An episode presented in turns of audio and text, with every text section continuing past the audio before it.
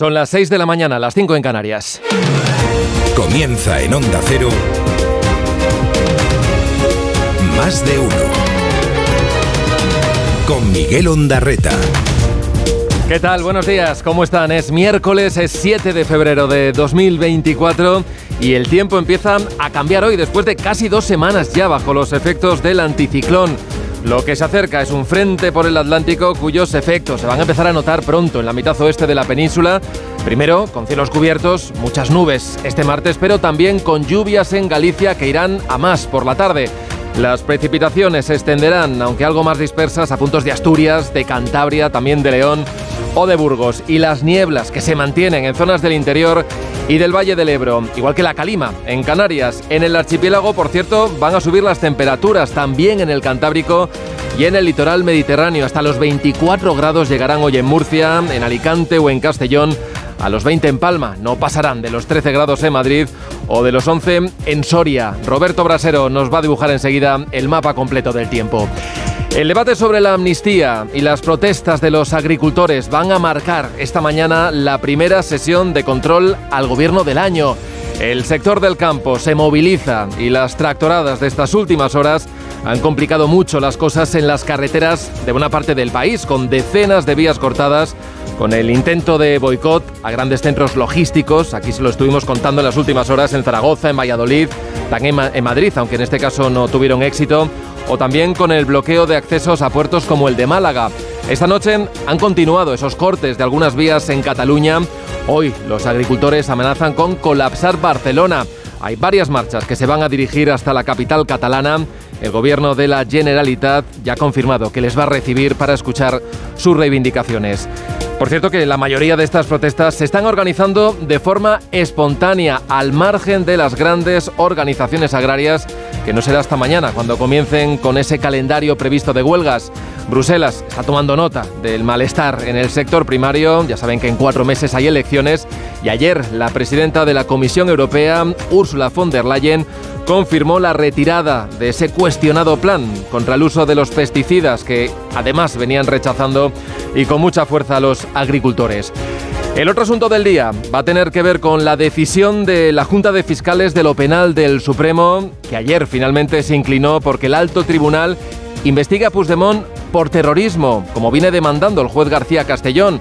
No es la posición definitiva del Ministerio Público, eso ya se conoce, y además el Gobierno se apresuró a recordar que la última palabra la tendrá el fiscal general y que en cualquier caso el informe que salga no será vinculante. Desde la oposición denuncian otra vez más presiones del gobierno. Ahora lo vamos a escuchar. Y del exterior, dos nombres propios, el del expresidente de Chile, Sebastián Piñera. Ayer murió en un accidente con el helicóptero que él mismo pilotaba y Donald Trump, que encaja un nuevo revés judicial.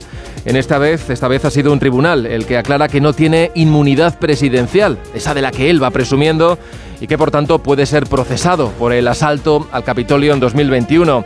Es un fallo que acabará recurriendo al Supremo. Además, este miércoles el juicio que sienta en el banquillo de los acusados a Dani Alves quedará en principio visto para sentencia. Hoy declarará el futbolista. Ayer su mujer declaró que la noche de la presunta violación llegó borracho a casa, como mantiene su defensa en esa búsqueda de un atenuante en caso de que al final sea condenado. Empieza el día, lo hace con estos sonidos. Estamos aquí cortando la 92. Hemos vivido un atasco de más de cinco horas. La política comunitaria respecto a la agricultura es nefasta. We have to do something.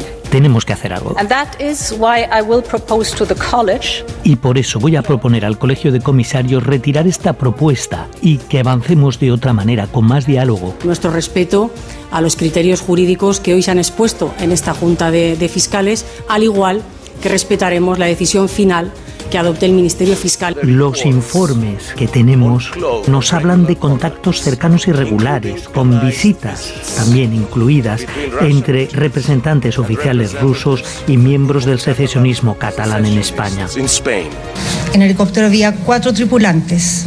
Tres de ellos pudieron llegar por sus propios medios a la orilla, pero no fue el caso del cuarto tripulante, que era el expresidente Sebastián Piñera. que este es el hombre que lleva a la centroderecha al poder de prácticamente 60 años. Dirige Carlos Alsina. Dirección de sonido, Fran Montes. Producción, David Gabás. 6 y 5, 5 y 5 en Canarias. Primer cara a cara del año entre Feijóo y Sánchez. Va a ser esta mañana en el Congreso a las 9. Hay sesión de control al gobierno. Y el líder del PP le preguntará al presidente si ya es consciente de la realidad de su gobierno. Bueno, es una formulación lo suficientemente abierta para que en este duelo parlamentario, ya lo saben que está tasado, es de cinco minutos, pues salgan a relucir todos los reproches por las contorsiones que Moncloa sigue protagonizando en esta accidentada tramitación de la ley de amnistía. En las últimas horas, lo que hemos conocido es que no solo el juez de la Audiencia Nacional, Manuel García Castellón, cree que hay indicios de terrorismo en los disturbios violentos, aquellos que se produjeron en Cataluña como respuesta a la sentencia del Supremo que condenó a los dirigentes del Prusés en el otoño del 19. También lo ve así una amplia mayoría de los fiscales del alto tribunal. De hecho, ayer lo expresaron así 12 de estos fiscales de lo penal frente a otros tres que se inclinaron por la tesis que defendía el ponente, Álvaro Redondo, en su escrito. Es que ese informe es el que rechazó la Junta de Fiscales después de un tenso y largo debate, casi cuatro horas, en el que además por 11 votos a 4 los fiscales se pronunciaron a favor de imputar a Puigdemont por el delito de terrorismo en la causa de Tsunami Democratic. El fiscal Redondo, ya lo saben, se había posicionado en contra en su ponencia porque entendía que los indicios que manejaba el juez de la Audiencia Nacional eran demasiado abiertos. Ahora, la última palabra la tendrá la número dos del fiscal general del Estado, como ayer se encargó de recordar la portavoz del Gobierno, Pilar Alegría. De acuerdo con los estatutos orgánicos del propio Ministerio Fiscal, la decisión definitiva, como saben, habrá de adoptarse por los órganos que establezca esta normativa y claramente nuestro respeto a los criterios jurídicos que hoy se han expuesto en esta Junta de, Fiscales, al igual que respetaremos la decisión final que adopte el Ministerio Fiscal y, por supuesto, los tribunales de nuestro país. Porque al final al final será un juez, un juez del Supremo el que decida si hay o no hay caso. El informe de la Fiscalía no es vinculante, eso también lo recordó ayer el Gobierno, para enfado de los populares que lamentan las presiones constantes del Ejecutivo a jueces y también ahora fiscales. Lo que le pedimos y lo que le exigimos al Gobierno es que respete las eh, resoluciones y las eh, de la propia Junta de Fiscales y que no les presione como ha hecho en el día de hoy, recordándoles que será el fiscal general del Estado quien diga cómo se tiene que calificar. Sobre este asunto se pronunciaron ayer los dos jueces ministros del Gobierno. La de Defensa, Margarita Robles, habló de normalidad institucional y el de Interior, Grande Marlasca, este último añadió que no hace falta ser jurista para saber qué es y qué no es terrorismo. Una disquisición que provocó este choque que van a escuchar ahora con la senadora del PP, con Marimar Blanco. Mire, le pido que tenga al menos el valor de mirar a los ojos a todos los policías que fueron heridos y dígales que su labor no ha servido para y nada. quienes son víctimas, que son un referente para este gobierno, para mí y también para usted, sabemos perfectamente lo que es terrorismo y lo que no es terrorismo. No quiso pisar ningún charco más el ministro de Justicia, Félix Bolaños, que se quedó también con eso del discurso de la normalidad democrática y del respeto que tendrá el gobierno, decía ayer, a lo que acaben decidiendo, por un lado, el Ministerio Público y también los tribunales. Otra cosa son las convicciones del presidente Pedro Sánchez, que sigue convencido de que no hubo delito de terrorismo por ningún lado. Hoy se espera otro día de protestas de los agricultores en Andalucía, en el País Vasco, en Málaga o en Cataluña. a Barcelona. Esa es la intención, la de ir y colapsar los accesos a Barcelona. Lo confirmaban en una de esas protestas en Girona, donde muchos han pasado la noche durmiendo en sus tractores, hasta 4.000. Según lo decía ayer la Unión de Payesos, que, que participaron en los cortes en diferentes carreteras de la red viaria catalana.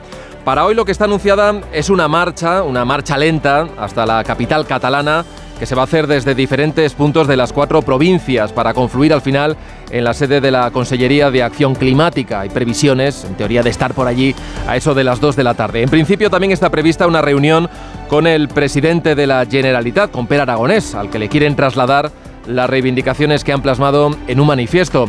En Málaga, en Málaga también continúa el bloqueo a los accesos al puerto que desde ayer está impidiendo la entrada y la salida de mercancías y también en Vitoria los tractores tienen intención de llegar en las próximas horas hasta la sede del gobierno vasco. Parece mentira que estemos en una Europa libre y democrática y que nos mm, obliguen a sembrar lo que los ecologistas alemanes quieren. Tenemos motivos para, para, estar aquí tres días o cuatro. Rebajas en las exigencias de la PAC, reducción de trabas burocráticas. Necesitamos que se respete unos precios dignos para producir por encima de costes y que nuestras explotaciones sean rentables. Todo súper ecológico, súper bonito, pero no es productivo. Estas son algunas de las demandas que ayer se oyeron en decenas de protestas por todo el país, en convocatorias organizadas por las redes sociales. No han esperado al calendario de movilizaciones que desde mañana jueves también protagonizarán agricultores y ganaderos convocados, esta vez sí por Asaja, por COAC y por UPA, las que son las tres grandes organizaciones agrarias.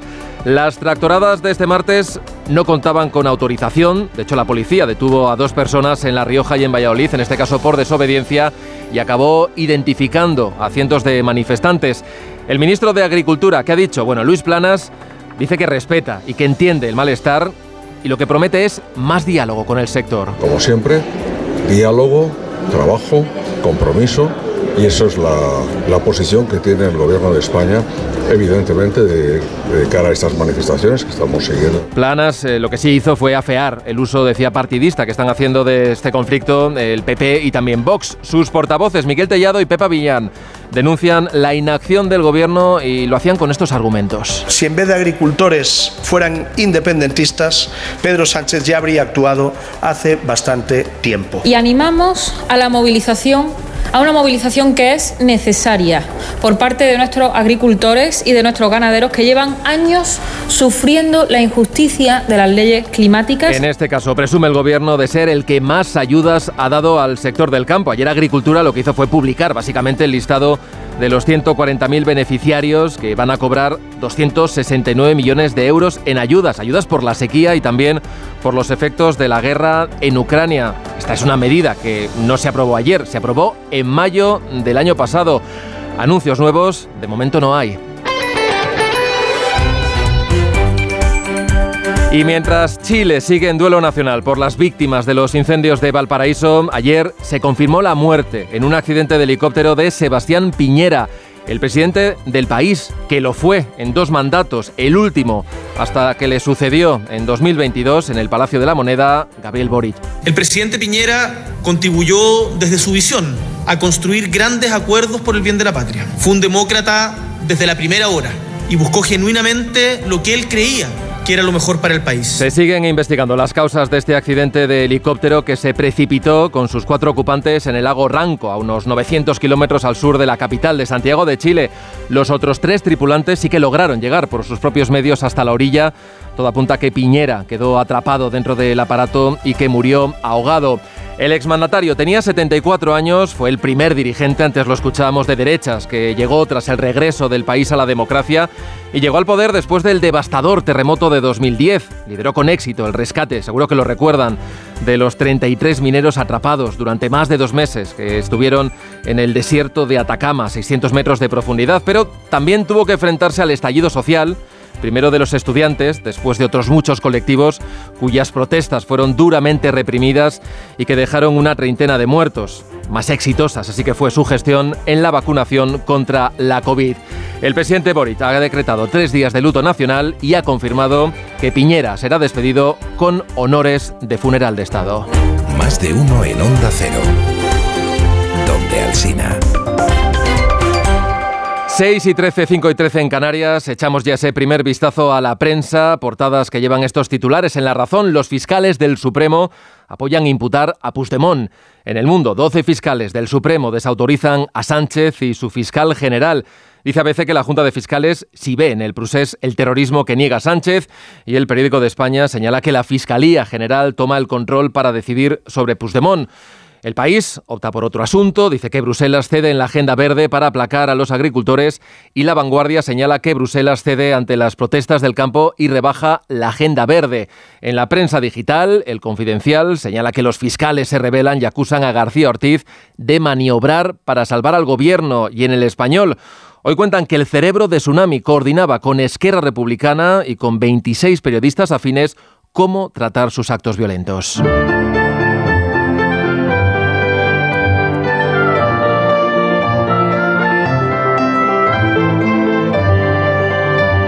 Y ahora lo que vamos a hacer es conocer la previsión del tiempo para este miércoles. Roberto Brasero, buenos días. Hola, muy buenos días y buenos días a todos. Carlota es el nombre de la borrasca que nos va a cambiar el tiempo de golpe, que nos va a traer un temporal de lluvia y viento a partir de mañana y hasta el sábado. En casi toda España, quizás se salva el sur de Canarias. En el Mediterráneo van a ser más débiles las lluvias, pero ya estamos hablando de de lluvias generalizadas, sobre todo durante el viernes. Bueno, de momento, hoy miércoles un día de transición entre este tiempo del anticiclón que hemos tenido hasta ahora y el temporal que nos viene encima. Esta tarde en Galicia, ahí sí, ya llegarán las primeras lluvias. Pero de momento amanecemos con heladas por la mitad norte. El día traerá bastante sol en el este de España y las temperaturas iban a ser más altas.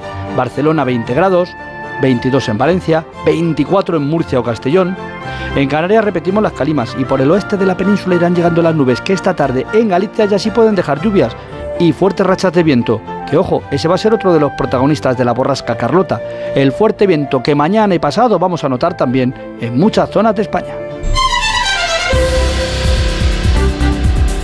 La actriz Sigourney Weaver, tres veces nominada al Oscar, ganadora de un Globo de Oro y de un BAFTA, va a recibir este sábado en Valladolid el Goya Internacional 2024. La Academia destaca su impresionante trayectoria plagada de películas inolvidables. Francisco Paniagua. Es una de las actrices más veteranas de Hollywood y tuvo un estreno en teatro, curiosamente, no en cine, nada menos que junto a Ingrid Bergman en The Constant Wife. Tres nominaciones a los Oscars la avalan por la mítica Alien, por Gorilas en la Niebla y también por Armas de Mujer. Es precisamente esa versatilidad en sus papeles lo que le ha valido ahora este Goya Internacional 2024 que recogerá en Valladolid, como recogió el premio Donostia en San Sebastián en 2016. Scotty Cascos, it is a great honor for me to be here tonight and receive this award from all of you in.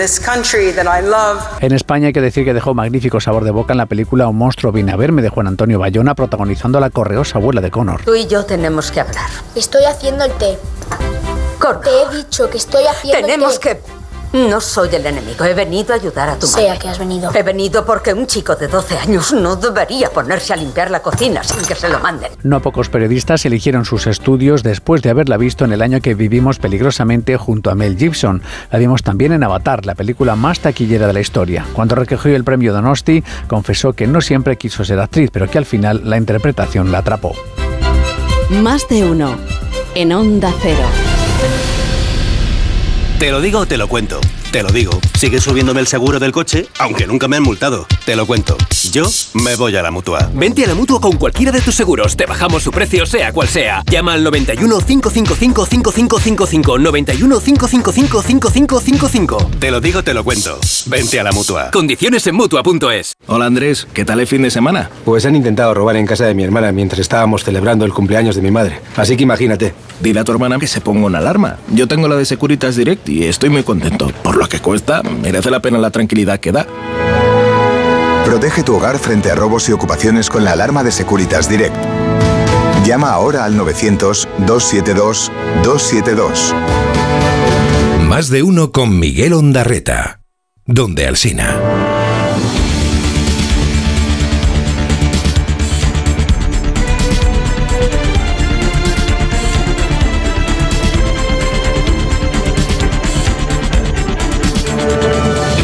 Más allá del reparto de competencias que tenemos en un Estado descentralizado como es el nuestro, el Gobierno de España está poniendo, ha puesto y va a continuar poniendo todos los medios a su alcance para combatir la sequía en aquellos territorios que lo padecen. Garantizar el abastecimiento del agua, ya sea en Cataluña o en Andalucía, es lo urgente y atajar las causas que provoca la sequía es lo más importante. El presidente del gobierno garantizaba ayer en la inauguración de la Feria Internacional de Energía el abastecimiento de agua a todas las comunidades que lo necesiten para combatir la sequía. Tras el acuerdo con Cataluña, los gobiernos autonómicos se mueven. La Junta de Andalucía está negociando un acuerdo con la región de Murcia para trasladar agua desde la desaladora de Cartagena. Que se llevaría a cabo como se ha planteado la ayuda de la Comunidad Valenciana a Cataluña en el caso extremo de que en los próximos meses la situación no mejore en las provincias de Cádiz, Málaga y Almería, las más perjudicadas. Este mes el presidente andaluz Juanma Moreno se reunirá con la vicepresidenta Rivera para abordar este asunto, que tendría que contar además con la financiación del Gobierno central. Celebraba la disposición ayer el portavoz de la Junta, Ramón Fernández Pacheco. Siempre seremos mucho más efectivos si todas las administraciones caminamos de la mano. Así que bienvenido al Gobierno de España a sumarse a este empeño. Ya digo, a nosotros nos cogen trabajando. Ayer Transición Ecológica actualizó los datos de los embalses y a pesar de que los andaluces han crecido ligeramente esta semana, la situación de la Reserva Hídrica Española en su conjunto sigue siendo muy deficiente. Francisco Paniagua. Poco ha durado la alegría. El agua embalsada ha caído otra vez en la última semana después de dos consecutivas en las que había aumentado ligeramente. La capacidad hídrica está prácticamente al 50%. En cualquier caso, los embalses están a 495 hectómetros cúbicos menos que el año pasado. En las últimas semanas las precipitaciones han sido prácticamente nulas en España, por eso el agua de consumo cuenta con 15.204 hectómetros cúbicos, apenas un 39% de la capacidad. Los embalses de las cuencas catalanas internas han vuelto a reducir su capacidad. Los bomberos de la Generalitat de Cataluña han pasado toda la noche retirando escombros del edificio que ayer se derrumbó en Badalona con el objetivo de buscar a los tres vecinos que hasta ahora continúan desaparecidos. Onda Cero Barcelona, Ricard Jiménez. Siguen desaparecidas tres personas tras el derrumbe de un edificio en Badalona hace ya más de 20 horas. Tal y como informan las familias, lo más probable es que se encontraban dentro del edificio. Por el momento no hay una hipótesis clara sobre el motivo del derrumbe, pero los vecinos apuntan a una supuesta negligencia durante unas obras en la primera planta, donde se habría tirado abajo una pared maestra. El presidente del grupo Muta madrileña y de su fundación Ignacio Garralda y el presidente del grupo A3 Media José Creueras prolongaron ayer el compromiso de ambas entidades para seguir luchando contra la violencia de género con la iniciativa contra el maltrato Tolerancia Cero. Belén Gómez del Pino. Antena 3 Noticias y la Fundación Mutua Madrileña sellan de nuevo su compromiso y van nueve años para seguir trabajando contra la violencia de género, aportando conocimiento y visibilidad, movilizando a la sociedad a través de diversas campañas y poniendo un año más el foco en los jóvenes, colectivo donde las cifras demuestran que sigue cayendo la percepción de riesgo y sigue aumentando el negacionismo. Juntas, además, presentarán el quinto macroestudio sobre las conductas que normalizan la violencia de género. Y Ponle Freno desplegó ayer su cartel de carreras populares para 2024. La plataforma va a batir este año su propio récord, pasando por 10 ciudades entre marzo y diciembre. Jessica de Jesús. Ponle Freno, la mayor plataforma de acción social impulsada por el grupo A3 Media junto a la Fundación AXA, llega a su récord de ciudades participantes, con 10 citas comprometidas con la seguridad vial que iniciarán en Badalona este 17 de marzo y terminarán el 22 de diciembre en Las Palmas de Gran Canaria. Se podrá participar en todas las ciudades andando o corriendo en la modalidad de 5 o 10 kilómetros y además se pondrá nuevamente en marcha el formato virtual en noviembre. Las inscripciones ya están disponibles en ponlefreno.com. Más de uno.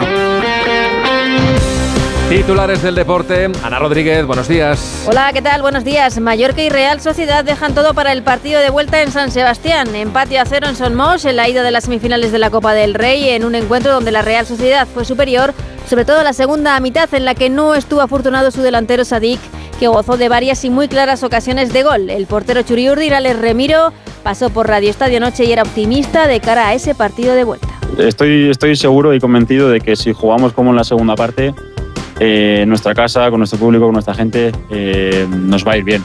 Eh, lo que pasa es que luego hay que hacerlo, ¿no? porque en la primera parte queríamos jugar también así y no, no, hemos, no hemos conseguido. Hoy a las nueve y media, segunda semifinal, segundo partido de ida de estas semifinales de la Copa del Rey, partidazo en el Metropolitano entre el Atlético de Madrid y el Athletic Club de Bilbao. Ambos entrenadores, Simeone y Valverde, hablaban de la importancia de que la eliminatoria sea a doble partido.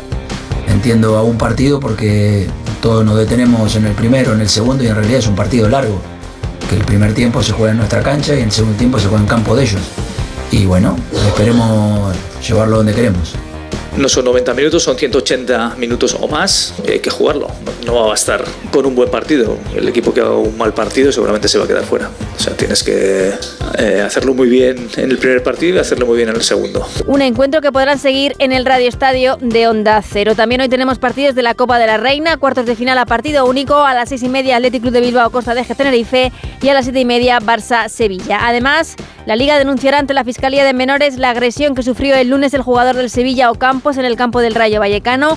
Hoy se espera la declaración de Dani Alves en el juicio que se está celebrando en Barcelona por una supuesta violación del brasileño, mientras que en Sevilla ayer declaró el jugador del Betis, William Carballo, por una posible agresión sexual. El jugador quedó en libertad sin cargos, pero sigue siendo investigado. Y mejores noticias, desde luego, las que nos llegan del baloncesto, porque el Barcelona ha hecho oficial el fichaje de Ricky Rubio. Tras superar esos problemas de salud mental, el jugador ya está inscrito en Liga y Euroliga y volverá a jugar, eso sí, cuando él lo estime oportuno. Y con las cabeceras regionales de Onda Cero repasamos ya otras noticias del día. Comenzamos en Onda Cero Las Palmas. Gustavo de Dios. El alquiler de vivienda en Canarias ha subido un 13% en el año 23 y según los expertos inmobiliarios la situación en este año no va a mejorar y seguirá al alza. Comprar ya es un sueño y el 30% del parque de vivienda en venta acabó en manos de extranjeros. Asturias, Onda Cero Oviedo, Arturo Tellez. El Principado espera que pronto haya un acuerdo que desactive los pagos parciales de las ITVs, un servicio dependiente de la comunidad. La Administración trabaja en un plan de choque que amortigue el aumento de demora dado que la protesta empezó ya en noviembre. Y cerramos en Onda Cero Murcia, Ángel Alonso. El gobierno de la región de Murcia va a establecer un corredor ecológico alrededor del Mar Menor. Es una iniciativa que está dentro del plan de recuperación para las vías pecuarias de su cuenca y aprovechando las vías y también los terrenos naturales ya existentes. El diseño básico del plan ya está en fase de elaboración. Redifusión brevísima del más de uno que usted quizá no escuchó. Tenemos un invitado que es de Cádiz, o sea, que, claro. perdóname, se llama José, pero Hola. creo que le conocen más por Yelamo. Hola, buenos días. Hola, buenos ¿cómo días a todos. David, antes de nada, decirte que te estás confundiendo a lo mejor con Venecia. En Cádiz no nos vestimos de dorado. Tú, si quieres, te puedes vestir Ah, no. de dorado y de lo que tú quieras. En Cádiz nos ponemos una peluca, un camisón, Exacto, una bata Algo de y nos echamos a la calle, Claro, y dos coloretes, que eso es fundamental. Su ingenio le convirtió en el profesor más joven de la Universidad de Basilea. Fue el primero en decir que la cirugía podía curar. Antes que nadie recomendó beber dos litros de agua al día y comer fruta y verdura. La medicina preventiva comenzó con Paracelso hace 500 años. Se llegó a decir que él fue el único hombre que encontró la piedra filosofal. Había una práctica con los supositorios Sí. y era muchas veces para eh, administrar una menor dosis, pues muchas personas cortaban por la mitad. Eso es un error porque en esa amalgama, en esa mezcla que es el supositorio, el No medicamento está el fármaco, está claro. perfectamente distribuido. Claro. Lo mismo cortaba y le metía nada o lo mismo cortaba y le metía ¿Qué todo. cosa es lo que tiene alrededor del medicamento? El material del que se construyen los sueños. Más de uno. En Onda.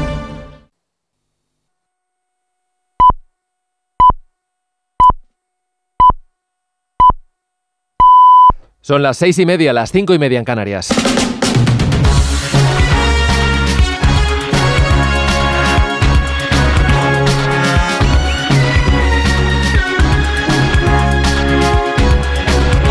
Comienza el día en Onda Cero. Es miércoles 7 de febrero de 2024. Hoy amanece en Valencia a las 8 y 4 minutos. En San Sebastián a las 8 y 17, en Segovia a las 8 y 20 minutos, en Oviedo a las 8 y media de la mañana. En cuanto al tiempo, el viento de sur empieza a soplar con fuerza en la costa gallega y va a traer más nubes a toda la península, pero solo descargarán algo de lluvia débil por la tarde en puntos de Galicia, el Cantábrico o incluso también del centro. Sin embargo, en la costa del Mediterráneo vamos a tener cielos despejados y eso va a hacer que vuelvan a subir las máximas. Vamos a llegar aquí a los 24 grados en Castellón o en Murcia o a los 22 en Valencia y Málaga. En el resto del sur vamos a estar cerca de los 20 y empiezan a bajar por la demás parte del país las temperaturas. No esperamos superar los 15 grados en todo el interior. Este miércoles serán noticia los presupuestos y Dani Alves. Los detalles con Elena Bueno y con Manuel Pecino. El Pleno del Senado vota el techo de gasto del Gobierno para el periodo 2023-2026, que es el paso previo a la tramitación de los presupuestos generales del Estado para este año. En la Cámara Alta, el Partido Popular tiene mayoría absoluta y ha avisado de que tumbará hoy la senda de gasto si no el Gobierno no deflacta el IRPF o baja el IVA de la carne o el pescado. Esto obligará al Consejo de Ministros a aprobar un nuevo techo para remitirlo de nuevo a las Cortes. El Partido Socialista recuerda al PP que si lo rechaza impedirá a las comunidades autónomas ejecutar parte del gasto ya presupuestado. Y hoy en la Audiencia Provincial de Barcelona se celebra la tercera sesión del juicio por violación a Dani Alves. Ayer declararon varios testigos, entre ellos Mossos de Escuadra, que atendieron a la víctima, el dueño y trabajadores de la discoteca donde se produjo la presunta agresión. También los amigos y la mujer de Alves. Los responsables del local han relatado que la víctima estaba en shock, que tenía miedo a denunciar y que se había arrepentido de ir al baño con Alves. Hoy declarará el futbolista y se espera que insista en la versión que ofrecieron sus amigos y su pareja, que estaba borracho esa noche. El objetivo de la defensa es conseguir un atenuante por embriaguez en una posible condena.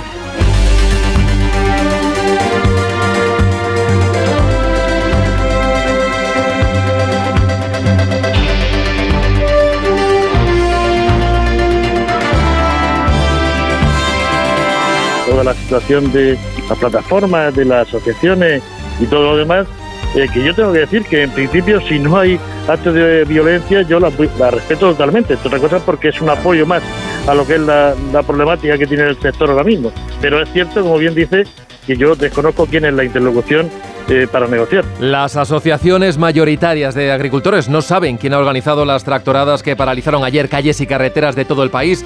Lo decía anoche en la brújula Miguel Padilla, el secretario general de COAG que junto a Asaja o UPA empezarán sus movilizaciones mañana jueves. Aún así asegura que apoyan estas protestas organizadas a través de las redes sociales porque recuerdan la mayoría de las reclamaciones son las mismas, aunque ayer también se vieron otras que nada tienen que ver con el sector como la derogación de la Agenda 2030. Ayer varias autovías quedaron cortadas y consiguieron bloquear centros logísticos o infraestructuras como el puerto de Málaga. La crónica es de Patricia Gijón.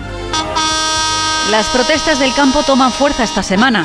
Los tractores volverán hoy a bloquear muchos puntos de España para pedir precios justos y más ayuda. Los agricultores afrontan las movilizaciones divididos. Son muchas organizaciones locales las que se autoconvocan espontáneamente, mientras que las mayoritarias UPA, Asaja y COAG arrancarán el próximo jueves. Lo peor se concentraba este martes en Cataluña y Andalucía y en los mercados de abastos. Muchas zonas, pero con la misma queja. Porque ya creo que tenemos que decir basta. Ya el campo no aguanta más. La estrategia es indignación, aquí ya no hay estrategia. Nos hemos quedado eh, boquiabiertos viendo cómo... El ministro de Agricultura, Luis Planas, insiste en que quiere buscar soluciones con el sector, mientras la patronal de los transportistas pide que se les deje circular sin problemas porque después de las protestas en Francia empiezan a engordar sus pérdidas. Hoy siguen las tractoradas en los grupos de WhatsApp donde se difunden los mensajes de este movimiento. Se llama repetir la concentración de ayer a partir de esta misma hora. En Cataluña, por ejemplo, comienza hoy una marcha de unos 4.000 tractores con el objetivo de llegar a Barcelona, a la sede de la Consellería de Acción Climática, comparada antes en las oficinas de la Comisión Europea o de la Delegación del Gobierno. El Gobierno respeta absolutamente el derecho de manifestación, en este caso del sector agrícola. Respeto hacia las personas que hoy se están manifestando, pero siempre vamos a estar al lado del sector primario de nuestro país, como lo hemos venido demostrando. Estamos hablando de más de 4.000 millones de euros. Nunca se había trasladado este apoyo tan claro hacia el sector primario de nuestro país. El gobierno, los ministros Planas y Alegría, reiterando el respeto a las manifestaciones de los agricultores y recordando la portavoz que siempre han estado apoyando al sector primario. En este escenario de protestas, el Ministerio de Agricultura ha publicado una lista de 140.000 posibles beneficiarios de un plan de ayudas extraordinario. Son 270 millones de euros, una partida aprobada hace meses para ayudar a los agricultores a hacer frente a la sequía o a los problemas derivados de la guerra de Ucrania. En Bruselas, la Comisión también ha escuchado el descontento del sector que lleva semanas manifestándose en toda la Unión Europea y echa el freno a su plan de reducción del uso de pesticidas. En un 50%, Ursula von der Leyen anuncia que retira el plan y que el próximo, el próximo proyecto quedará en manos del siguiente Ejecutivo, el que salga de las próximas elecciones europeas. La presidenta de la Comisión defiende ahora que se debe escuchar a los agricultores, agradecerles su labor y trabajar desde la política para que sus negocios sigan siendo viables. Corresponsal europeo Jacobo de Regoyos. Von der Leyen considera que reducir a la mitad el uso de los pesticidas se había convertido en un símbolo de polarización y cree que el próximo Ejecutivo Comunitario debería realizar un nuevo plan más maduro con la participación esta vez de los agricultores. Los agricultores trabajan duros día a día para producir la comida de calidad que comemos, por eso merecen nuestro aprecio, gracias y respeto. Además, la presidenta de la Comisión plantea dar más incentivos a los agricultores para acompañarlos en esta transición verde que tanto les está costando. Von der Leyen, como Macron, entona un mea culpa ante un sector que con sus protestas puede ser la chispa del descontento que impulse a los partidos extremistas euroescépticos en las próximas elecciones europeas. Bueno, yo creo que lo que ha pasado hoy en la Junta de Fiscales es normalidad institucional y normalidad democrática absoluta. Ha habido una ponencia de un fiscal, ha habido un debate jurídico y por tanto desde el Gobierno lo que vamos a hacer es respetar cualquier decisión que tome el Ministerio Fiscal y cualquier decisión por supuesto que tomen los tribunales. Estado de Derecho, normalidad democrática, normalidad institucional.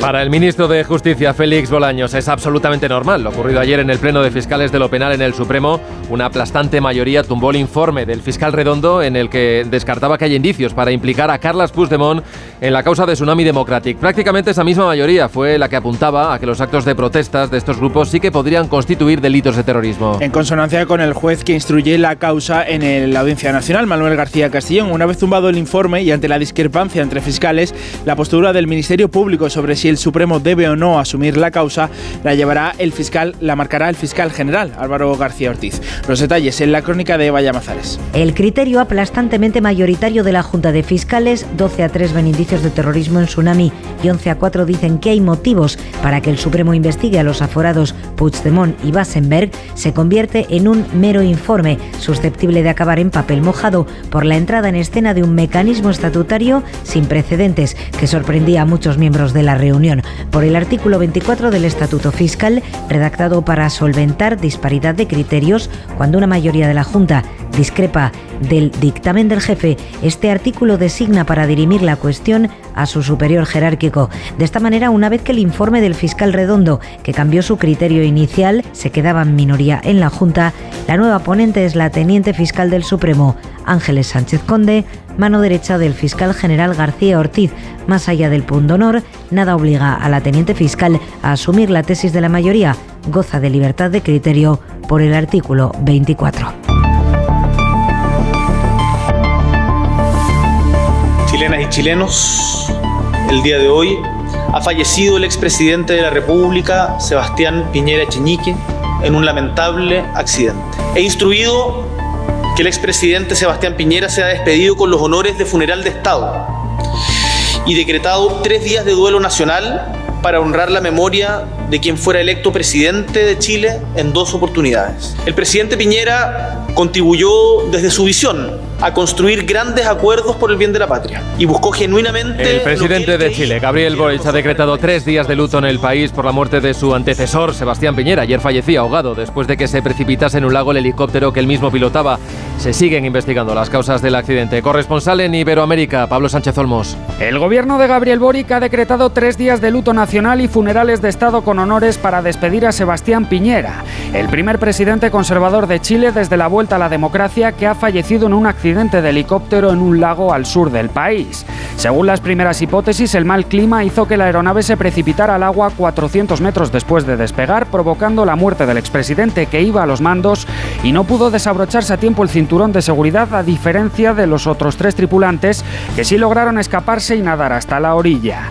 Piñera tenía 20 años de experiencia de vuelo, una afición que no dejó de practicar mientras fue presidente en dos mandatos diferentes en los que le tocó lidiar entre otras crisis con el devastador terremoto del 2010, el rescate de 33 mineros, las protestas sociales del 2019 o el estallido de la pandemia. Tras realizarle la autopsia, su cuerpo será trasladado hoy a Santiago para el funeral previsto para este jueves. 6 y 40, 5 y 40 en Canarias, el Tribunal de Apelaciones de Estados Unidos descarta que Donald Trump tuviera inmunidad como presidente durante el asalto al Capitolio. Es lo que venía defendiendo el expresidente y sus abogados para evitar el juicio por su participación en ese asalto en enero de 2021 por la que se le imputan hasta cuatro delitos por intentar amañar el resultado de las elecciones que ganó Joe Biden. En un intento por alargar el proceso, Trump puede recurrir la decisión, pero este tribunal mantiene que el cargo de presidente no puede colocar a cualquiera por encima de la ley. Corresponsal en Nueva York, Agustín Alcalá. La decisión anunciada ayer por tres juezas de Washington puede ser trascendental para la historia de Estados Unidos al concluir por unanimidad que no podemos aceptar que Donald Trump pueda reclamar que un antiguo presidente tiene ilimitada autoridad para cometer crímenes que neutralizan el reconocimiento y la validez de los resultados de las elecciones presidenciales. Según las magistradas, de acuerdo al tipo de delito al que se enfrenta el candidato republicano a la presidencia, el de intentar evitar el recuento de votos del colegio electoral, el antiguo presidente se ha convertido en ciudadano Trump y cualquier tipo de inmunidad que le protegía como presidente no le protege contra estas acusaciones. Trump va a apelar al Tribunal Supremo, que tiene en su mano una trascendental decisión. Puede aceptar la reclamación de que Trump es inmune de estos delitos, lo que asegura que no habrá juicio contra él antes de las elecciones presidenciales de noviembre y si gana la presidencia, entonces jamás deberá responder a estos crímenes o puede negarse a intervenir, con lo que es posible que Trump sea juzgado antes del verano. Miguel Ondarreta, más de uno, donde Alsina.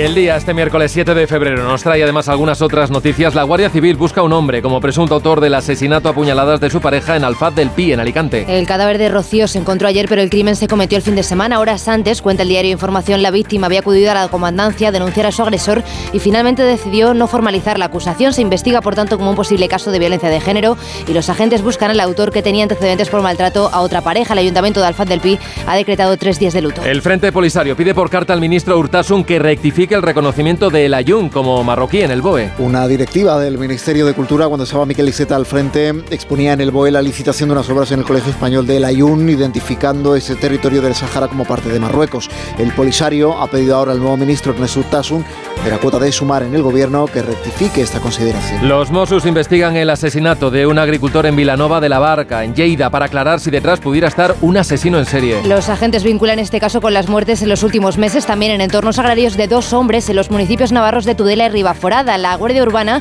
encontró en Lleida el coche de una de las víctimas navarras y cinco días después apareció muerto el tercer agricultor, al que también le robó el vehículo. Se cree que huyó a Francia y se ha pedido a través de la Interpol la colaboración de la Gendarmería francesa. El PSOE suspende cautelarmente de militancia al diputado Ángel Hernández, acusado de violencia de género. El secretario general socialista de las Cortes de Castilla y León fue detenido ayer por gritar y golpear la casa en su pareja, la casa de su pareja en Soria, provincia por la que es procurador quedó en libertad provisional tras prestar declaración, pero se le ha impuesto una orden de alejamiento de su pareja, que además es agente de policía. El líder socialista de la comunidad, Luis Tudanca, ha defendido que está convencido de que Hernández dimitirá lo antes posible. Y el rey de Inglaterra, Carlos III, se traslada a su residencia privada de Sandringham tras su diagnóstico de cáncer. En el condado inglés de Norfolk, donde permanecerá alejado de la actividad pública, de la que se encargará mientras tanto el príncipe de Gales, heredero al trono. También volvió ayer a Londres el príncipe Harry, que tuvo un breve encuentro con su padre. Se desconocen más detalles de la enfermedad del rey de Inglaterra, más allá de la declaración del primer ministro Rishi Sunak, que ayer en la BBC dijo que se había detectado de forma temprana. En Onda Cero, más de uno.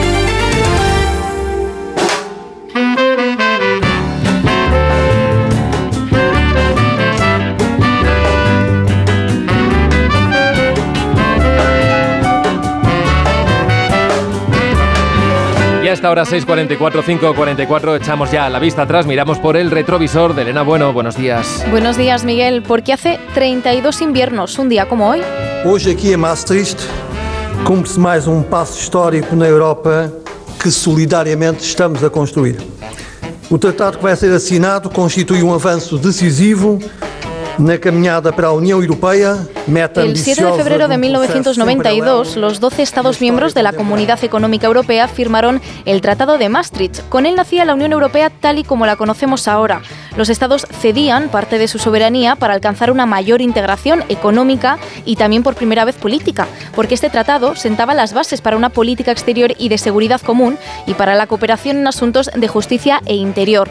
Reconocía además el estatus de ciudadano europeo, reafirmando el derecho a circular libremente o a residir en cualquier Estado miembro. Y en lo económico se creaba un mercado único y se allanaba el terreno para la creación de la moneda común, el euro. En sus 32 años de historia, el Tratado de Maastricht ha sido reformado hasta en tres ocasiones, la última en 2009.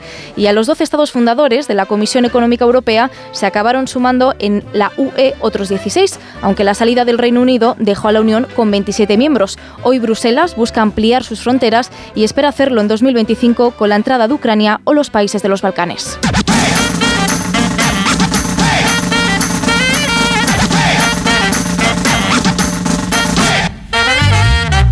A esta hora vamos a conocer ya la historia de una canción. Lo hacemos con Sara Iturbide. Sara, buenos días. Buenos días, Miguel. Hoy te traigo un tema de Natalia Lafourcade, de su premiado álbum De todas las flores. Escuchamos María la curandera.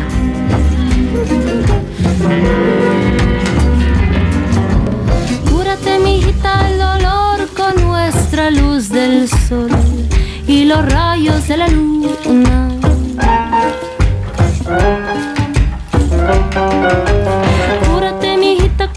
La canción está basada en un poema sobre María Sabina, una famosa curandera mazateca del estado de Oaxaca que en la letra y de forma ficticia le ofrece diversos remedios a la cantante para las crisis de desamores.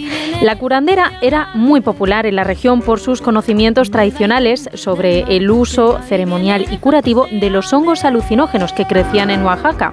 Sabina se haría mundialmente famosa cuando el banquero norteamericano Robert Gordon Watson, vicepresidente de JP Morgan, y su mujer decidieron pasar su luna de miel en el bosque donde ella vivía y descubrieron los hongos. La pareja se dedicaría después a investigar los usos de los hongos alucinógenos en múltiples puntos del planeta y difundirían la figura de María Sabina por todo el mundo. Que se vuelvan polvo, que se vuelvan polvo todos los dolores. Que los queme el fuego, que los queme el fuego y vengan nuevas flores.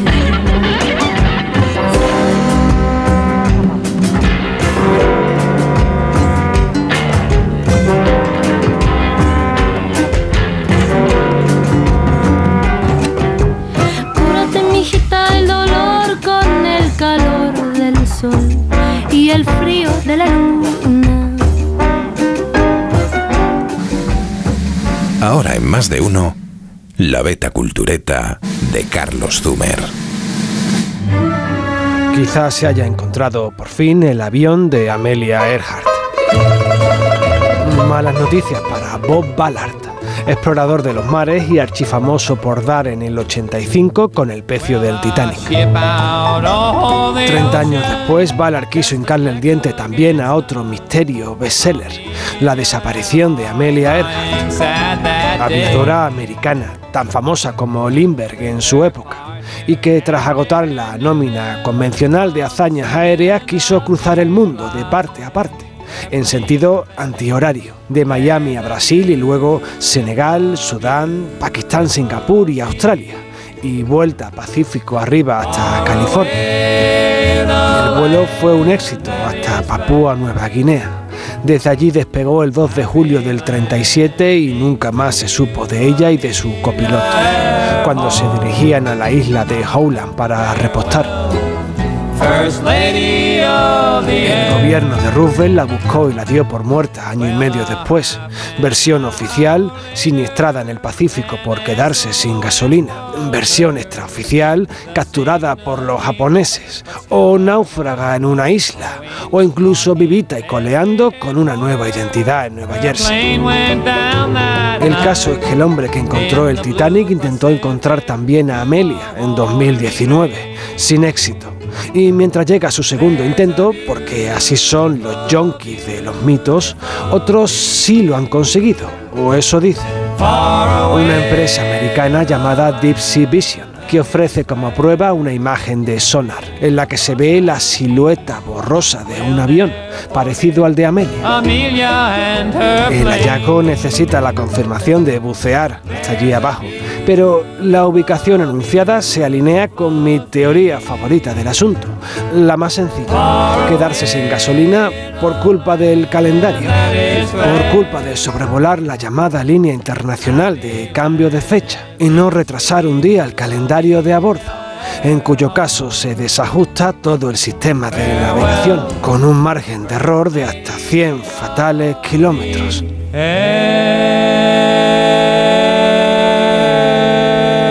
Más de uno. En Onda Cero. Te lo digo o te lo cuento. Te lo digo. Estoy harto de cambiar de compañía cada año para poder ahorrar. Te lo cuento. Yo me voy a la mutua. Vente a la mutua con cualquiera de tus seguros. Te bajamos su precio, sea cual sea. Llama al 91 555 5555. 91 555 5555. Te lo digo o te lo cuento. Vente a la mutua. Condiciones en mutua.es. Arranca una nueva edición de los premios Ponle Freno para reconocer las mejores iniciativas que hayan contribuido a promover la seguridad vial en nuestro país. Consulta las bases en ponlefreno.com y envía tu candidatura antes del 4 de marzo. Ponle Freno y Fundación AXA Unidos por la Seguridad Vial. Si estás de fin de semana en un balneario pero no consigues relajarte porque estás pensando si van a entrar en tu casa, te interesa el seguro de hogar de línea directa, que es tan completo que además de ahorrarte una pasta, incluye cobertura por ocupación ilegal y se encarga de todo lo importante en caso de que ocupen tu vivienda, para que siempre estés tranquilo. Cámbiate y te bajamos el precio de tu seguro de hogar, sí o sí. Ven directo a lineadirecta.com o llama al 917-700-700. El valor de ser directo. Soy de legalitas porque cuando no sé qué hacer me dan soluciones. Como cuando pagaba IBI de más por una valoración catastral incorrecta y me ayudaron a recuperar 4.000 euros. O cuando me explicaron cómo contratar a la persona que cuida a mis padres. Hazte de legalitas en el 900 y siente el poder de contar con un abogado siempre que lo necesites. Y ahora, por ser oyente de Onda Cero, ahórrate un mes el primer año. Descubre la belleza del Mediterráneo, las islas griegas o el norte de Europa con MSC Cruceros y Viajes El Corte Inglés. Embarca desde puertos españoles o si lo prefieres vuela desde Madrid o Barcelona. Disfruta de 8 días en todo incluido desde 659 euros. Consulta condiciones en Viajes El Corte Inglés. MSC Cruceros, un viaje hacia la belleza. En Lowy somos más cañeros que nunca, porque te traemos nuestra mejor ofertaza. Fibra y móvil 5G por solo 29,95, precio definitivo. Si quieres ahorrar, corre a lowy.es o llama al 1456. Tenía siete recibos, pagaba mm, alrededor de 1.100 euros y ahora voy a pagar alrededor de 350. Pues que me ha cambiado la vida, que reconozco que me han ayudado mucho. Pues ha sido un salvavidas. Agencia negociadora les ha cambiado la vida. No lo dudes. Si tienes casa en propiedad y quieres pagar un 80% menos cada mes por tus préstamos, llama gratis al 900-900-880. 900-900-880. Llama ahora. Te cambiará la vida. Hola Andrés, ¿qué tal el fin de semana? Pues han intentado robar en casa de mi hermana mientras estábamos celebrando el cumpleaños de mi madre. Así que imagínate. Dile a tu hermana que se ponga una alarma. Yo tengo la de Securitas Direct y estoy muy contento. Por lo que cuesta, merece la pena la tranquilidad que da. Protege tu hogar frente a robos y ocupaciones con la alarma de Securitas Direct. Llama ahora al 900-272-272. Hoy estamos en Vigo. Yo este plato no, no, lo volvería a pedir. Es lo más horrible que he visto en mi vida. No me faltes al respeto, por favor. Guapa. Así no te voy a contestar. Yo me levanto y me voy. Hacer mal por hacer mal. Batalla de restaurantes. Nuevo programa. Mañana a las diez y media de la noche en La Sexta. Ya disponible solo en A3 Player. ¿Arturo vais de camarero? Va a ser que sí. pues ponme un colacao. ¿Caliente como el fuego o mejor fresquito? Quemando. Quemando. ¿El de la tele? como manda el jefe, que aquí cada uno se lo pide a su manera. Marchando a tu colacao. Mi propósito este año es hacer puenting. El mío era aprender a hacer nudos, pero ya sabes que los propósitos no duran mucho. No como esta oferta de Finetwork, 10 gigas para el móvil por 4,90 euros que dura para siempre y tiene un mes gratis. ¡Tranca! Llama al 1777 o contrata en finetwork.com. Finetwork, una conexión muy de aquí. Contamos ya a esta hora la noticia que no interesa a nadie. David Gabás, buenos días. Buenos días. Hoy nos vamos hasta la India, en concreto hasta el estado de Uttarakhand, donde este martes se ha presentado un proyecto de ley que se considera como el primer ensayo del nacionalismo hindú para imponer un código civil unificado en el país. La norma prohíbe por completo la poligamia y el matrimonio infantil, establece una edad mínima para casarse y un proceso estándar de divorcio y de herencia, independientemente de la religión que procese cada ciudadano. La implementación de un código civil uniforme en la India supone la eliminación de muchas leyes creadas para comunidades y minorías específicas. Por ejemplo, la poligamia y la bigamia son legales para los hombres musulmanes y en el estado occidental de Goa los hombres hindúes pueden casarse por segunda vez sin divorciarse siempre que su primera esposa no haya tenido un hijo varón dentro de un plazo de tiempo determinado. El Código Civil Uniforme es una de las grandes promesas del primer ministro Modi, aunque genera fuertes críticas entre sus detractores que le acusan de querer eliminar leyes de ciertas minorías, en especial de los musulmanes, pero todo esto ¿a quién le interesa?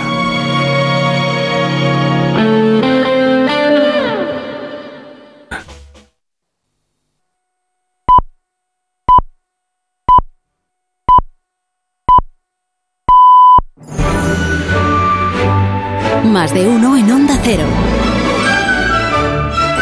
Donde Alsina.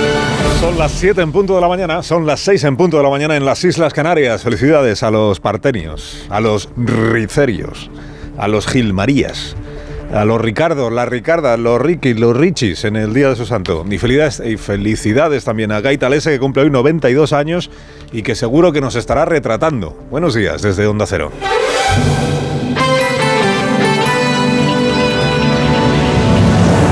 Dirección de sonido, Fran Montes. Producción, María Jesús Moreno y David Gabás.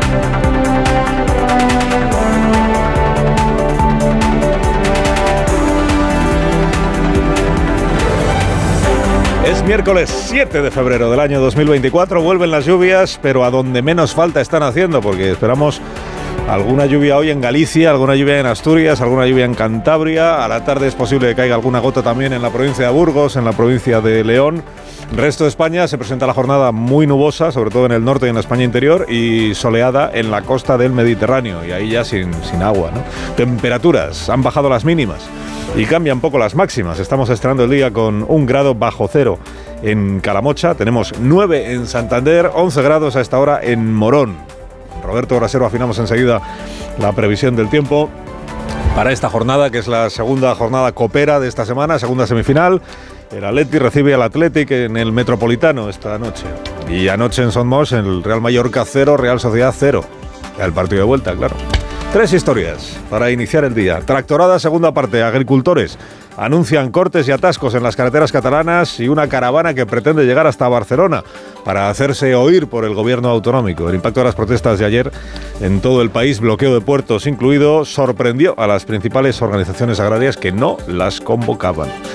Ya no es solo García Castellón, los fiscales del Tribunal Supremo también ven razones para investigar a Puigdemont en la causa del tsunami democrático. El gobierno le hace un flaco favor al fiscal general del Estado al encomendarse a él para que refute el criterio de los fiscales.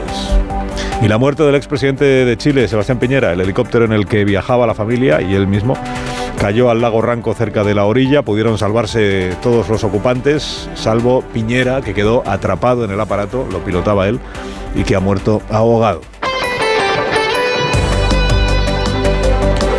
Bueno, lo primero es la protesta o la revuelta agraria. En Barcelona es donde va a estar el, escenario informativo más relevante de las próximas horas, porque es hacia donde se dirigen, capital de Cataluña, hasta la sede de la Consejería de Acción Climática. Eh, otra de las caravanas pretende llegar hasta el Palau de la Generalitat.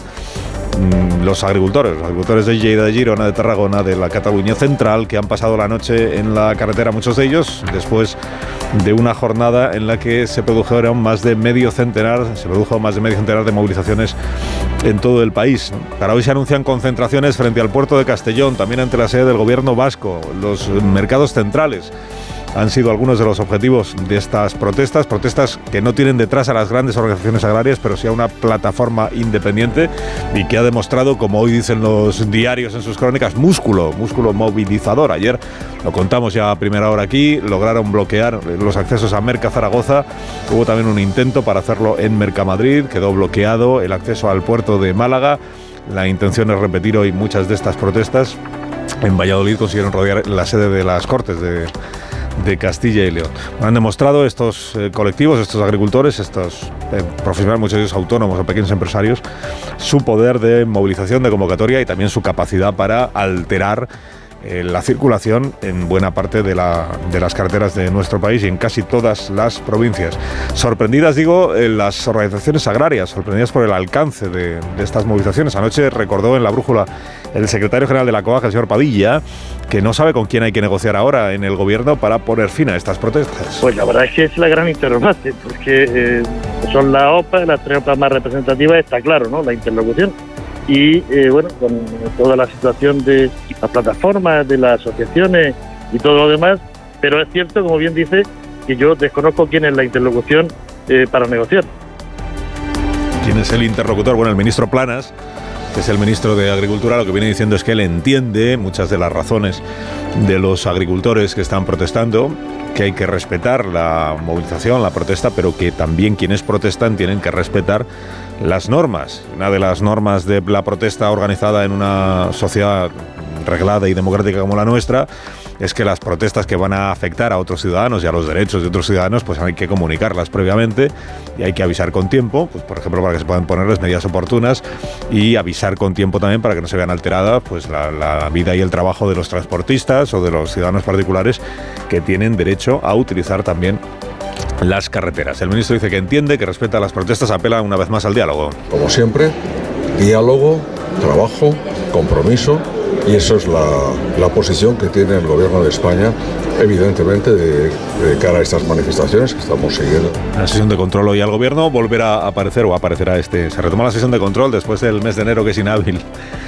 Eh, se retoma la sesión de control y este asunto va a aparecer en, las preguntas de la oposición al gobierno en esta jornada. Como no son movilizaciones solo en España, la semana pasada acuérdese que estábamos contando las de Francia y hablábamos de una movilización europea. Quizá lo más relevante de lo que ha sucedido en las últimas horas a este respecto es el anuncio que hizo Ursula von der Leyen, la presidenta de la Comisión Europea, que aparca o retira, al menos de momento, la ley que iba a regular la utilización o la prohibición de utilización de pesticidas en los campos eh, de la Unión Europea, de los países de la Unión Europea. En realidad esta era una iniciativa que estaba ahí estancada, está acabando ya la legislatura europea y elecciones en el mes de junio, y no iba a salir adelante. Y algunos gobiernos, como el gobierno de Francia, venían presionando mucho para que se aparcara o se suspendiera esta iniciativa. Y eso es lo que finalmente ha ocurrido. Veremos si se retoma o no para la legislatura siguiente. Ha dicho la presidenta de la Comisión, la señora von der Leyen, que la Comisión o el gobierno europeo que salga de las próximas elecciones pues retomará este asunto y que en ese caso será ese nuevo gobierno el que tenga que dialogar con los agricultores europeos.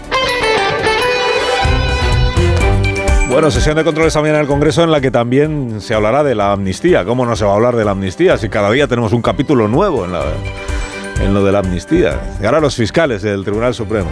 Decíamos, cuidado que hay algunos diarios que dicen que puede haber un criterio mayoritario de los 15 fiscales que se reunieron ayer en la Junta de Fiscales del Tribunal Supremo, un criterio mayoritario pero contrario al del ponente. Con lo satisfecho que estaba el gobierno, lo decía en voz baja, con el informe del ponente. Dice, mira, ahí tienes, al fiscal del Tribunal Supremo no ve que haya que imputar a Puigdemont en lo del tsunami democrático. Como el fiscal de la Audiencia Nacional tampoco lo ve. Y los dos son conservadores. Pero dicen que, que no tiene sentido achacar a Puigdemont nada en este asunto del tsunami democrático. Ah, pero faltaba la Junta de Fiscales, ya eran 15. Claro que de los 15, 11 digan que ellos sí ven razones para imputar a Puigdemont, pues es un revés. Es un revés, sobre todo cuando te has significado tanto en una determinada posición. Claro, cuando es el propio presidente del gobierno que viene predicando estos últimos días, no hay razón alguna para imputar terrorismo a un solo independentista. Pues ahora aparecen 11 de 15 fiscales del Tribunal Supremo, que se supone que son los más experimentados, los que más criterios tienen. Fiscales que no jueces, ¿eh? Fiscales. Que venía también diciendo el presidente estos últimos días, ah, los fiscales dicen que se prorrogan demasiado las investigaciones, ah, los fiscales no ven terrorismo. Pues mira, hay 15, perdón, 11 de 15 que sí que lo ven.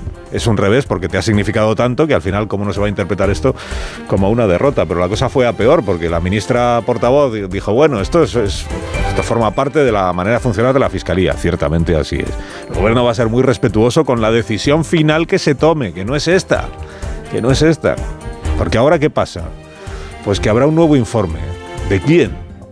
De la número 2 de la, teniente fiscal del Supremo, que viene a ser como la número 2 en la jerarquía. ¿Por qué?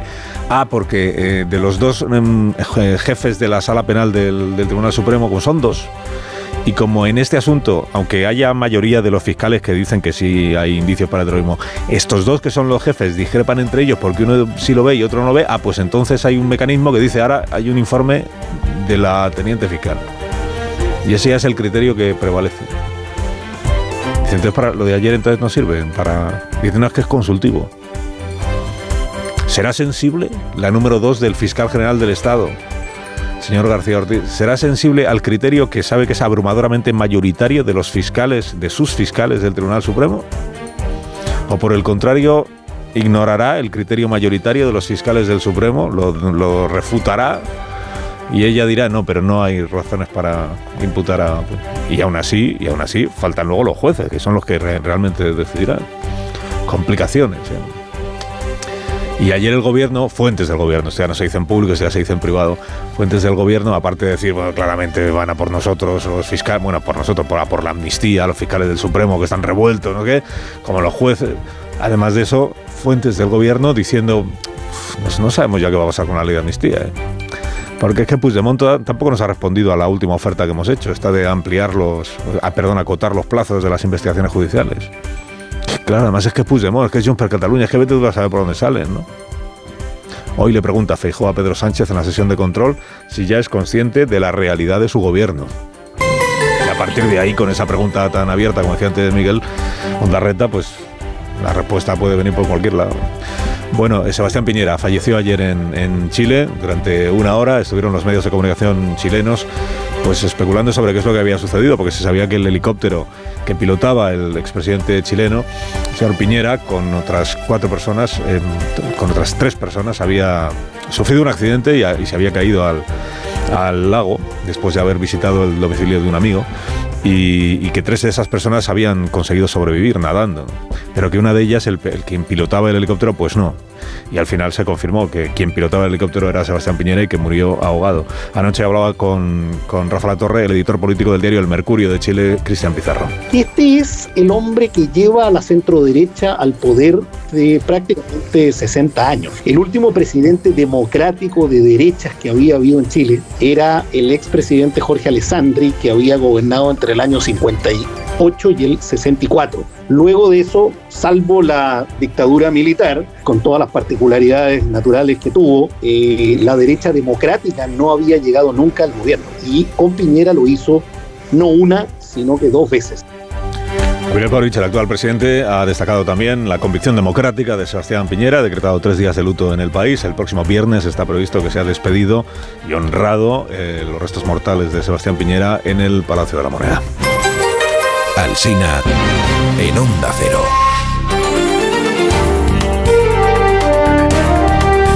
7 y 11 minutos. Otras noticias de la mañana del miércoles. Los bomberos han encontrado el cuerpo de uno de los vecinos desaparecidos tras derrumbarse un edificio en Badalona. Se desconoce aún su identidad. Según ha adelantado RAC-U, los bomberos que han estado trabajando toda la noche siguen buscando a los otros dos vecinos. Ayer se informó de la desaparición de una mujer de más de 50 años y dos jóvenes de entre 30 y 40. De momento se desconocen las causas del derrumbe. El alcalde Xavier García Albiol explicaba que el ayuntamiento no tiene expedientes del edificio, que pasó hace poco además la inspección técnica. Vecinos afectados señalaban que el mes pasado, hace unas semanas, habían pasado la inspección técnica del edificio. Por tanto, no estamos hablando en principio de un edificio que tenga problemas de abandono, que no se ha cuidado. Parece que no va por aquí. La Junta de Andalucía negocia con Murcia un acuerdo para poder recibir agua de la desaladora de Cartagena. La idea es trasladar en barco el excedente de agua de la planta de escombreras a puertos de Andalucía, como hará Valencia con Cataluña. Pese a que los pantanos andaluces han crecido esta semana, en Almería están por debajo del 9% y en Cádiz o Málaga apenas superan el 15%. La Junta ha pedido al Gobierno que permita llevar a cabo el proyecto con Murcia y la ministra Teresa Rivera en Radio Nacional se habría a estudiarlo. Hay que ver cuáles son las, las alternativas y obviamente una de ellas puede ser algo parecido a esto, de dónde puede proceder qué agua que pueda llegar en, en barco a los puertos de las ciudades y áreas metropolitanas que, que puedan tener. El Tribunal de Apelaciones de Washington rechaza que Donald Trump tenga inmunidad en el asalto, en el caso del asalto al Capitolio. El expresidente está imputado por cuatro delitos por intentar revocar el resultado de las elecciones de 2020 que ganó Joe Biden. Las juezas del Tribunal de Apelaciones han rechazado por unanimidad su inmunidad como presidente. Dicen que no pueden aceptar que el cargo de presidencia sitúe para siempre a sus antiguos ocupantes por encima de la ley. Trump ha anunciado que va a recurrir. El juicio a Dani Alves por agresión sexual termina hoy con la declaración del futbolista. Ayer tanto los trabajadores de la discoteca como los Mossos que atendieron a la víctima explicaron que estaba en shock y que tenía miedo a denunciar porque pensaba que nadie la creería y se sentía culpable. Declaró también la mujer del futbolista que asegura que, que aquella noche llegó a casa muy borracho.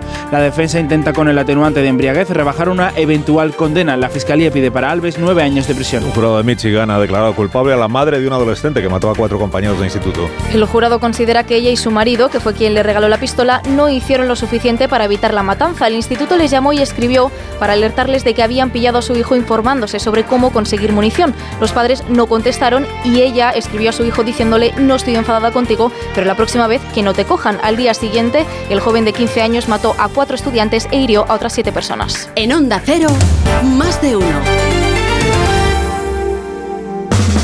La felicidad no es un destino al que llegar.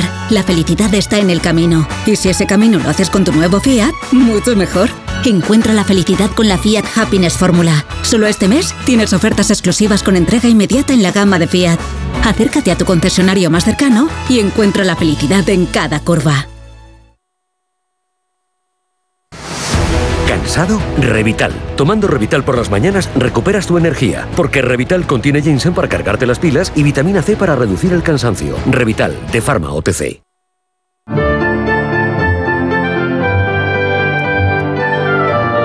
Siete y cuarto, una menos en Canarias, la previsión del tiempo con Roberto Brasero. Buenos días, Roberto. Hola Carlos, muy buenos días y buenos días a todos. Mira, hoy es el día en el que se va a ir retirando el anticiclón y van a ir llegando las nubes que mañana y pasado dejarán lluvias en muchas zonas de España. Hoy por lo tanto estamos en el día del cambio. Aunque el tiempo va a ser muy parecido de momento al que hemos tenido hasta ahora. Empezamos con heladas, mitad norte. Mira, mañana a esta hora no va a helar, por ejemplo. Eso es un cambio que nos trae las nubes. Esta tarde seguirá luciendo el sol, las temperaturas de 20 grados o más, sobre todo en zonas del Mediterráneo. Pero luego por el oeste se va a ir nublando. Y en Galicia, esta tarde ya puede llover. Y esta noche el viento de temporal en las costas. Y mañana vientos fuertes en más zonas. Y lluvias. Abundantes las de mañana en Galicia, otras zonas del oeste peninsular. El viernes cuenten con lluvias en toda España. Y en algunos casos abundantes. Ojo, que estamos hablando de un temporal que va a sustituir al anticiclón, de una borrasca con nombre propio, se llama Carlota y llegará mañana. Más de uno en Onda Cero.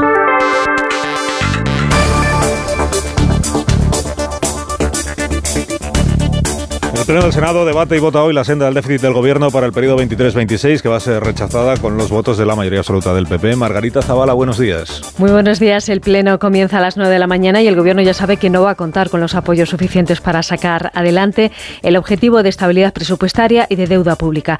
El PP ya confirmó el lunes y reiteró ayer martes que no van a votar a favor, aunque estarían dispuestos a hacerlo si se aceptan algunas medidas como la deflactación del IRPF o la rebaja del IVA de la carne o del pescado. María Jesús Montero le responde que en realidad por lo único que apuestan es por el acoso y derribo del gobierno de Pedro Sánchez hasta el punto de votar en contra de una medida que beneficia a sus propias comunidades autónomas, algo que califica de incomprensible.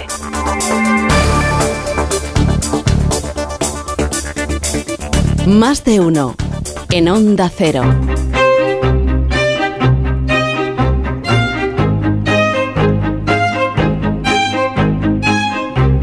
Las 7 y 17 minutos. El primer comentario de la mañana con la firma de Marta García ayer. Buenos días, Marta. Buenos días, Carlos.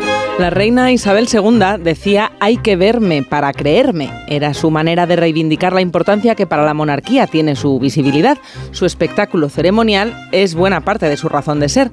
Pero ahora que los médicos han recomendado al rey Carlos III que evite por completo la exposición pública desde que le han detectado un cáncer, lo que va a quedar expuesto es su ausencia y su enfermedad cuando el Palacio de Buckingham anunció el lunes que al rey Carlos III le habían diagnosticado cáncer y que supondría sus compromisos públicos, que tendría que suspenderlos para someterse al tratamiento, la noticia se interpretó a la vez como una muestra de opacidad y de transparencia. Transparencia porque era mucho más explícito que aquellos partes que se daban a conocer cuando su madre Isabel II enfermó y todo lo que se decía era que tenía problemas de movilidad. Y opacidad porque no han dicho qué tipo de cáncer es. Pero para el rey Carlos no ha habido eufemismos, tiene cáncer. Eso ha dicho el Palacio de Buckingham y pacientes de cáncer y asociaciones médicas llevan mucho tiempo reivindicando que al cáncer se lo llame cáncer. Nada de larga y penosa enfermedad, ni sinónimo de lacra, nada de tabú. Llamar al cáncer por su nombre, con precisión, ayuda a vencer el estigma social. Esa transparencia de llamar al cáncer cáncer ha sido aplaudida, pero como el comunicado real no ha dicho qué tipo de cáncer es ni han sido claros en el pronóstico, enseguida la transparencia se ha vuelto opacidad, una opacidad que alimenta las especulaciones y la incertidumbre. También reabre el, el debate del derecho a la privacidad de un monarca sobre su salud. En enero, solo un día después de que se anunciara que al rey Carlos III se le iba a someter a una operación de próstata, antes de que se le detectara el cáncer, se multiplicaron por 10 el número de personas que buscaba información sobre el tema. Hacer visible el cáncer ayuda a entenderlo y lo más importante, a Hay que verlo para creerlo. Moraleja, Marta. Mejor ser transparente que alimentar las especulaciones de la gente.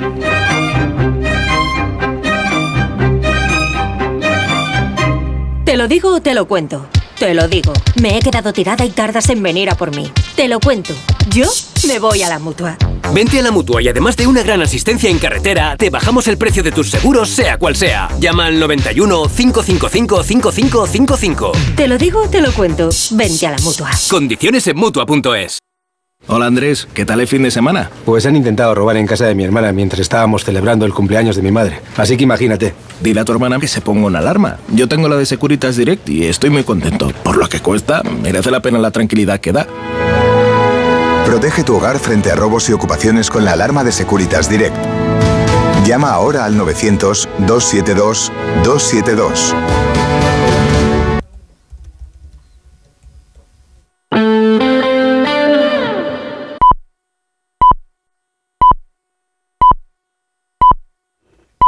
Son las siete y media de la mañana, son las seis y media de la mañana en Canarias. Escuchamos el consejo de Ibudol de los amigos de Kern Pharma. A ese dolor de espalda que no te deja hacer deporte o a ese dolor de cabeza que te hace difícil trabajar, ni agua. Ibudol, el primer ibuprofeno bebible en stick pack para aliviar el dolor.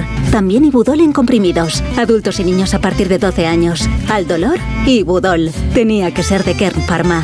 Lea las instrucciones de este medicamento y consulte al farmacéutico.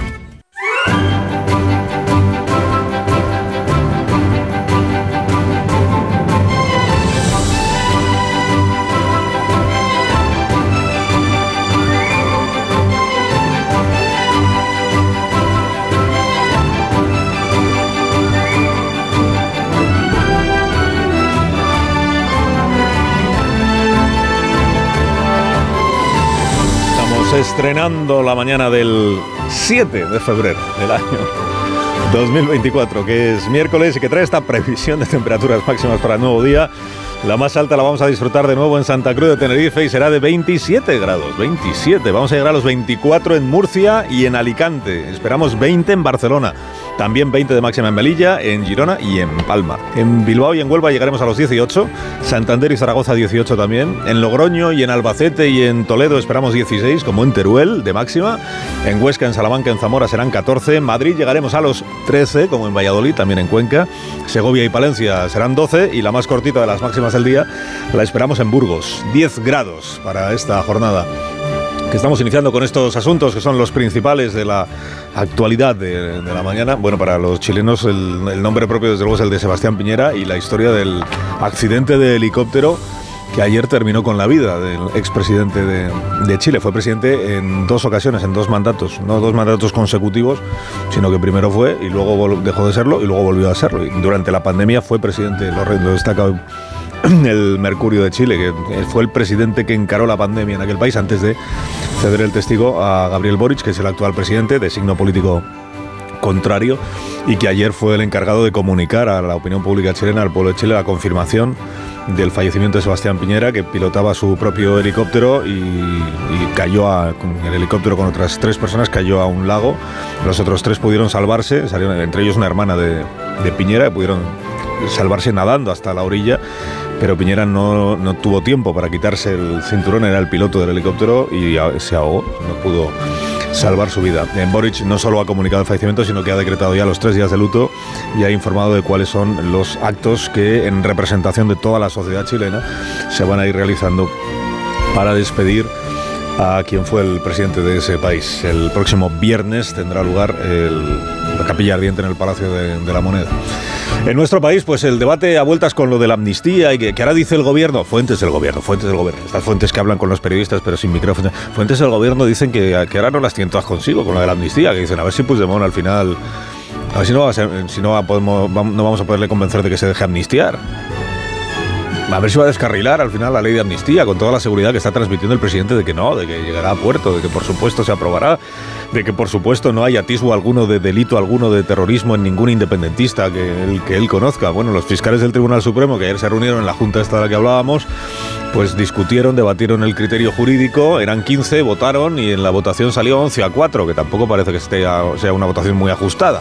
O sea, 11 a 4, como dice hoy la vanguardia, es un abrumador criterio mayoritario de los fiscales que se supone que más saben, pues son los del Supremo, los que llegan a la cúspide de su carrera, pues 11 a 4 mm, sí creen que hay que investigar, investigar a Puigdemont. Luego otra cosa será una sentencia si llega a haber juicio, pero que hay que investigar a Puigdemont por delito de terrorismo. La última palabra la tendrán los jueces del Tribunal Supremo. Entre medias, los de los fiscales ya se han pronunciado, no, no, porque ahora le toca a la teniente fiscal, que es la número 2 del señor García Ortiz, fiscal general, emitir un informe. Dice, la, número 2 de la Fiscalía emitirá un informe contrario al criterio abrumadoramente mayoritario de los fiscales del Supremo. Pues podría ser, podría ser.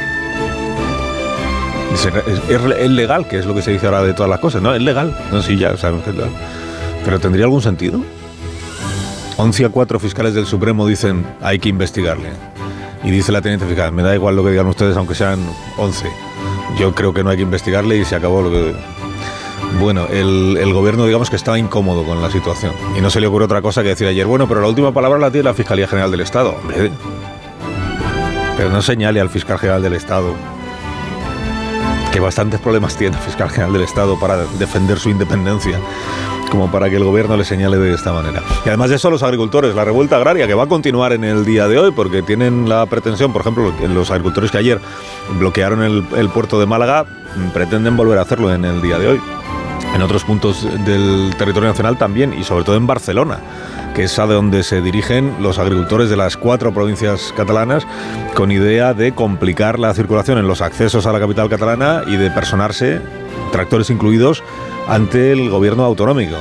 Ante la, ante la sede de la Consejería de Acción Climática. Dice, hombre, ante el Palau de, ante la, hasta la Plaza de San Jaume no van a poder meter los tractores, claro, pero, pero no, no, notarse se van a hacer notar los agricultores. Ayer Ursula von der Leyen, en nombre de la Comisión Europea, ya anunció que queda aparcada la ley esta de los pesticidas, que tan eh, enfurecido, enfurruñado o encabritado tenía al sector.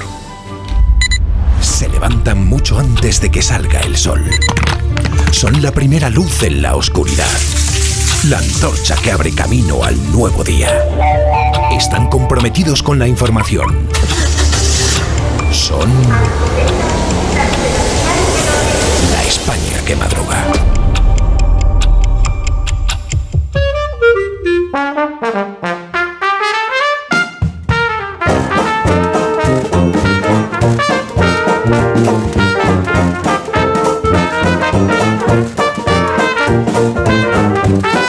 España que madruga en miércoles con el profesor Rodríguez Brown. Buenos días, Carlos. Buenos días, a pesar del gobierno. Con Daniel Ramírez García Mina, el nuevo. Buenos días, Dani. Patrón, mando un abrazo a Pedro Sánchez, que me consta se ha levantado esta mañana con una hernia fiscal muy dolorosa. Con Rosa Belmonte. Buenos días, Rosa. Muy buenos días desde Murcia. Con Félix José Casillas. Hola, Félix. Hola, ¿qué tal? Y con la España que trasnocha, porque partido nueve y media de la noche en el Metropolitano. Nueve y media de la noche.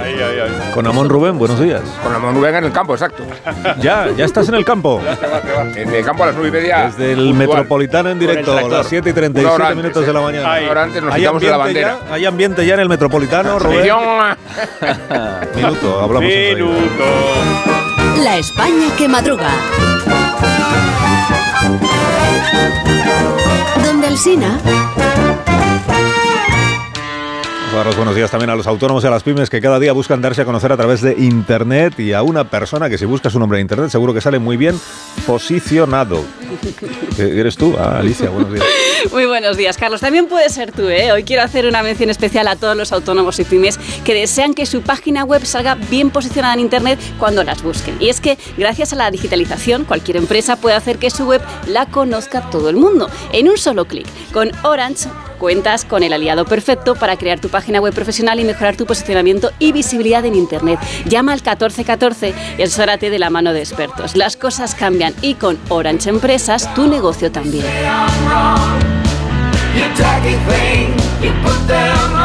Más de uno.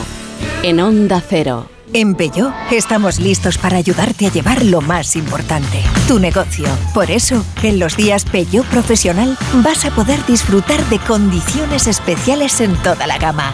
Aprovecha del 1 al 14 de febrero para dar energía a tu negocio. Inscríbete ya en peugeot.es.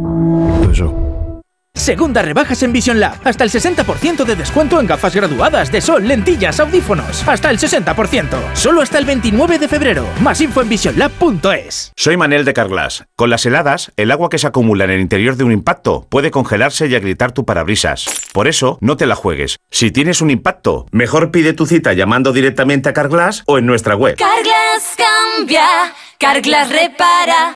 La Razón te ofrece las sartenes de acero al carbono que usan los mejores chefs, profesionales. No se pegan gracias a su antiadherente natural y su fondo pulido. Calor uniforme, sin revestimientos ni tóxicos, con elegante mango de madera de cedro, para todo tipo de cocinas y para toda la vida.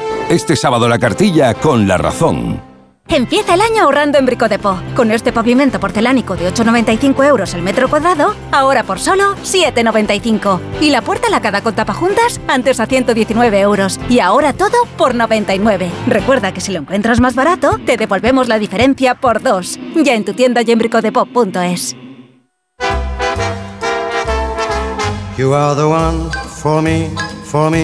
formidable. Hoy con Endesa tienes una oferta formidable. Elige formidable energía con luz, gas y mantenimiento de gas y ahorra 620 euros en dos años.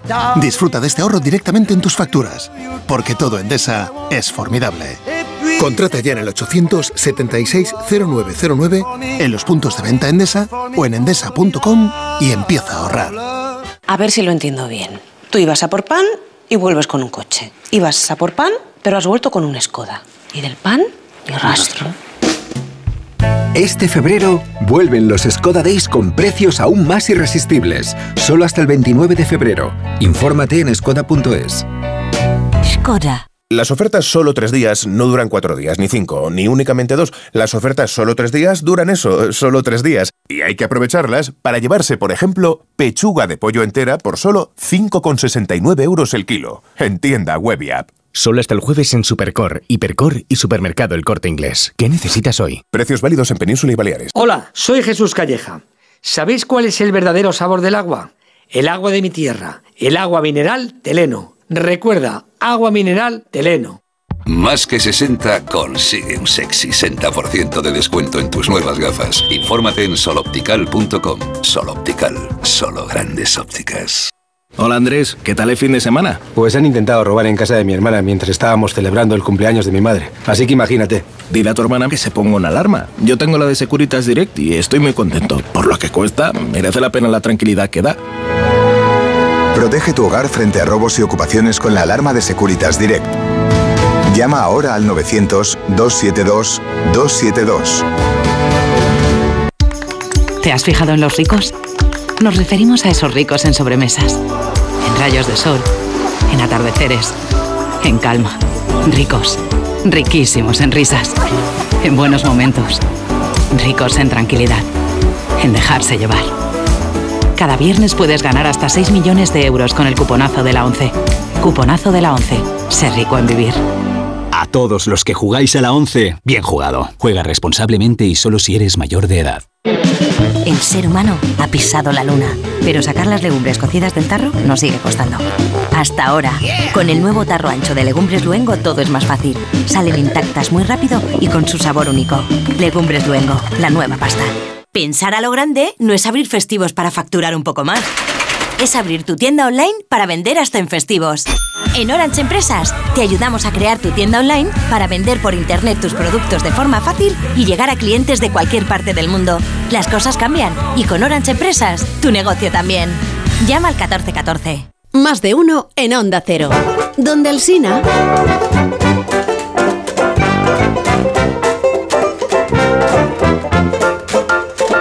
Hoy sí, hoy menos 18 minutos, una hora menos en Canarias. Hay siete preguntas y media sí. para iniciar la mañana de Es- miércoles, la primera de las cuales es... Es el ritmo. La primera de las cuales es... Hemos perdido la conexión con el Metropolitano. Vamos entonces a ¿Qué la va a hacer prensa. Pedro Sánchez, Carlos? Qué buenos silencios dramáticos. ¿Qué va a hacer Pedro Sánchez El profesor ahora, está muy tenso. ahora que la Fiscalía ha cambiado de criterio y considera que procede a investigar a Puigdemont por delitos de terrorismo? La ¿Qué segunda. va a hacer? En este mismo sentido, ¿a qué se refería exactamente la ministra portavoz Pilar Alegría cuando decía que es el fiscal general quien tiene la última palabra? La tercera. ¿Interpretáis acaso? ¿Interpretáis acaso que Sánchez va a convertir al fiscal general en su brazo político? La cuarta. ¿En qué sistema de justicia homologable una fiscalía se convierte en abogado defensor del delincuente? La quinta. ¿Cómo va a reaccionar Puigdemont cuando descubra que Sánchez no puede concederle la impunidad? La sexta. Habrá que retocar, pues, el Código Penal para que a Puigdemont se le exonere de los delitos que haya podido cometer, incluida esa figura menor llamada terrorismo. La séptima. Sin cebada no hay cerveza, sin cebada no hay cerveza. ¿Eh? Puede conmover a la sociedad este lema de los agricultores, más que ningún otro en la campaña de protestas. Y la media, que es la última. pregunto a Félix, ¿es el parricidio legal cuando el Atlético juega contra el Atlético? Los periódicos de esta mañana, ¿de qué tratan, Dani? Los Osasuna sabemos muy bien lo que es perder un partido por goleada. Eso es lo que le ocurrió ayer al fiscal general del Estado y también indirectamente a Pedro Sánchez. Y esa es la noticia que ocupa todas las portadas esta mañana. 11 de 15 fiscales sí ven indicios para investigar a Puigdemont por terrorismo. 11 hombres sin piedad, pensará Moncloa. Dice el mundo en su portada. La contundente decisión deja en evidencia la afirmación del presidente Sánchez de que no es terrorismo. ABC, la Junta de Fiscales sí ve en el procés el terrorismo que niega Sánchez. Aunque lo más divertido, pese a la goleada, es la reacción del gobierno. Como nuestros oyentes saben, porque son muy brillantes, esta mayoría de fiscales no va a impedir que decida el fiscal general. Se trata de un órgano tremendamente jerárquico. Titulares del país y de la razón calcados. El gobierno confía en que la decisión final de la fiscalía sobre Puigdemont. El gobierno confía en la decisión final de la fiscalía sobre Puigdemont. Y si el titular de la razón y el del país son iguales, podemos citar a Heráclito, perdón, a Sánchez, para concluir, la única verdad es la realidad. Detalles interesantes sobre lo ocurrido ayer dentro de la reunión. El confidencial. Los fiscales se revelan y acusan al fiscal general de maniobrar para salvar al gobierno. Atención a esta frase que escribe Beatriz Parera. La sensación es muy parecida a la de un equipo que golea al contrario, pero después ve cómo al final del encuentro le roban el partido. ¿Qué va a pasar ahora? La número 2 de la Fiscalía, de la máxima confianza del fiscal general, va a elaborar un nuevo informe, probablemente en contra, según las crónicas de esa abrumadora mayoría que ayer se posicionó durante la reunión. Ya son muchos días eh, con un debate en los periódicos, la radio, las televisiones. ¿Fue terrorismo lo de Tsunami? Esta mañana en el español conocemos nuevos detalles de cómo operó ese movimiento. El cerebro de Tsunami coordinaba con Esquerra y 26 periodistas afines cómo tratar sus actos violentos. Oriol Soler, empresario de la comunicación, creó un chat de Telegram llamado Indis Group 1O, que según la Guardia Civil manipuló información y noticias desde los medios más importantes de Cataluña. El objetivo era controlar el mensaje que se difundía y coordinar con esos periodistas cómo tratar sus acciones violentas en los medios. Un ejemplo, el 17 de octubre de 2019, tres días después de hacerse pública la sentencia del procés, el cerebro de Tsunami decía, la violencia es un desastre pero es inevitable, hay que estar en esta fase durante una semana. ¿Y qué otros melones has abierto esta mañana a bordo de esos tractores de la información, que son los Oh. diarios? Bueno, el gobierno y Puigdemont están jugando la prórroga, negociando de nuevo la ley de amnistía. La gente se pregunta, oye, pero ¿esto hasta cuánto dura? ABC, la mesa del Congreso da otros 15 días a PSOE y Junts. El plazo acabará, por tanto, el 21 de febrero. Maldecíamos ayer que Sánchez ha ofrecido sin éxito a Puigdemont la reforma de la ley de enjuiciamiento criminal para evitar que García Castellón prorrogue su investigación contra el expresidente. Pero Junts lo ha rechazado pensando que a este juez, que es un lanzado, quizá le basten los seis meses que le quedan para Total, que Sánchez tiene que pensar en otro camino, de momento sin éxito. La vanguardia. El PSOE duda sobre las alternativas para desencallar la amnistía, el confidencial. El gobierno flaquea y no tiene garantías sobre qué decidirá Puigdemont. Fernando Garea cita la casa lúgubre de Charles Dickens para ilustrar el embrollo en el que se ha metido Sánchez. Dice, con el transcurso del tiempo, este estrafalario pleito se ha complicado de tal modo que nadie en el mundo conoce ya su verdadera causa. Rafa Latorre en su columna del Mundo escribe, da igual lo que Sánchez piense, lo único relevante es lo que necesita. Uno gobierna para transformar un país. Lo que es estricta novedad en la joven democracia española es que alguien transforme un país para poder gobernarlo. Y termino con el otro asunto del día. Al campo, todos los diarios publican informaciones y reportajes sobre las protestas. La mayoría de ellos intentan dilucidar quién está detrás de ese movimiento. La Razón, ABC, El Confidencial, El Español, todos ahondan en quién eh, montó estos movimientos y todos coinciden en que son guerra de guerrillas, en que son espontáneos eh, enlazados a través de grupos de WhatsApp. Gracias, Dani. A ti, patrón. Nada. En la hoguera de Belmonte que arde esta mañana. Pues eh, sobre los tractores que ayer me tragué un poquito en Murcia, dice Federico, las infinitas leyes corruptamente renovables de Bruselas son manifestaciones de un poder ajeno y hostil al campo, esto en el mundo. E Ignacio Camacho en ABC escribe, se sienten abandonados por una política de urbanitas autosatisfechos, masacrados a impuestos, víctimas de una regulación asfixiante del marco europeo que les impide competir en igualdad de condiciones con los agricultores de Mercosur o de Marruecos. Y breaking news en toda la prensa sobre Carlos de Inglaterra. Delega en Ana, en la princesa Ana, que en el fondo tiene más actos que él siempre, y en William. Vio a Harry en Clarence House, Guillermo no estuvo. Se ha ido a Sandringham, ayer escuché en un informativo español que se trasladó al rural británico. Mm. Sandringham, el rural. A William, que reaparece hoy, se le ha acabado lo de papá y marido burgués. En el mundo dicen que Harry es consejero real y en el país que no es consejero real. En el país también hay una fe de errores. No es de próstata como publicaron ayer. Eh, leo en ABC y en La Vanguardia que Miss Japón renuncia al título tras revelarse su relación con un hombre casado. A ver, a ver. La elección de Carolina Shino, de ascendencia ucraniana y cara de ucraniana, fue polémica desde el principio, pero es que además es fea, muy fea. En ABC, tres años de cárcel por crear con inteligencia artificial una imagen sexual de un niño. Europa considerará pornografía infantil las fotografías y los vídeos generados por tecnología. Y claro, nos acordamos de Mantícora, de Bermud, pero yo sigo sin tener claro el delito. Y en el periódico, eh, Monegal en su, columna la dedica a la segunda entrega, entrega de Sálvese quien pueda, lo de Netflix, el reality de Netflix con la gente de Sálvame en Miami y ahora en México. Pero no cuenta lo mejor. Hay un momento en que van Belén Esteban y María Patiño saliendo de un local en México y Patiño dice, mira, ahí está Federico. Y Belén Esteban, ¿lo santo? Dice, no mujer, nuestro chofer.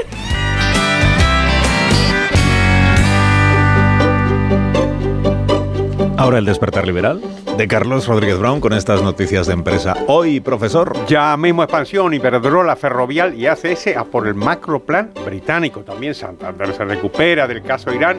Y mira, ¿queréis ver un chantaje al PP con una ca- cabeza de caballo muerta? Aquí. La exención fiscal a perceptores del salario mínimo estará ligada al presupuesto, declaró María Jesús Montero. Cinco días. Microsoft se alía con Semaphore para distribuir noticias hechas con inteligencia artificial. Ojo con esto, el economista. ¿Y qué declaración de Unai Sordo? Apoyamos rebajar las cotizaciones para emplear a mayores de 52 años. Ojo a este reconocimiento. Voces de ultratumba. Habla Jesucristo. Joder. Más alegría hay en el reino de los cielos por un pecador que se arrepiente que por 99 justos que perseveran. Vamos a la prensa económica internacional. La columna Lex habla de Spotify, de Buenos Aires. ¿eh? que todavía no está consiguiendo buenas buenas notas en beneficios y el Wall Street Journal se pregunta por qué los norteamericanos están tan deprimidos y la economía está tan fuerte.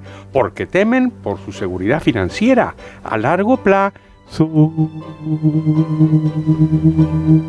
¿Y la viñeta económica de hoy cuál es, profesor? Buenísima, Caín en la razón. Un niño le dice a una niña, si quieres, te puedo enseñar las instituciones del Estado, que son de mi padre y de sus amigos. Contamos ahora la actualidad deportiva con Félix José Casillas. Había indicios, podía pasar y pasó. Indicios porque el partido de ida de las semifinales a doble vuelta casi siempre deja abierta la resolución final. Habrá que esperar al segundo informe dentro de 20 días para saber si Mallorca o Real Sociedad disputan la final de la Copa del Rey. Por abrumadora mayoría se cuenta que anoche los Donostierras pudieron sentenciar en la segunda parte, pero también que esto es fútbol y que este Mallorca de fútbol tractor y de músculo no está descartado. Tenso debate el que se espera esta noche en el Metropolitano, en el estadio del Atlético de Madrid, que no va a ser el juez que decida la eliminatoria, pese a que los rojiblancos madrileños sean imbatibles como locales. Llega el Atlético, Nico Williams tocado, y esta duda marca la previa, porque en el dibujo inicial de este partido se habla fundamentalmente de la sesión de control que en defensa Atlético Reinildo puede hacer sobre el joven León, pero según otras ideas, si veremos revuelta en el campo del equipo vasco y si será capaz de sujetar a un futbolista que tiene el Atlético como su víctima favorita, que es Griezmann. La última vez que se enfrentaron en la Copa del Rey, hace 10 años, ya se sentaban en los banquillos Simeone y Valverde. El técnico del Atlético de Madrid, inmune al desgaste y al paso del tiempo, recordó ayer como ponente en la rueda de prensa que no pierde el tiempo en cosas banales como lo de llamar Bilbao al Atlético, cosa que tanto molesta en Bilbao.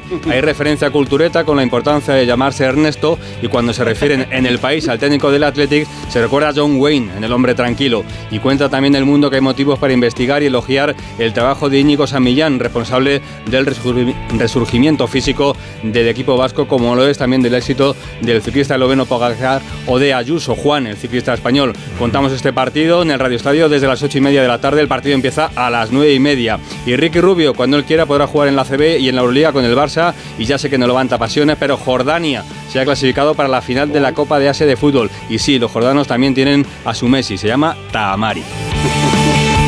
En seis minutos llegamos a las 8. No sé la verdad. Sí, serán las 7 de la mañana en las Islas Canarias. Qué bueno, ¿no? Ahora continuamos. Bueno, ahora continúo yo.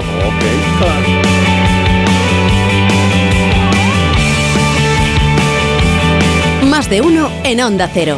Donde el Sina.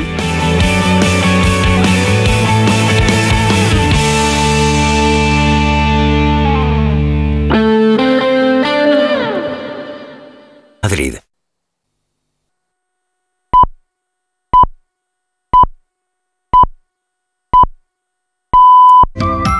Alsina. ¿Qué hora es?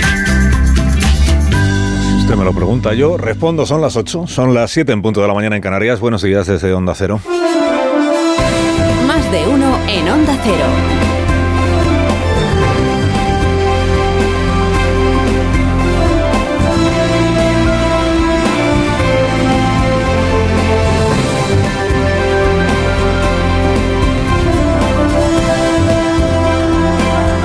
¿Cómo están? Bienvenidos a una nueva mañana de radio que corresponde al 7 de febrero del año 2024, que es miércoles para más señas.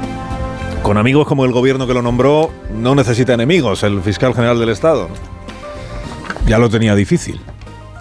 Ya lo tenía difícil Álvaro García Ortiz, heredero de Dolores Delgado, para ser visto como eh, autónomo, como independiente, después de haber sido invocado por el presidente y por sus ministros en los tiempos del solo sí es sí, como el jurista clarividente que fijaría el criterio correcto, el adecuado sobre la aplicación de aquella ley en discrepancia con los torcidos jueces machistas y en sintonía con Irene Montero.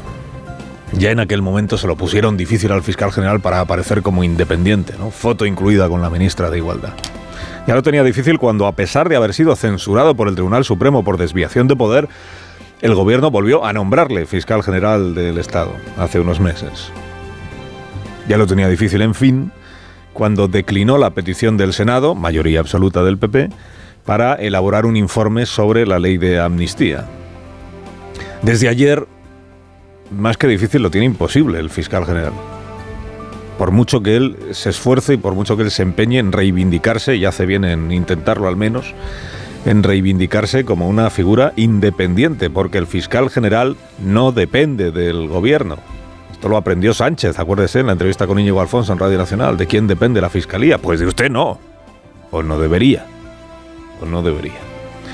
Pero este esfuerzo que hace el fiscal general del Estado por reivindicarse como independiente y como autónomo, pues ayer lo terminó de torpedear el gobierno al incluirle en las estrategias gubernativas en, conversación pri- privada y sin micrófonos con periodistas, fuentes del gobierno, fuentes del gobierno. O sea, un minuto después de que los fiscales del Tribunal Supremo, por 11 a 4, que en, en términos futbolísticos creo que es una goleada, ¿no? por 11 a 4, se pronunciaran a favor de imputar a Puigdemont o investigar en la causa del Tsunami Democratic por posible delito de terrorismo. Un minuto después ya estaban las famosas fuentes del gobierno, estas que son las, que hablan con los periodistas pero sin que se les grabe, en el Palacio de la Moncloa diciendo que a ver, que los fiscales podrán decir lo que quieran, pero que aquí la última palabra le corresponde al fiscal general del Estado, porque para algo es el jefe de una institución jerarquizada. O traducido, los fiscales del Supremo me han desbaratado el relato oficial o el oficialista el relato sobre que solo García Castellón está obsesionado con meter a, a Puigdemont en el tsunami a martillazos, pero yo, que soy el gobierno, señalo al fiscal general del Estado para que sea él el que refute el criterio de estos fiscales y establezca el que a mí me parece el adecuado. ¿no? Ocúpate, Álvaro, que esta gente se nos ha sublevado. Claro, después de eso dile a toda la gente que el fiscal es independiente. El gobierno confía en el fiscal general del Estado. El gobierno no tiene que confiar en nada. En público dice el gobierno, respetamos la decisión que se vaya tomando, fa- faltaría más. Y en privado dice, estos fiscales del Supremo, eh, también ellos. Mire, si el fiscal general hubiera querido, eh, habría podido ser él quien estableciera el criterio sobre este asunto, quien le dijera a los, a los fiscales del Tribunal Supremo y a los jueces del Tribunal Supremo si considera fundado imputar o no a, a Puigdemont, pero es el fiscal general del Estado el que dijo que sea la Junta de Fiscales la que se pronuncie, la que fije la postura definitiva. Ah, pero como han tomado una postura contraria a la que deseaba el gobierno, pues ahora dice el gobierno que los desautorice el fiscal general. Que los ningunee, que pase olímpicamente del debate jurídico este que tuvieron ayer durante creo que cuatro horas. Se da la circunstancia de que, eh, en efecto, es posible que ahora la Fiscalía General del Estado, no directamente el fiscal general, sino su segunda, que es la teniente fiscal del Tribunal Supremo, le lleve la contraria a la mayoría de, sus, de los fiscales o de sus fiscales en el Tribunal Supremo. Es posible y es legal, todo esto es legal, faltaría más que se presumiera de ilegalidades. Es posible que eso ocurra, porque el hecho de que ayer de los dos fiscales jefe que había en esa reunión, uno estuviera por la imputación de Puigdemont y el otro no, eso hace posible que se aplique otro artículo que dice que en caso de que haya esta discrepancia, dice, pero si ganaron 11 a 4 ya, pero si entre los jefes, fiscales jefes, no lo dan, los fiscales jefes hay una discrepancia, uno piensa que sí, otro piensa que no, entonces la teniente fiscal del Supremo, que es la número de García Ortiz, es la que hace el informe y por eso a ella, ahora ella va a hacer un informe. Y le preguntan hoy al fiscal general en el diario.es que le entrevistan. Dice, ¿y qué va a decir la teniente fiscal? Dice, "Ah, no sé, pregúnteselo a ella. Yo no tengo nada. Y en esto no. Unas veces se gana y otras veces se pierde. El gobierno debería estar escarmentado ya de plantear todos los asuntos, causas judiciales incluidas, como una competición en la que el gobierno o el presidente siempre juega y siempre tiene que ganar. Porque claro, si al final el Tribunal Supremo, que serán los jueces los que decidan y no los fiscales, si al final el Tribunal Supremo imputa a Puigdemont por un posible delito de terrorismo, será inevitable que el gobierno aparezca como derrotado por haberse significado tanto estos últimos días. Él se lo habrá buscado. Es que al gobierno le está perdiendo el fervor este por amnistiar a, a todos como sea. Si hubiera sido más prudente, cada vez que un juez ha dictado una resolución que no le gusta, si hubiera evitado el gobierno atribuirse a sí mismo un papel que no le compete, que es el de intérprete de la ley, es que no hay delito de terrorismo en nadie del independentismo. Si se hubiera abstenido de celebrar al fiscal que descartaba terrorismo, este es el bueno, y de repudiar al juez que sí veía indicios de terrorismo, este es un conservador que va contra nosotros. Si el gobierno se hubiera tapado un poco estos últimos días o estas últimas semanas, y ahí la excepción es el ministro de Justicia Bolaños, que en público al menos mide lo que dice. Hay otros que... Digo, si el gobierno se hubiera tapado un poco, no aparecería hoy ante la opinión pública como empitonado por los fiscales del Supremo, como contrariado, como enfurruñado por el descosido que le han hecho los fiscales. Claro, porque ahora resulta que García Castellón no estaba solo. Haber puesto el foco en el juez, como obsesivamente ha hecho el gobierno y sus afines, ¿no? Vicepresidenta 3 incluida. Juez partidista, juez conservador, juez con creencias, juez maniobrero. Poner el foco en el juez te sirve mientras solo es ese juez García Castellón quien defiende e imputar a Puigdemont, pero te deja de servir y te deja sin discurso cuando son 11 fiscales de 15. Los del Supremo, además, que son los más experimentados, los que se supone que más saben. Quienes comparten el criterio del juez ese, con creencias. Al cabo de una semana ensalzando la profesionalidad de los fiscales en oposición a dos jueces molestos, ¿no? Dando, como ha hecho el gobierno y sus afines, dando máxima relevancia al fiscal de la audiencia Carballo, que dice que no ve terrorismo en, en Puigdemont y en el tsunami democrático. Máxima relevancia al fiscal Redondo del Supremo, que tampoco ve índice de terrorismo. Ahora salen 11 fiscales de 15 y dicen que sí lo ven y que, pues ya no le gustan tanto al gobierno los fiscales. Ahora solo le gusta uno, que es el fiscal general. Ocúpate Álvaro, que esta gente se nos ha sublevado. No es un secreto que el gobierno tiene a la mayoría de los jueces del Tribunal Supremo y a la mayoría de los fiscales en pie de guerra por la forma en la que el gobierno viene actuando respecto de las causas judiciales. Tenemos a un presidente emitiendo sentencias por su cuenta, ninguneando el criterio de jueces y fiscales. ¿no? O sea, ya no es que comparta o no comparta los argumentos que estos dan, es que le importan, no le importan al presidente nada. Presidente que proclama que ningún independentista ha podido cometer nunca un delito de terrorismo. Es porque se habrá estudiado el sumario de los CDR también al menos tan a fondo como el fiscal Carballo, que sostiene lo contrario, en el caso de los CDR, no de los tsunami, pero sí de los CDR. Ministros que predican, como si el debate fuera ese, que todos los españoles sabemos qué es terrorismo y qué no lo es. ¿Se imagina usted a estos mismos ministros cuando estábamos en el debate del solo sí es sí? Despachando el asunto con un todo el mundo sabe que es una violación y que no lo es. Entonces el Código Penal y la gradación de las penas, ¿para qué sirve? ¿Para qué existe? No, si todos sabemos dónde hay delito y dónde no. Todos sabemos. El ejemplo más notable de esto es un ministro juez o juez ministro. Bueno, más ministro juez que juez ministro, que es Grande Marlasca. Que en otros tiempos, si un periodista le hubiera preguntado sobre resoluciones de un juez o de un fiscal, habría respondido únicamente esto que dijo anteayer. Dejemos que los eh, fiscales, que los jueces, que los órganos competentes dicten lo que entiendan oportuno conforme eh, a la ley. Pero que en estos tiempos de argumentario, de consigna, de salmo diario, empezó por decir el ministro juez esto otro. No hace falta ser jurista, yo lo soy, saben que ¿no? para saber lo que es terrorismo o no. Acabáramos, ¿eh? No hace falta ser jurista. En serio, no hace falta ser jurista para saber dónde hay un delito de terrorismo. O sea, si no hace falta ser jurista, estos 15 fiscales del Supremo ayer debatiendo criterios jurídicos, ¿qué diablos hacían? Perder la mañana. No hace falta ser jurista para saber si lo que hicieron 12 personas integradas en los CDR, que acumularon fertilizantes para fabricar explosivos y usarlos en acciones violentas, que esto es lo que dice el sumario. No hace falta ser jurista para saber si eso es o no es un delito de terrorismo. ¿Y entonces para qué se los va a juzgar? Bueno, igual los amnistían antes, pero... O sea, si no hace falta ser jurista para saber dónde hay delito y dónde no hay delito, en lugar de juicios de vistas orales que hacemos encuestas. Como hagamos una encuesta sobre si hay que imputar a Puigdemont por cualquier cosa, a ver, qué sale en la encuesta. ¿eh? Que el gobierno está tan obcecado en defender a Puigdemont y a los otros políticos incursos en causas judiciales pendientes de juicio, que pasa por encima de estos otros que ya están procesados por terrorismo y para los que la Fiscalía pide entre 8 y 27 años de cárcel, los 12 CDR, a los que Sánchez también ha prometido amnistiar. Que se lo ha prometido a Junts per Cataluña, les ha prometido que va a amnistiar a todos, incluidos por tanto estos, y se lo prometió cuando ya estaban procesados por un delito de terrorismo. Si es que en el lío se ha metido el gobierno del solo, en el lío de cómo amnistiar a todos de todos los posibles delitos que cualquier juez pueda imputar a cualquier independentista. En este lío se ha metido solo el gobierno, arrastrado por Junts, es verdad, pero sabiendo lo que hacía. Y ahora no puede pretender que le saque de todos los atolladeros el fiscal general del Estado.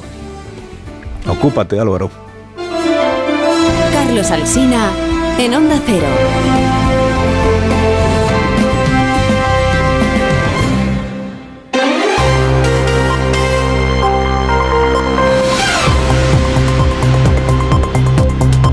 Onda Cero a las 8 y 11 minutos, 7 y 11 minutos en Canarias. Noticias de la mañana con Juan Carlos Vélez y Miguel Ondarreta. Es noticia de última hora, el hallazgo de tres cadáveres bajo los escombros de un edificio que se desplomó ayer en Badalona. Son tres vecinos de ese inmueble que estaban desaparecidos después del derrumbe. Onda Cero Barcelona, Gabriel Figueredo, buenos días. Buenos días, se han confirmado los peores pronósticos. Finalmente, a lo largo de esta madrugada, los bomberos, en medio de los escombros, han hallado los cuerpos sin vida de tres personas. Todo indica que corresponden a los tres vecinos que ayer no fueron localizados, aunque ahora serán los Mossos de los que tengan que identificar a los cadáveres. De momento han conseguido retirar a uno de los cuerpos del edificio derrumbado en la calle Canigó. Se espera también en breves momentos una comparecencia del alcalde de la localidad, Xavier García Albiol, para dar más detalles sobre el derrumbe. Continúan avanzando las marchas lentas de agricultores catalanes con la intención de llegar hasta Barcelona para manifestarse ante la sede de la Consellería de Acción Climática, después, de haber pasado la noche en la carretera Onda Cero Barcelona. Ricard Jiménez, buenos días. Buenos días. Hace poco más de una hora que centenares de tractores han iniciado una marcha lenta con el objetivo de colapsar el tránsito de la capital catalana. A las 8 de la mañana ya hay cortes en ambos sentidos en la AP7, en las comarcas de Girona y las Terras de Alebra, en la 2 cerca de Lleida y también en diversas comarcas de Tarragona. Y en cuanto a las carreteras, ya están cortadas en diversos puntos la C16, la C17 y la C25. Hay más movilizaciones previstas hoy frente al puerto de Castellón, ante la sede del gobierno vasco. Los manifestantes que lograron acceder y cortar los accesos del puerto de Málaga tienen la intención de seguir allí tanto como les sea posible. Allí han pasado la noche. En el puerto de Málaga está nuestra compañera Blanca Lara. Buenos días, Blanca. Buenos días. Toda la noche llevan en el puerto más de 50 tractoristas bloqueando la entrada y la salida de camiones. Aquí hasta este punto se han quemado neumáticos, palés, han tirado naranjas, limones y están provisionados con agua, zumo, comida. A las puertas de este puerto eh, se están concentrando, están llegando más tractores procedentes de las diferentes zonas, de las diferentes comarcas de Málaga, del Guadalhorce, de la Sarquía, para, para luchar contra lo que ellos dicen una causa justa, contra los altos eh, costes de producción, la falta de políticas efectivas, contra la presión burocrática y medioambiental. Las movilizaciones que lograron cortar autovías y autopistas en un buen número de provincias, incluso llegaron a bloquear puertos, lo escuchábamos ahora, se convocaron en su mayoría a través de grupos en aplicaciones de mensajería o en redes sociales a iniciativa de colectivos de agricultores independientes. El impacto y el alcance de estas protestas ayer en todo el país ha sorprendido a las principales organizaciones agrarias, Asaja, Coag y UPA, que han convocado a partir de mañana. Anoche en la brújula de Rafa Latorre, el secretario general de Coag, Miguel Padilla, explicaba que no saben quién es el interlocutor en estas protestas para negociar con el gobierno. Pues la verdad es que es la gran interrogante, porque eh, son la OPA, las tres OPA más representativas, está claro, ¿no? La interlocución. Y eh, bueno, con toda la situación de las plataformas, de las asociaciones y todo lo demás, pero es cierto, como bien dice, que yo desconozco quién es la interlocución eh, para negociar. La presión de los agricultores por toda Europa ha conseguido que la presidenta de la Comisión, Ursula von der Leyen, anuncie la retirada de una ley que buscaba reducir el uso de pesticidas y que se estaba tramitando en el Parlamento Europeo. Corresponsal comunitario Jacobo de Regoyos. Von der Leyen considera que reducir a la mitad el uso de los pesticidas se había convertido en un símbolo de polarización y cree que el próximo Ejecutivo Comunitario debería realizar un nuevo plan más maduro con la participación esta vez de los agricultores. Los agricultores trabajan duros día a día para producir la comida de calidad que comemos. Por eso merece nuestro aprecio, gracias y respeto. Además, la presidenta de la Comisión plantea dar más incentivos a los agricultores para acompañarlos en esta transición verde que tanto les está costando. Von der Leyen como Macron entona un mea culpa ante un sector que con sus protestas puede ser la chispa del descontento que impulse a los partidos extremistas euroescépticos en las próximas elecciones europeas. El cuarto, siete y cuarto en Canarias. El expresidente de Chile, Sebastián Piñera, murió ayer en un accidente de helicóptero. Él mismo pilotaba la aeronave, cayó a un lago. Se pudieron salvar tres personas que viajaban con él, pero él quedó atrapado y murió ahogado. El presidente chileno Boric ha decretado tres días de luto y prepara ya el funeral de Estado para Sebastián Piñera. Corresponsal en Iberoamérica, Pablo Sánchez Olmos, buenos días. Buenos días. Al duelo nacional vigente por los incendios que han dejado más de 130 muertos en el sur del país, Chile suma ahora otros tres días por la trágica muerte de Sebastián Piñera, el primer presidente conservador del país desde la vuelta a la democracia que ha perdido la vida en un accidente de helicóptero que él mismo pilotaba. Según las primeras hipótesis, la aeronave se precipitó en un lago debido a la mala visibilidad y el expresidente no logró soltar su cinturón, como sí lo hicieron otros tres tripulantes que han sobrevivido a la tragedia. Este jueves está previsto un funeral de Estado para despedir a una de las figuras clave de la política chilena en las últimas décadas que tuvo que dirigir al país en momentos de crisis, como el terremoto del 2010, las protestas del 2019 o la pandemia del COVID.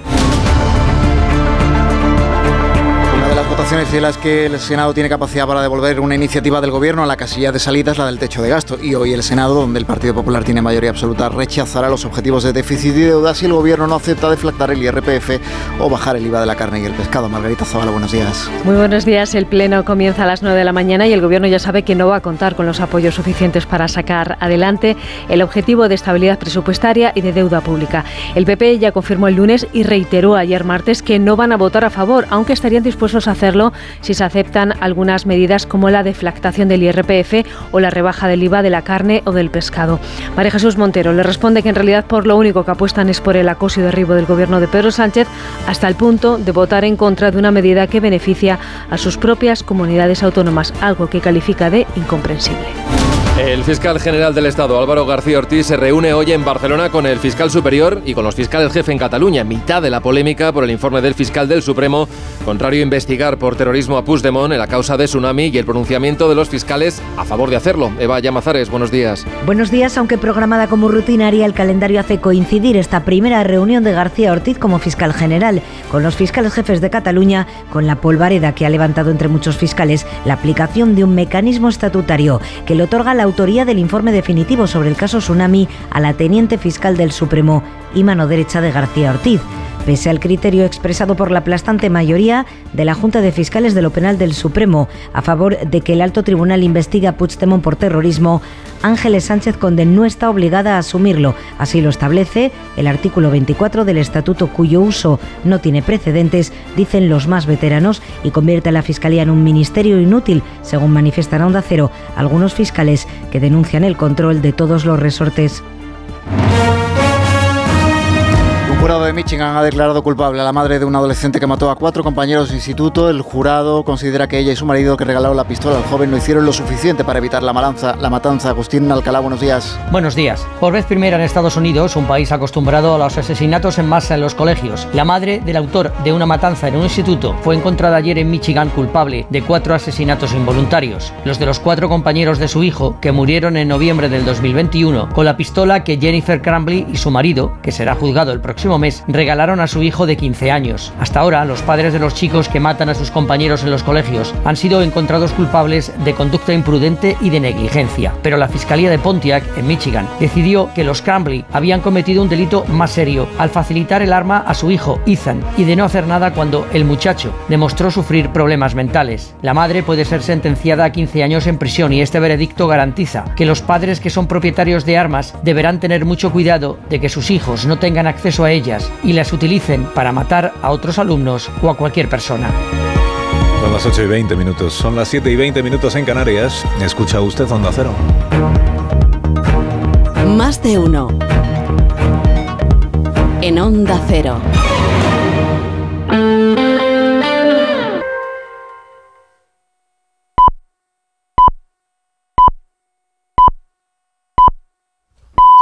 Son las 8 y media, las 7 y media en Canarias. Más de uno. Alsina en Onda Cero. Dirección de sonido, Fran Montes. Producción, María Jesús Moreno, Marisol Parada y Alicia Eras.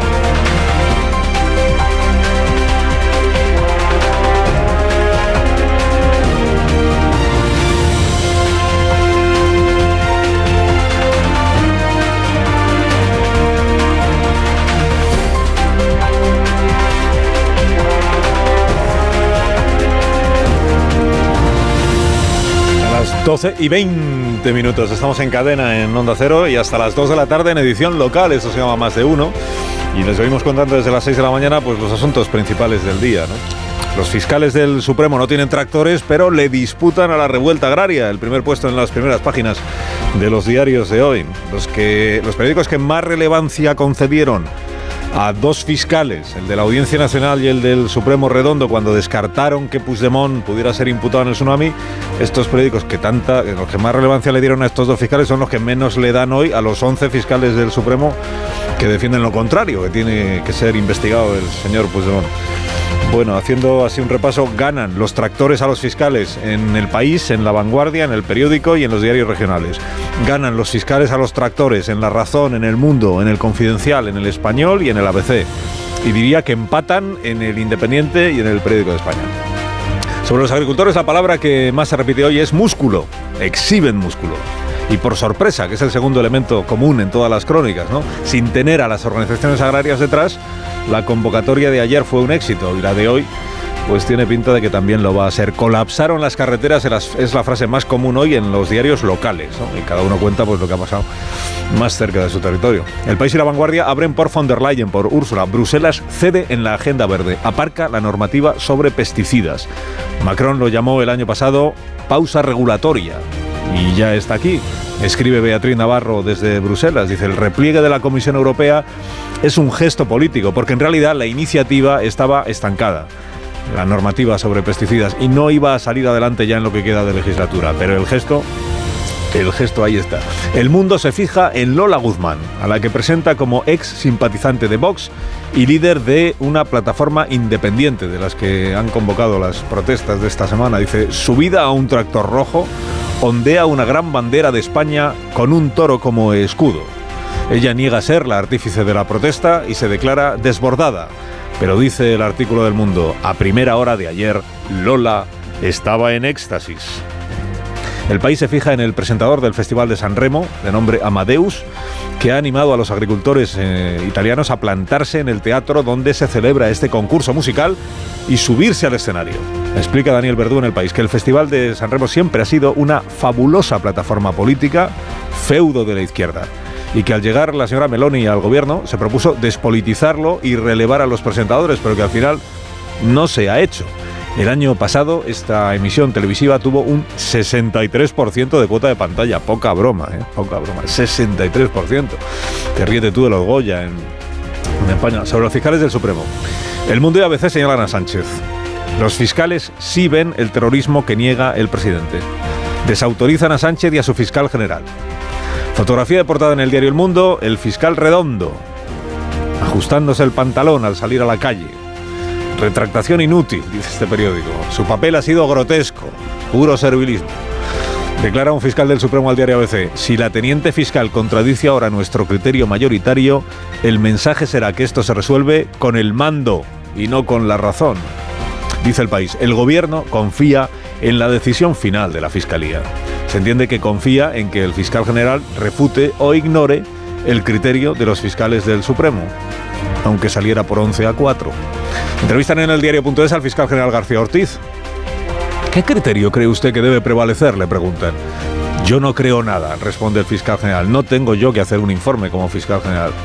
Se refiere a que el informe lo va a hacer su segunda, la teniente fiscal del Supremo, ¿no? Y le pregunta el periodista, ¿qué tesis va a sostener ella?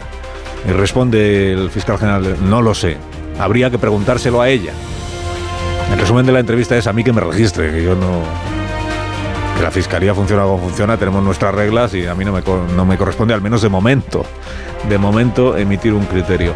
Opina Zarzalejos en el Confidencial, dice García Ortiz, es colaborador necesario de Sánchez y a la vez víctima de su ambición. Está profesional y políticamente calcinado. El español publica conversaciones de Telegram entre Oriol Solé, al que presenta como cerebro del tsunami, y políticos y directivos de TV3 y Cataluña Radio en un chat que crearon para controlar, dice la información, el mensaje sobre los incidentes que provocaba Tsunami Democrático. En una de esas conversaciones, dice Oriol Solé, la violencia es un desastre, pero es inevitable estar en esta fase durante una semana.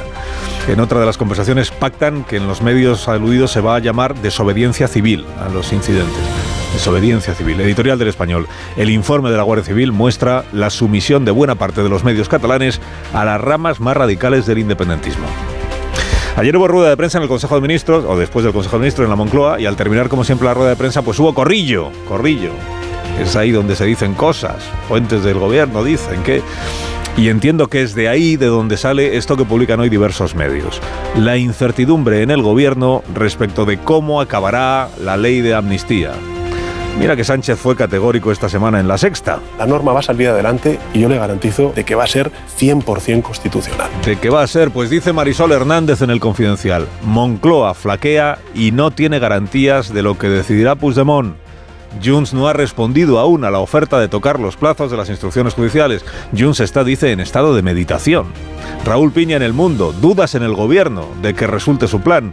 No las tienen todas consigo y admiten que esto de los fiscales lo complica todo aún más. El periódico de España, Moncloa asume que la ley de amnistía puede decaer. Resume Fernando Garea en el español, dice, el gobierno se ha metido en un embrollo judicial y legislativo sin garantías de acuerdo con Junts. Inicia Fernando su análisis con una frase de la casa lúgubre de Dickens, que es esta. Con el transcurso del tiempo, este pleito estrafalario se ha complicado de tal modo que nadie en el mundo conoce ya su verdadera causa. Ignacio Varela, en su columna del Confidencial, termina con una frase del Tenorio. Antes ha descrito la peripecia de Sánchez desde la noche del día 23 de julio, el Somos Más, hasta este intento de neutralizar el Poder Judicial. La mugre sigue cayendo sobre esta ley de amnistía, escribe Varela. Y de aquí viene lo del Tenorio. Con lo que habéis osado, imposible la habéis dejado para vos y para mí. Ignacio Peró en el país cierra con el Orlando enamorado y como usted la prensa, los columnistas vienen muy inspirados. El Orlando enamorado viene de exponer Peiró eh, la resiliencia que la resiliencia de Sánchez empieza a ser menos visible que sus magulladuras y menos característica que esta adaptabilidad de los principios al principio del poder. Y aquí es donde coloca la frase de aquel caballero que en el calor de la batalla andaba combatiendo Edera morto. Iba dando mandoble sin saber que ya había caído. Era muerto. Ayer actuó Zapatero en la campaña gallega. Y pudo comprobarse que lo suyo con Sánchez entra ya en el fenómeno fan. Con Pedro Sánchez ha sido excesivo, insoportable, inaceptable. Que a Pedro Sánchez lo criticaban antes de que hubiera nacido. Esto último yo creo que es autocrítica. Porque si alguien criticaba al Sánchez germinal, era Rodríguez Zapatero cuando practicaba el fenómeno fan, pero del susanismo.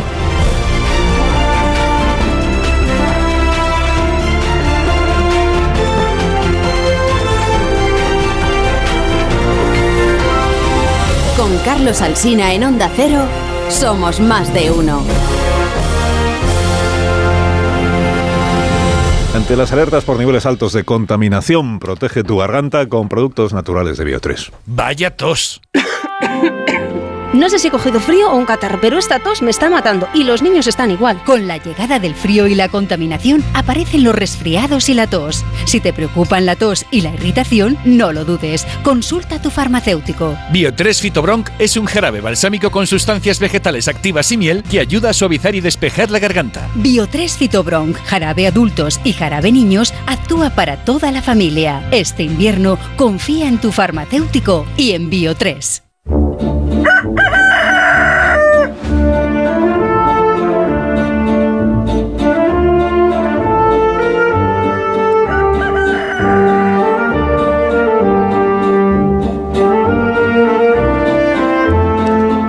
Cuentas con un abogado experto siempre que lo necesites para resolver los asuntos legales de tu día a día por 25 euros al mes. Y Legalitas nos trae al gallo a la torre.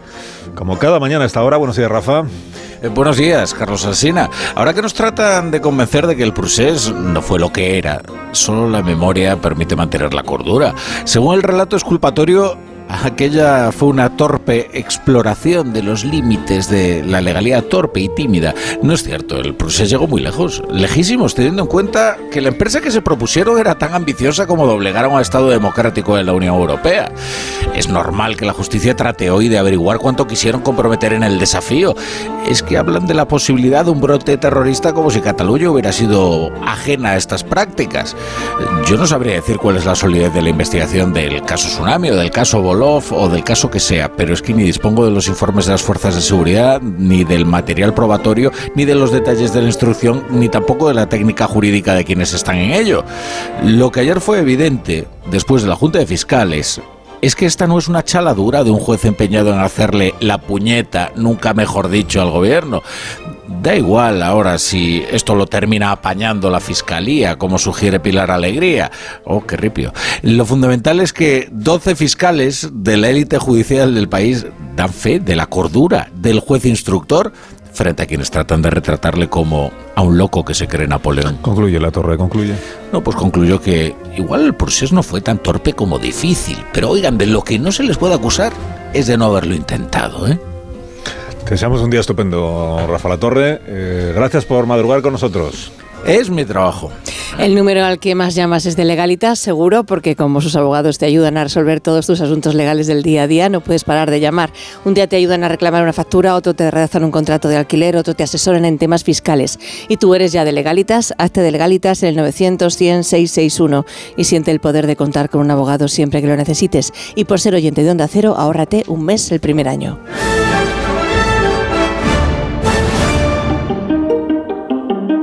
Ahora la noticia sostenible del día de la mano de Iberdrola por ti y por el planeta.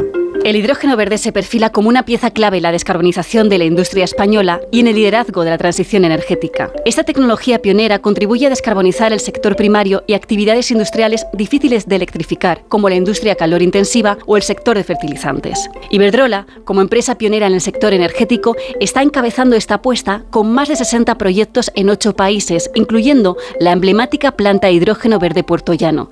Esta planta, ubicada en Ciudad Real, es un ejemplo tangible del compromiso de Iberdrola con el hidrógeno verde, siendo la mayor instalación de Europa con 20 megavatios de electrolizador. Esta instalación combina energía solar fotovoltaica y almacenamiento en baterías, todo a partir de energías 100% renovables. La Unión Europea apuesta por el hidrógeno verde para frenar el cambio climático. En Iberdrola somos líderes en la descarbonización de la industria, con la mayor planta de hidrógeno verde de Europa. Únete a las energías limpias de la mano de un líder mundial. Iberdrola, por ti, por el planeta. Empresa colaboradora con el programa Universo Mujer.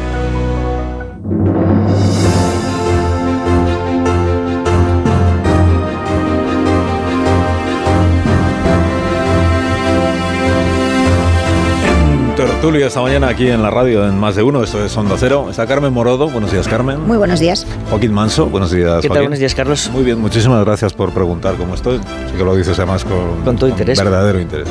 Buenos días Antonio Caño. Hola, ¿qué tal? Y bienvenido también. a- Muchas gracias, muchas gracias. Tú no me preguntas Bien. cómo estoy porque no te interesa. Bueno, porque veo que estás O porque no es un pelota como yo. Pero bueno, Y manso sí. pero bueno, ya empezamos con las descalificaciones, nada más empezar. Desde la Junta de Fiscales. Marta García Exacto. ayer, Marta García, ayer buenos días. Buenos días. Aquí el pelota era Rubén, que mientras estaba hablando al Sina, él estaba alentándole Amor de Rubén, fondo. Se le oía murmurar. Ahí, bien, bien, eso, eso. Por alusiones. Muy bien. Que ha dicho Manso. Es bueno, que esto no- es por alusiones y no añadir nada más. ha dicho Manso, no sé si os habéis fijado, dice que eh, cuando yo he dicho ya, empe- ya empezáis con las descalificaciones, ha dicho esto parece la Junta de Fiscales. Digo, pero ¿quién le habrá dicho a Manso que en la Junta de Fiscales del Supremo ayer hubo descalificaciones? Eh, Públicas no. Son chistes Públicas, muy ¿no? cafeteros. Públicas no, privadas. En la, re- en, la, en, la, en la reunión de ayer, en el debate de ayer. De... El debate de ayer fue un debate tenso, pero, no, pero, pero educado. Es decir, no- hubo cierta crispación a la hora de exponer los argumentos, pero no necesariamente se descalificó a nadie por haber tenido una epifanía ni nada de eso. Eh, eran 15 los fiscales del Supremo, como hemos contado, que se reunieron ayer y que estuvieron debatiendo y, y votando, y de ahí sale el criterio mayoritario, que luego vamos a ver si prevalece o no eh, cuando la teniente fiscal emita su informe. Digo, eran 15 y vamos a hablar con uno de los 15, que Bueno. es eh, Salvador Viada, fiscal del Tribunal Supremo. Eh, señor Viada, buenos días. Hola, buenos días. Buenos días, sí, gracias por atenderme. Bueno, por Dios, muchas gracias a ustedes. Bueno, ha dicho aquí Manso que fue un debate tenso. Eh, ¿Cómo de vehementes fueron las intervenciones? Cuénteme, usted que estaba allí. No, no, na- nada tenso. Fue un debate serio, un debate eh, que duró mucho rato porque todo el mundo habló, o casi todo el mundo eh, dijimos, dimos nuestra opinión sobre el tema, pero no, no hubo tensión. Eh, mire, llevamos trabajando eh, eh, estos fiscales que estamos en la sección del Supremo muchísimos años juntos. Eh, nos llevamos en general bastante bien. Dicen, eh, a veces que de los colegas no se espera eso, pero en esta sección sí es así. Y por lo tanto, hombre, cada uno mantiene su criterio, pero tensión, digamos, desagradable, como pasa, por ejemplo, en el Consejo Fiscal. Eh, Ahí sí hay tensión desagradable a veces, porque ahí no trabajamos tanto tiempo juntos, pero en el Supremo no. Pero se, lle- se llegó a discutir ayer sobre si hubo dos informes o solo uno, si el fiscal Redondo había hecho dos y cambió, o sea, había hecho uno con un criterio y cambió em, después de verse con el fiscal. ¿De todo eso se habló o no? Bueno, eh, las explicaciones las dio el compañero Redondo, eh, y, es- y dijo que había cambiado de opinión. Eh, dejó perfectamente claro que no había cambiado de opinión eh, antes de hablar con el fiscal general del Estado, sino que fue después de hablar con el fiscal general del Estado, eh, pues mejor dicho después, que fue antes de hablar con el fiscal general del Estado, cuando él, em, recapacitando sobre lo que había escrito en primer lugar, cambió de opinión y defendió la segunda opinión.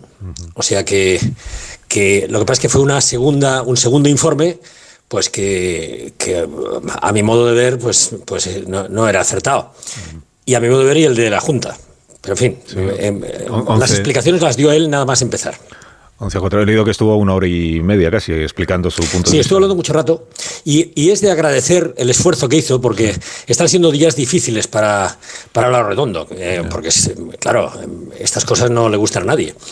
Y, y él, pues hombre, mantuvo el tipo, defendió su posición eh, muy bien porque es un buen jurista, pero el contenido de lo que defendió, eh, a mi modo de ver, no era acertado. Dígame eh, por qué, o sea, por qué no le convencen los argumentos del fiscal Redondo y ya aprovecho y le añado un, una pregunta adicional. Estamos escuchando estos días a, a- a ministros, al propio presidente, decir esto de todos los españoles sabemos qué es terrorismo y qué no es terrorismo. Ustedes estuvieron ayer debatiendo sobre esta cuestión, es decir, si existe eh, indicios para investigar, investigar un delito de terrorismo de los del Tsunami Democratic y, de- y del presidente Puigdemont. ¿Por qué no le convencieron los argumentos del fiscal Redondo y qué le parece a usted esto de todos los españoles sabemos qué es terrorismo y qué no lo es?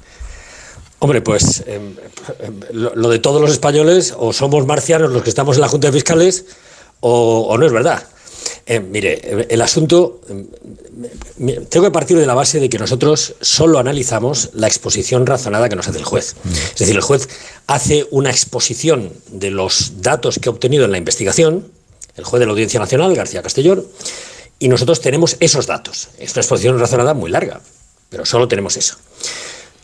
Con eso, el asunto no tiene, se lo digo honestamente, mayor complejidad, porque la- los datos que se aportan, si lo comparamos asumiendo que todo sea eh, razonablemente posible, porque estamos en un momento en que la veracidad absoluta eh, es, es prematura. O sea, estamos hablando de empezar, de hacer, empezar una investigación contra forados. Si se parte de la base que todo esto es probablemente cierto lo que nos dice el juez. El asunto no tiene mucha complejidad porque en el tipo penal del terrorismo está mm, re- recogidos todos los requisitos que se exigen, que se piden. El delito de terrorismo eh, ha cambiado en relación con el año 2015. Eh, antes hacía falta para que se apreciara el delito de terrorismo tener una relación o pertenecer a una banda terrorista. Pero cuando aparecen los lobos solitarios y gente que actúa sola con el terrorismo, se cambia el sistema, se cambia la, la regulación. Entonces, hoy, para cometer terrorismo, es preciso cometer un delito grave siempre que se haga con alguna finalidad concreta. Esa finalidad concreta, lo que se llama el, tipo subjetivo, el, en fin, el ánimo del autor, em, eh, lo recoge en, la exposición razonada al, al poner los comunicados de, de Tsunami Democratic eh, prácticamente eh, de manera literal. Es decir, se trata de que el Estado, obligar al Estado a, negociar, obligar al Estado a cambiar de opinión sobre ese tema. Esa es una de las motivaciones que determina la existencia del terrorismo. Entonces, desde el punto de vista, digamos, estrictamente penal, penal, el asunto no es, no es muy complejo. Entonces, bueno, pues todo el mundo lo sabrá a lo mejor, pero desde luego el Tribunal Supremo no compartimos lo que dice el presidente. Y si el asunto no es muy complejo, porque hay cuatro fiscales del, del Tribunal Supremo eh, que no comparten el criterio de la mayoría y que no ven que haya Sí. que investigar a Puigdemont. Eh, Bueno, vamos a ver. Eh, eh, hay, hay una cuestión aquí que es, en fin, que es también lo que a- al, al ponente le induce a dudas. Eh, en primer lugar, las dudas favorecen, eh, cuando hay dudas en el, en el que tiene que aplicar la ley, dice, bueno, si tengo dudas, no me inclino por lo más grave. Eso para empezar. Pero es que hay un factor que es que esos delitos que tienen que cometerse para que exista delito de terrorismo han de ser delitos graves. Esos delitos graves tienen que estar castigados, para ser graves, con pena de más de cinco años de prisión. Entonces, hay que analizar qué delitos se fueron cometiendo, eh, según la exposición razonada, para entender, eh, compararlos con la pena que se le asigna en el Código Penal y decir, bueno, este es grave, este no es grave. Entonces, hay algunas cosas que son discutibles. Por ejemplo, el atentado. Eh, ¿El atentado llega a los cinco años? Pues hombre, en el más grave de los atentados no llega. Digo, bueno, pues atentado no.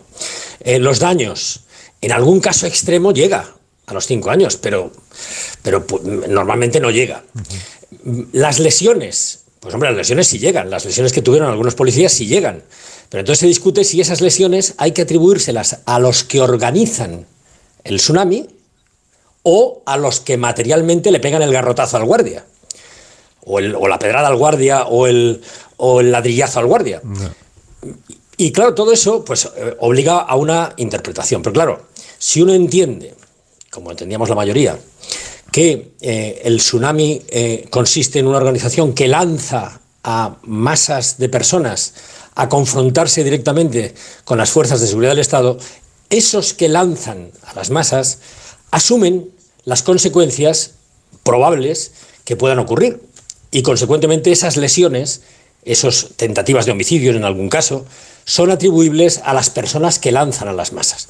Por eso hay algunos compañeros que no comparten esa, eh, esa matiz, pero la mayoría sí, claro.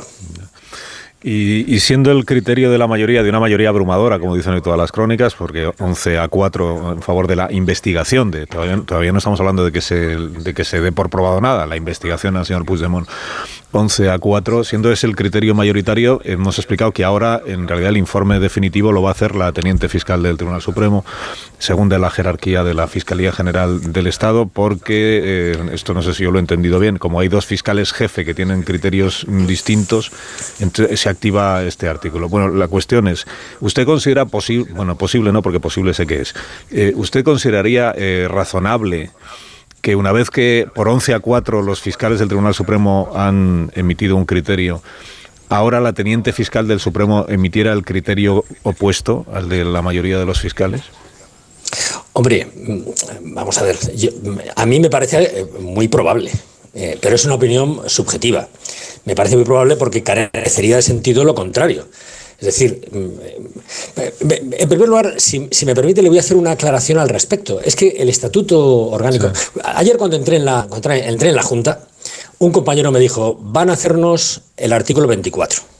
Cuando nos dicen eso, yo ya sé, y todos sabemos, porque me lo dicen en este sentido, que mm, si el resultado de la votación no es favorable a la, en fin, a- o al, al criterio de que todo el mundo sabe que no hay terrorismo, pues entonces va a haber una discrepancia entre los jefes y esto va a ir para arriba. Y esto me lo dicen al empezar. Claro, ya eso te quita un poco de ánimo, porque dices, bueno, yo pensaba que estaba haciendo aquí algo importante y en realidad estoy cumpliendo un trámite. Pero bueno, Pero un, momen- Eh, pero un momento, Salvador. eh, ¿Me está usted diciendo que la discrepancia en realidad es una discrepancia eh, instrumental para hacer posible que se active ese artículo y, la- y el asunto vaya para arriba? O sea, que la discrepancia Pues- en realidad no existe. Bu- Bueno, yo le digo, yo le digo lo que me dijeron. La discrepancia existirá o no, no lo sé. El que, el que discrepa tendrá que decirlo. Pero que a mí me dijeron que se iba a discrepar antes, se lo, vamos, se lo aseguro. Vamos, eh, póngame una Biblia. O sea, eso me lo dijeron antes de empezar. Porque si no hubiera habido discrepancia entre los dos fiscales jefe, entonces eh, se habría acabado el asunto ayer y el criterio ya sería el de la mayoría de los fiscales y punto. Efectivamente. Eh, además, le tengo que decir otra cosa. Eh, discrepancias de los jefes eh, con la sección se producen con relativa frecuencia. En asuntos menores. eh, y los jefes, en ese caso, y esta es una sección del, del- sección del Tribunal Supremo que es agradable en este sentido, porque no hay. eh, cuando la mayoría opina una cosa y el jefe opina otra, normalmente el jefe, bueno, no- normalmente no, siempre, el jefe acepta el criterio de la mayoría. Esta es la primera vez, y yo llevo desde el año 2006 en esta sección, en el Tribunal Supremo, que yo he visto esto. La primera vez. ¿eh? Y eh, eh, tenemos- junta todos los martes. Entonces, em, es, claro, el artículo 24 es casi simbólico, porque, porque no se ha aplicado en mi sección jamás, nunca. Bueno, entonces, me dice usted, ¿la discrepancia estaba ya preparada? Digo, no, hombre, cuando me lo dicen, evidentemente sí. No voy a decir que el que discrepaba no discrepé en su conciencia. En su conciencia a lo mejor discrepaba, pero que estaba esto eh, pensado en este sentido y además hablado, seguramente, de que esto iría para arriba en el supuesto de que existiera esta discrepancia, a diferencia de lo que ha ocurrido siempre, a mí se me hizo evidente en el minuto uno de la Junta cuando me lo dicen. También le tengo que decir que cuando llega esto, eh, el artículo 24 no es un artículo muy sencillo de entender, ¿eh?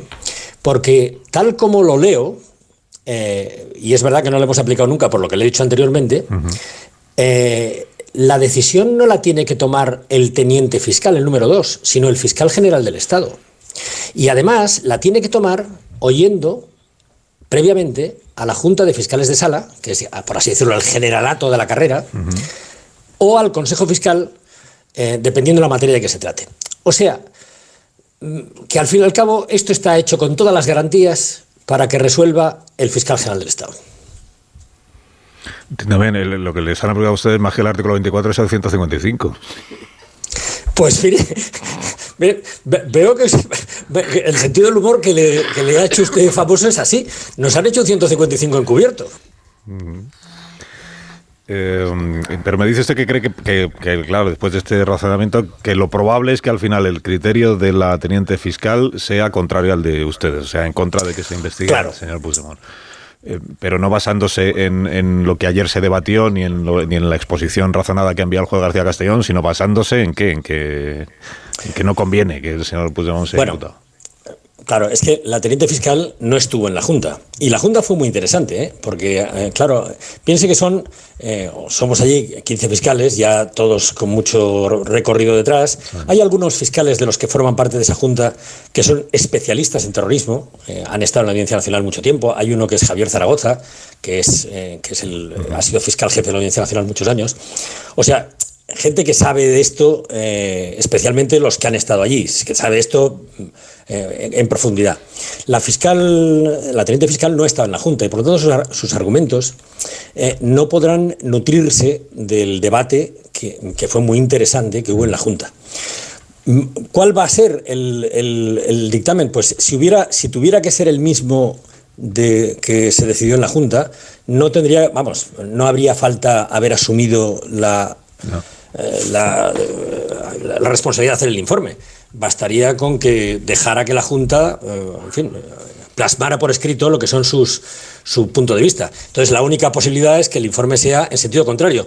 En este sentido, eh, es ilustrador lo que dijo la portavoz del gobierno. Eh, dice, no, no, si aquí el que decide es el fiscal general de Estado. Bueno, pues claro, entonces, entonces pues ya está. No hay, o sea, quiero decir, puede ocurrir todo, porque tampoco voy a suponer nada, pero las probabilidades son del 155 que ha dicho usted. Ya. Eh, yo como no estoy familiarizado con, con, la Fiscalía del Tribunal Supremo, a diferencia de algunos de mis contertulios, y sin ánimo de, de, etiquetar a nadie, pero el fiscal jefe, o sea, los dos fiscales jefes son de, como lo digo para que nadie se moleste, de eh, sensibilidades políticas distintas, ¿no? Ay, este es un tema que a mí no me, o sea, no me hace, Ya, ya, ya no, me entusiasma. El tema de las de las eh, de las eh, identidades políticas, lo que no hay duda es que son son fiscales de dos asociaciones profesionales diferentes. Pero pero esto O sea, uno es de la Asociación de Fiscales y el otro es de la Unión Progresista de Fiscales. efectivamente. El señor Sánchez. Covisa es de la Unión Progresista de Fiscales, que es la de Álvaro García Sí. Ortiz y la de Dolores Delgado. Sí, y, y- y le voy a decir más. En mi opinión, y ya sé que, bueno, es- en esto estoy, soy muy minoritario, muy minoritario, el- la política eh, eh, que se introduce en la fiscalía a través de las asociaciones es un cáncer para la justicia. Es horroroso. Porque, claro, usted tiene que hacer un, pequeño esfuerzo para que no se moleste nadie, pero es que esto eh, se asume con tal naturalidad que hoy parece que, bueno, que lamentablemente muchas veces ocurre así, que es que las decisiones se toman en función de tu, de tu supuesta adscripción política. Claro, esto es, esto es lamentable, esto es lamentable. O sea, el que votes de una manera y te introduzcas en la pedrosfera o en la fachasfera, por Dios, esto no es así, no tiene que ser así. Y, y es, un, es un problema. Hay otro factor también que es, eh, si me permite, perdone, estoy aquí monopolizando las cosas. No se Sí, preocupe, estamos escuchándole con enorme interés. bueno, bueno, hay otro factor aquí que me parece que es interesante poner de manifiesto, y es que esta, eh, este criterio eh, eh, que ha de adoptarse en función de la discrepancia que se observa en la Junta, eh, tiene que hacerse con, eh, con el propósito de unificar criterios. Se viene hablando de la unificación de criterios en la Fiscalía en atención a que en la Audiencia Nacional los- la Fiscalía ha optado por no ver terrorismo desde hace algunos años, bueno, algunos meses, concretamente desde el verano. Digo, hombre, eh, estamos hablando en el Tribunal Supremo y no estamos hablando de lo que se va a hacer en la Audiencia Nacional, sino lo que hace la Fiscalía en el Tribunal Supremo. Los criterios de unificación en el Tribunal Supremo eh, deberían partir eh, de la posición del Tribunal Supremo. O sea que eh, esto de armonizar la actuación de las fiscalías en función de lo que opinan en fiscalías con una competencia muy concreta y, por así decirlo, en el, digamos, en el organigrama de la justicia, en un tribunal de abajo, pues a mí no me parece correcto. O sea, por eso ayer se comentó, de, bueno, que venga algún fiscal de la Audiencia Nacional a explicarnos el asunto. Y, dice, es que, eh, y allí se rechazó eh, ampliamente, porque es que esta no es la idea. La idea es que los fiscales del Tribunal Supremo, conforme a la doctrina del Tribunal Supremo y a, a los criterios que se ofrecen en, eh, en fin, en la práctica profesional, decidan lo que tienen que hacer. No entiende lo que le digo, ¿no? Sí, sí. Sí, sí, Y, y añado que aunque sea una organización jerarquizada, si se trata de armonizar el criterio o de unificar el criterio, hombre, cuando el resultado es de 11 a 4, parece que el sentido en el que debería ser armonizado el criterio es el de la mayoría y no el y no el de, de la minoría, pero esto ya es una opinión personal como usted. Todas las opiniones lo son. pero- También le describo que entre los 11 eh, hay, por así decirlo, de todas las sensibilidades. O sea, aquí no... eh, que no me gusta hablar de eso, ¿eh? pero la realidad es que entre los 11 votos no es que sea un bloque, porque no lo hay, de un solo sector. Aquí, eh, por así decirlo, era transversal. O sea, los que no conocen que esto era, no, no era terrorismo, pertenecíamos, éramos fiscales de todos los sectores. Pero déjeme que se lo pregunte entonces de otra manera, aunque eh, siendo transversal la posición de los de los 11 que ayer conformaron la mayoría. Eh, ¿Ustedes, los fiscales del Supremo, están en guerra contra el Poder Ejecutivo y el Poder Legislativo y se han propuesto torpedear la amnistía como sea? Vamos, esto, eh, cada uno tendrá su punto de vista, pero a mí me parece ridículo, pero ridículo. Lo que pasa es que los fiscales, como los jueces, tenemos que aplicar las leyes. Y las leyes, conforme a, su literal, a su interpretación, unas reglas que son técnicas y que no son fáciles y que cuesta mucho tiempo aprender. Cuando se producen desde el Poder Legislativo o Ejecutivo conductas que confrontan de- manera radical y además eh, sin precedentes con las interpretaciones mm, de las reglas eh, eh, jurídicas, pues hombre, hay que decirlo. Hay que decir, oiga, esto no, esto no es así, esto no se puede hacer. Creo que hay que decirlo y lo decimos. Mm, A veces advertimos antes, digo, esto es un error, esto no se puede hacer porque esto puede ser, eh, el efecto que puede producir es este y el otro. Mire, mm, recuerdo en un consejo fiscal, mm, al fiscal general de Estado, decirle, oiga, usted tiene que abstenerse en este asunto porque eh, tiene usted un interés comprometido en una resolución concreta. El fiscal Estado no hace caso y llega el, el- el Tribunal Supremo luego y anula, anula la- el, el acto. Entonces, hombre, hay que decirlo. Yo creo que un jurista, honestamente, tiene que decirlo. Ahora, ¿me dice usted en guerra ahora? Ni de broma. Vamos, en, mi caso, eh, le digo que me es. Claro, hay gente que no me, no me va a creer, y la, la mayoría no me va a creer, pero es que a mí me es igual que gobiernen unos que otros. Me es indiferente. Yo, a mí me ha ido igual de mal con unos que con otros. Porque lo estoy defendiendo, lo que estoy defendiendo lo defiendo igual con unos que con otros. Y mis compañeros, yo creo que en- su inmensa mayoría, exactamente lo mismo. Lo que pasa es que se están produciendo en los últimos tiempos cosas que, que no es que nos estemos en guerra, es que nos ponen en el disparadero, o sea, o, o plata o plomo. Digo, hombre, no puede ser. Eh, digo, en, en a veces uno puede entrar en guerra para defenderse de lo que interpreta que está siendo una agresión, que es un poco el, el sentir Sí, de- ¿sabe lo que pasa? Que muchas veces en estos temas se manejan intereses ajenos, no propios. Es decir, los fiscales, eh, en los asuntos que llevamos, no son eh, intereses, no, no llevamos intereses nuestros. Eh, el resultado final del asunto eh, lo sentimos eh, en favor o en contra en función de cuál ha sido nuestra posición, pero personalmente no tenemos o no debemos tener ninguna eh, implicación más allá de lo profesional. Entonces, eh, cuando nos atacan, eh, ese hecho de nos atacan, no, hay que inter- vamos, yo no, interpreto que me atacan en tanto que fiscal.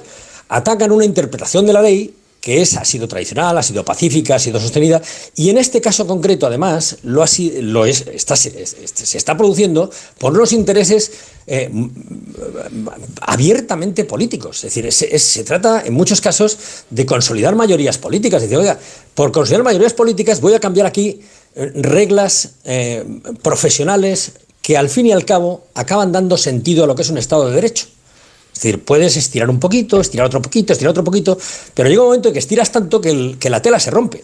Entonces, eh, los ataques de que usted habla nunca, eh, al menos en mi caso, yo creo que mis compañeros exactamente lo mismo, los, se interpretan como un ataque, digamos, personal o... Ahora, eh, cuando vemos que están produciéndose este tipo de cosas sin ningún problema, pues hombre, nos preocupa. Y desde luego, lo que no hacemos, y yo creo que hacemos bien en no hacerlo, es quebrantarnos en nuestra idea, en nuestro conocimiento, en nuestra interpretación de lo recta de lo que son las leyes, recta, ¿eh? O sea, cuando alguien hace algo que no es recto, que no es correcto, pues entonces evidentemente está incurriendo en el mismo problema que incurre el, el- el- el- el bando que lo ataca desde otro lado. Pero la interpretación recta de la ley yo creo que es lo que nos tiene que distinguir y con eso tenemos que ir pues, pues tirando para adelante. ¿Da la impresión de que estamos en guerra? No lo sé, pero desde luego ya le digo que no. Eh, déjeme que le pregunte por un último asunto, que sé que es- es- es- estamos ya fuera de, tiempo, pero es que está siendo muy interesante la conversación, entiendo yo. Eh, hay otra cuestión, esto de, tirar un poquito, estirar un poquito, replegar un poquito. El, el gobierno ha anunciado esta semana, el presidente ha anunciado esta semana que una de las ofertas que le ha hecho a Junts per Cataluña es eh, volver a modificar la ley de enjuiciamiento criminal, deshacer la reforma del año 2020 para que tengan un plazo limitado, un tope las investigaciones judiciales para que no se puedan prorrogar eh, de manera repetida o indefinida. Eh, le pregunto si tiene usted criterio al respecto de esta, de esta posibilidad, teniendo en cuenta que en el año 20, si yo no estoy mal informado, en el año 20 se le devolvió al juez instructor la última palabra sobre la prórroga de, las investigaciones judiciales, porque con la reforma anterior tenía que ser solicitado por el fiscal, y si el fiscal no lo solicitaba, o sea, digamos que el fiscal tenía más eh, capacidad para decidir sobre una prórroga que el, juez. Y esto se cambió eh, con el gobierno de ahora, o con el Parlamento de entonces, en el año 2020. Bueno, eh, ¿tiene usted criterio sobre este asunto o no? Y ya termino. Mire, es que eh, esta reforma fue un desastre desde el primer día. Fue el ministro Catalá con el PP, cuando había unas causas por corrupción eh, tremendas eh, que afectaban al, Partido Popular, que introdujo una reforma para, mm, con el, decía, propósito loable de acortar las causas judiciales. Claro, esto es, era absurdo en su tiempo y además estuvo mal hecho. Pero tiene usted razón, era decir, bueno, vamos a meter en, en seis meses una investigación, o en un año, o un año y medio. Mm, Claro, ¿qué pasaba? Pues que son investigaciones muy complejas, los fiscales eh, llevan muchísimos asuntos y ocasionalmente eh, se producían, pues se olvi- se olvidaba al fiscal o, o se le pasaba al juez y entonces había que cerrar las actuaciones, especialmente las más complejas, o acabarlas con insuficiencia de pruebas, porque no había tiempo de practicarlas. Aparte de que hasta que se empiece a investigar hay un periodo muchas veces de, limitación de las competencias que se pierde, pues se puede perder 7, 8 meses. Entonces, claro, aquella fue una reforma espantosa. Eh, todo el mundo estaba de acuerdo, incluso, bueno, eh, incluso Pedro Sánchez, que lo, recuerdo haberlo, haberlo visto diciendo, hay que acabar con esta limitación. tal". Claro, luego cuando llega el momento de rectificarlo, se rectifica parcialmente. Eh, para, digamos, no se quita el precepto, eh, se siguen limitando los periodos de instrucción, pero se hace, como usted dice, de manera algo más flexible, más abierta, para evitar, en fin, efectos indeseados. Y ahora nos encontramos con que la solución a estos problemas, pues sin que se explique muy bien por qué, eh, consiste en volver a, lo, en volver a apretar los periodos de instrucción. Oiga, que esto es muy difícil. Eh, los periodos de instrucción so- se prolongan porque las causas o son muy complejas, digo normalmente, eh, puede haber también casos en los que haya jueces vagos o fiscales vagos, no voy a decir que no exista eso, pero lo normal es que se produzcan porque las causas son muy complejas o porque los juzgados o las fiscalías están infradotados de medios. Faltan peritos, falta a veces conseguir un perito cuesta eh, la vida, eh, a los peritos no hay manera de obligarles a que hagan un informe en un periodo razonable si la causa es muy larga, eh, acusados están fugados en distintas poblaciones. Estos son cosas del día a día que obligan a prolongar las actuaciones. Claro, para que vaya mejor hay que invertir más dinero, pero es como, ¿qué le digo yo? Vamos a operar en 20 minutos, tenga lo que tenga el paciente. Digo, hombre, a mí, a mí me parece que sería mejor esperar un poquito si es grave, ¿no? Pero bueno, es lo que es. Yo, yo no estoy de acuerdo, pero, pero todo esto son esas cosas que hablábamos antes. Salvador Viada, fiscal del Tribunal Supremo, gracias por habernos atendido esta mañana y, y hasta cuando usted quiera. Muchísimas gracias a usted, ha sido un placer. Gracias, lo mismo digo. Señor Viada, que... Interesante. espectacular, ¿no? No, no, no podéis decir nada porque tengo que poner unas, unas, unas, unas informaciones comerciales ¿eh? para la audiencia. Esta es una radio comercial y fíjate, son las 9 y 11 y todavía no estamos todos aquí enganchados a la conversación. Con la boca abierta. Vamos a Pero cerrar bueno, la eh, boca. hacemos una pausa. Tengo pendiente también en la sesión de control al gobierno que se está desarrollando en el Congreso de los Diputados. Ahora iremos también al hemiciclo y contamos lo que allí está sucediendo. Nos han aplicado un 155 encubierto, ha dicho el fiscal del Supremo, señor Viada, en este programa hace un instante. Ahora mismo lo comentamos. Más de uno. Onda Cero. Carlos Alsina. Aprovecha que este febrero tiene 29 días para disfrutar los Fiat Pro Days y redescubre la nueva gama Fiat Professional completamente renovada, con más tecnología, seguridad y unas ofertas únicas. Visita tu concesionario más cercano y conoce la nueva generación Pro en diésel, gasolina y eléctrico. Fiat Professional. Profesionales como tú. Esto es un mensaje para todos aquellos que te dijeron que no podías cambiar el mundo. Ahora sí puedes gracias al efecto ser humano, un superpoder que nos convierte en la única especie capaz de revertir el daño que causamos al planeta y frenar el hambre y la pobreza. Es hora de utilizar este nuevo poder. Descubre cómo hacerlo con manos unidas en efectoserhumano.org. ¿Perdona? ¿Que ahora Movistar Prosegur Alarmas incluye una garantía antiocupación? Uf, ya verás cuando se entere mi perro. Ningún guardián puede competir con Movistar Prosegur Alarmas, la primera y única alarma con garantía antiocupación, que no solo disuade y protege, ahora también se compromete contra las ocupaciones. Contrátala en el 900-222-250 o en movistarproseguralarmas.es. Hoy, los garbanzos cocidos extra día BG Campo con un 30% de descuento. Por solo 0,59. En tiendas y en día.es. Quiero explorar sin importarme cuando volver el exterior. Quiero formar parte de él. Vale, bichito, nos vamos a Disneyland París. Reserva durante Semana Mágica en B-Travel. Precio de referencia 144 euros por persona y noche en el Disney Hotel Cheyenne con entradas incluidas. Plazas limitadas. Consulta condiciones. Ven a Disneyland París con B-Travel volando con Iberia. B-Travel. Viájate la vida. La Unión Europea apuesta por el hidrógeno verde para frenar el cambio climático. En Iberdrola somos líderes en la descarbonización de la industria, con la mayor planta de hidrógeno verde de Europa. Únete a las energías limpias de la mano de un líder mundial. Iberdrola, por ti, por el planeta. empresa colaboradora con el programa Universo Mujer. A ver si lo entiendo bien. Tú ibas a por pan y vuelves con un coche. Ibas a por pan, pero has vuelto con un Skoda. Y del pan, ni rastro. Este febrero vuelven los Skoda Days con precios aún más irresistibles. Solo hasta el 29 de febrero. Infórmate en skoda.es. Skoda. Pensar a lo grande no es poner el logo gigante para que todo el mundo lo vea es que todos te conozcan a través de Internet. En Orange Empresas te ayudamos a crear tu página web profesional y mejorar tu posicionamiento en Internet para aumentar tu visibilidad y conseguir nuevos clientes. Las cosas cambian y con Orange Empresas tu negocio también. Llama al 1414. Esto es un mensaje para todos aquellos que te dijeron que no podías cambiar el mundo. Ahora sí puedes gracias al efecto ser humano, un superpoder que nos convierte en la única especie capaz de revertir el daño que causamos al planeta y frenar el hambre y la pobreza.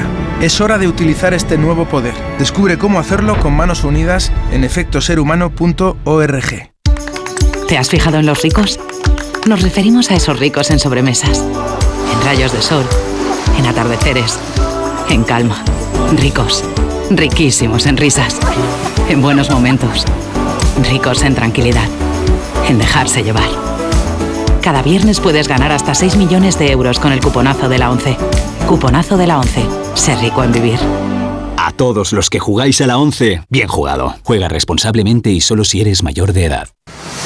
¿Cansado? Revital. Tomando Revital por las mañanas recuperas tu energía, porque Revital contiene ginseng para cargarte las pilas y vitamina C para reducir el cansancio. Revital, de Pharma OTC. Hola Andrés, ¿qué tal el fin de semana? Pues han intentado robar en casa de mi hermana mientras estábamos celebrando el cumpleaños de mi madre. Así que imagínate. Dile a tu hermana que se ponga una alarma. Yo tengo la de Securitas Direct y estoy muy contento. Por lo que cuesta, merece la pena la tranquilidad que da. Protege tu hogar frente a robos y ocupaciones con la alarma de Securitas Direct. Llama ahora al 900-272-272. Una pareja, tres niños, 15 años de matrimonio. Él se encarga de las meriendas, ella las extraescolares. Y cada sábado, un plan en pareja. Hacer la compra. ¿Serán víctimas de la implacable rutina? ¿Podrán hacer una escapadita romántica de dos días? Porque tu historia de amor también es un amor de película. Celébrala. 17 de febrero. Sorteo de San Valentín de Lotería Nacional con 15 millones a un décimo. Loterías te recuerda que juegues con responsabilidad y solo si eres mayor de edad. Soy de legalitas porque cuando no sé qué hacer me dan soluciones. Como cuando pagaba IBI de más por una valoración catastral incorrecta y me ayudaron a recuperar 4.000 euros. O cuando me explicaron cómo contratar a la persona que cuida a mis padres. Hazte de legalitas en el 900 y siente el poder de contar con un abogado siempre que lo necesites. Y ahora, por ser oyente de Onda Cero, ahórrate un mes el primer año. Arranca una nueva edición de los premios Ponle Freno para reconocer las mejores iniciativas que hayan contribuido a promover la seguridad vial en nuestro país. Consulta las bases en ponlefreno.com y envía tu candidatura antes del 4 de marzo. Ponle Freno y Fundación AXA Unidos por la Seguridad Vial. La Unión Europea apuesta por el hidrógeno verde para frenar el cambio climático. En Iberdrola somos líderes en la descarbonización de la industria, con la mayor planta de hidrógeno verde de Europa. Únete a las energías limpias de la mano de un líder mundial. Iberdrola, por ti, por el planeta. Empresa colaboradora con el programa Universo Mujer. Si necesitas vitamina C, no lo dudes. Bit C1000 de Laboratorios Marnis aporta vitamina C liposomada y altamente asimilable. Bit C1000 tiene formato bebible, monodosis y con sabor naranja. Pide Bit C1000 de Laboratorios Marnis en herbolarios, farmacias y para farmacias. Más información en marnis.com. Que ya te arrepientes de haber dicho, este año me apunto al gimnasio. Es tan cierto como que en Aldi 9 de cada 10 clientes apuestan por nuestros frescos. Vente a Aldi y disfruta hoy siempre de precios bajos, como la banana a solo 0,99 el kilo. Más información en aldi.es. Así de fácil, así de Aldi. Oye, pues me gusta bastante. ¿Lo tienes en una talla más? ¿Una talla más? ¿El sofá? ay, perdón, perdón, perdón. Quería decir una plaza más. Hasta el 29 de febrero llegan las rebajas del hogar del corte inglés. Hasta el 50% de descuento en sofás, de iluminación, muebles y decoración. En tienda web y app. El corte inglés. Más que 60 consigue un sexy 60% de descuento en tus nuevas gafas. Infórmate en soloptical.com. Soloptical, solo grandes ópticas. Ayer que el final de esta peli es tan bonito, cuando ella está en el coche y le ve y está a punto de abrir la puerta, pero no lo hace. Es que en la vida lo importante es saber aprovechar las oportunidades. Hay coches que solo pasan una vez. Tu Citroën C3 desde 13.200 euros financiando y con entrega inmediata. Solo por esta vez y solo este mes. Citroën. Condiciones en citroen.es. Más de uno en Onda Cero.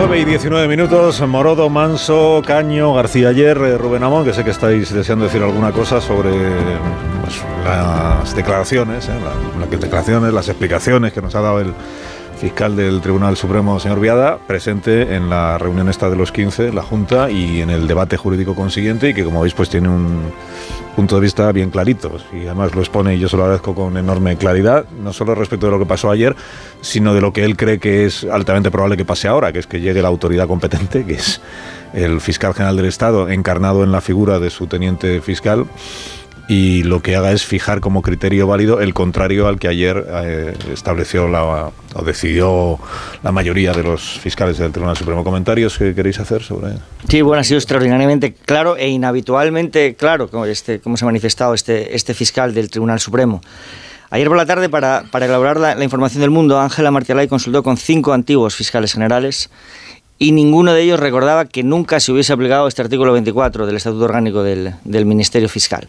Que en cualquier caso está ahí si, si está para algo, no es para resolver discrepancias que se hayan, que se hayan resuelto previamente con una mayoría tan cualificada.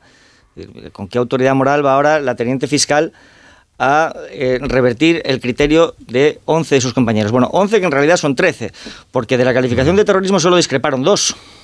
Había uno que decía que había que devolverlo al juez García Castellón, hubo otro, había otros dos que tenían dudas acerca de la participación individual de Puigdemont, pero respecto de la calificación de terrorismo solo discreparon dos. Y Salvador Viada ha dicho que es que es muy clara esa calificación.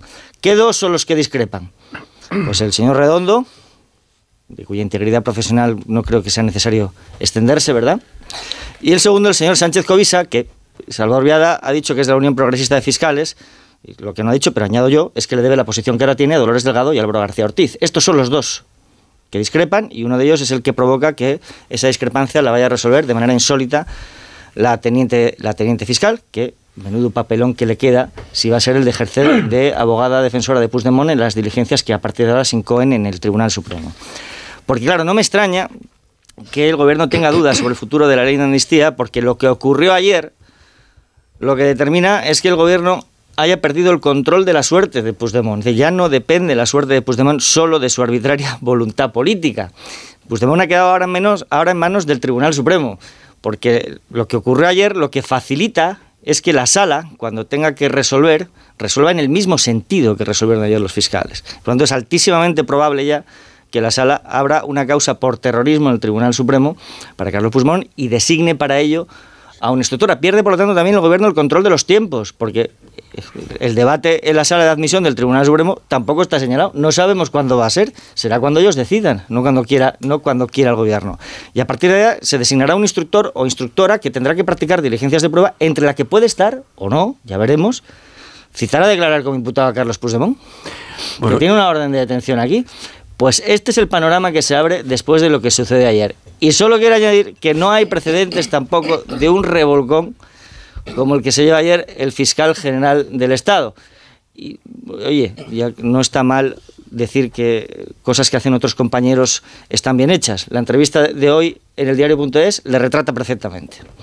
Bueno, en- eh, a ver, yo creo que en estas condiciones esta ley, en estas condiciones, esta ley de amnistía es imposible. O sea, esto no puede, no puede salir adelante. Esto, eh, eh, no, no puede el gobierno insistir eh, en una medida eh, contra todo el sentir del- de, la, de- no solamente de la, de, la, de la magistratura, de los fiscales, de todos los jueces, de, en fin, es imposible. Ahora además las presiones de, de Europa, que cada vez son más evidentes, los signos de que manda la Unión Europea de que esta ley de amnistía eh, está en contra de las eh, convenciones y, y- y directrices europeas. En fin, yo creo que esto que esto no puede salir adelante.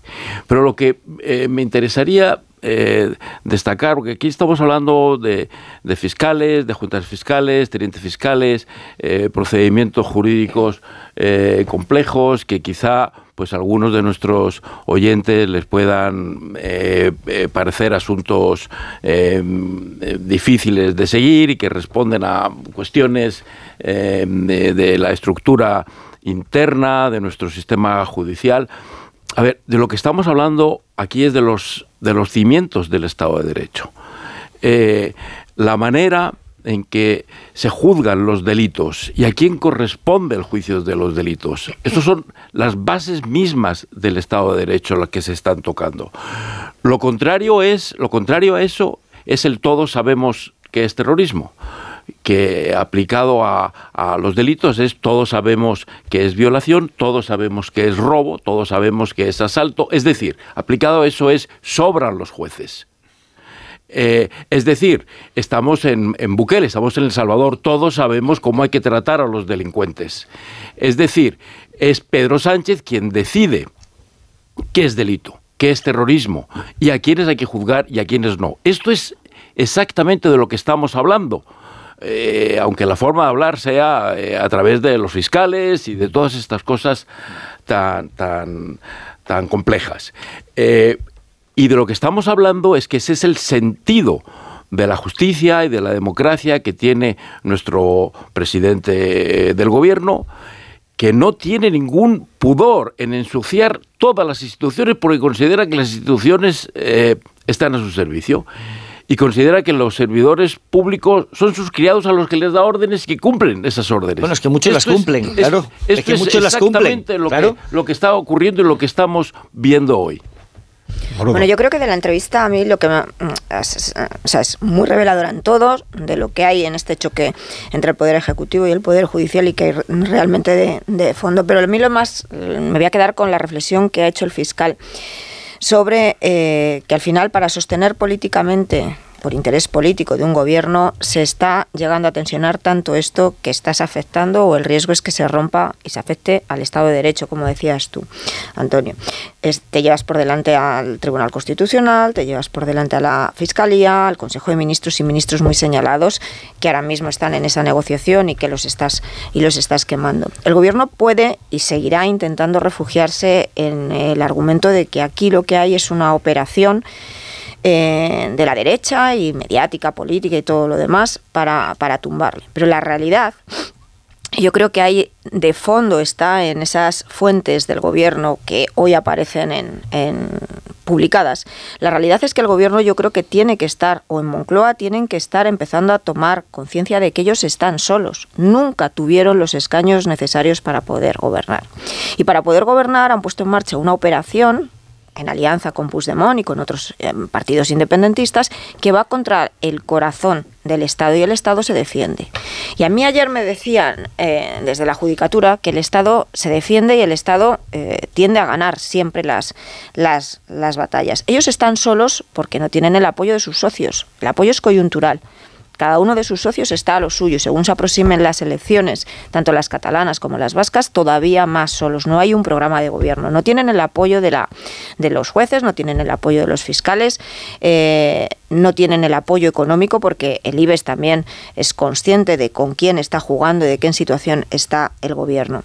La reflexión que están haciendo en Junts de todo lo que está pasando en estos días es que ellos ven cada vez más cerca la imputación eh, del Tribunal Supremo por terrorismo de Carles Puigdemont. No es solo el interés de Puigdemont, aquí hay un centenar más de personas que están afectadas, que son todos los de Tsunami Democrático, que también se los llevan por delante. Eh, las elecciones europeas no tiene la excepción de que aquí no, se disuelve el Parlamento Europeo. las elecciones europeas, él mantiene, Puigdemont mantiene su inmunidad hasta el día 30 mm, de junio y si es elegido lo seguirá manteniendo. Pero la posibilidad de que al final se produzca esa imputación previa a esas elecciones europeas, que se ordene el suplicatorio, que se ponga en marcha una orden de detención. Todo eso está condicionando en estos momentos cada una de las decisiones que tomará Junts en esa negociación que se ha vuelto a abrir sobre la ley de amnistía. No le vale ni el anuncio que hizo el presidente del gobierno para distraer la atención de cambiar eh, los plazos de instrucción, ni le vale tampoco ninguna reforma en el Código Penal. Eso no lo quieren. Lo que quieren es lo que han planteado en todo momento, que se deje fuera todas las causas de terrorismo. Y los plazos ya empiezan a, apretar porque no le da tiempo. No le da tiempo a que antes de que se ponga en marcha, bueno, en marcha ya está, pero antes de que se pueda ejecutar esa imputación, la amnistía esté en vigor y sea aplicable. Así que yo cada vez veo más difícil para el gobierno salir de un callejón en el que se ha metido desde el punto de vista político y legislativo cuando tú tienes enfrente a un presunto amnistiado que él es consciente de que cuando pactó aquel acuerdo o se la metieron doblada o él aceptó que se la metiesen doblada para ganar tiempo e intentar condicionar la legislatura española, pero que lo que se dijo en ese acuerdo de investidura no se puede ejecutar. Me imagino a, Pedro Sánchez pensando que la Junta de Fiscales es una reunión masónica donde la clandestinidad se conspira contra sus decisiones Eso nos va a decir. y sus presiones. Y, lo digo porque a mí lo más interesante, aparte de, la naturalidad con que ha hablado el fiscal, estriba en que eh, la reunión se concentró en las cuestiones puramente técnicas, que son las que deben caracterizar eh, una reunión de esas circunstancias. Ah. Se hablaba de los pormenores técnicos de acuerdo con los cuales qué es terrorismo, qué no lo es, qué directivas tiene suscritas España al respecto en, coordinancia, en coordinación con, la, con los países europeos y, qué eh, jurisprudencia tenemos al respecto técnicamente esto es o no es terrorismo. Técnicamente hay motivos o no los hay para dirimir si hay una implicación de Puigdemont con Tsunami Democrática. Y en función de estos criterios puramente técnicos se llegan a conclusiones puramente técnicas. Claro, en contraste con esa posición, que es la que una espera de una Junta de Fiscales, aparece la intervención y la injerencia política. Convertir a Puigdemont en un sujeto político y no en un sujeto penal. Y es ahí donde se inscribe toda esta línea de, de desprestigio de la institución y digo del, la falta de derechos y de, y de igualdad de los ciudadanos, porque en ningún juicio a nadie se le ocurre pensar que el fiscal se coloca del lado del reo. Nunca, nunca la fiscalía tiene otro papel que no sea el de acusar. Podrá no hacerlo si considera que no hay circunstancias, pero una vez que se involucra, no se puede colocar del lado del acusado, del investigado y del reo. Tengo que decir que hay precedentes de esto que tú estás diciendo de la fiscalía situándose en el lugar del pues reo, que, es la negociación con ETA. Claro que los hay.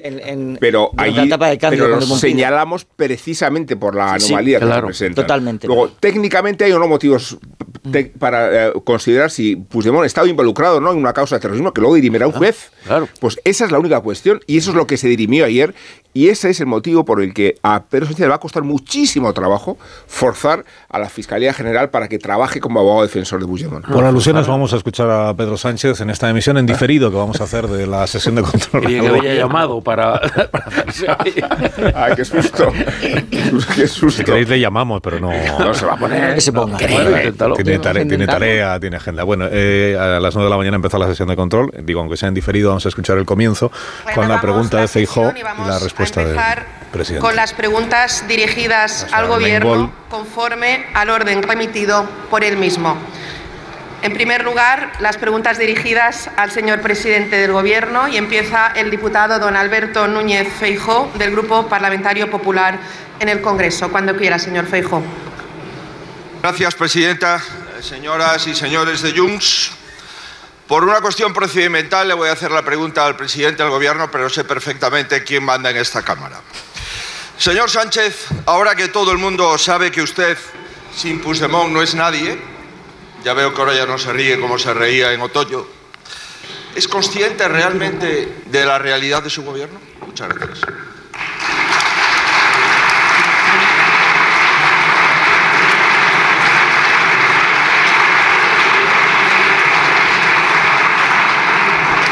Perdón, me he equivocado al pulsar y el, contador y es al revés.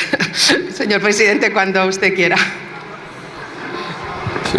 Muchas gracias, señora presidenta. Eh, señor eh, Feijó, como ya sé por dónde va y, además eh, se ha descubierto como un experto en química orgánica, le recordaré que uno de los principales usos del metanol es el disolvente de ahí le vengan a ustedes eh, la falta de argumentos durante todos estos años. Miren, ustedes llevan cinco años y medio hablando de que España se humilla, España se rompe, España se hunde, Y la realidad es completamente distinta. La realidad es que el único partido que incumple la Constitución aquí es el Partido Popular. La realidad es, señorías, que Cataluña hoy está infinitamente mejor que en el año 2017. Y la realidad es que la economía española va como una moto, señorías. Crece cinco veces más que la zona euro. Tenemos 21 millones de personas trabajando. Esa es la realidad. Y es la única manera de gobernar este país. O se entiende el pluralismo político y la diversidad territorial de España, o no se entiende España, que es lo que les pasa a ustedes. Repertorio clásico.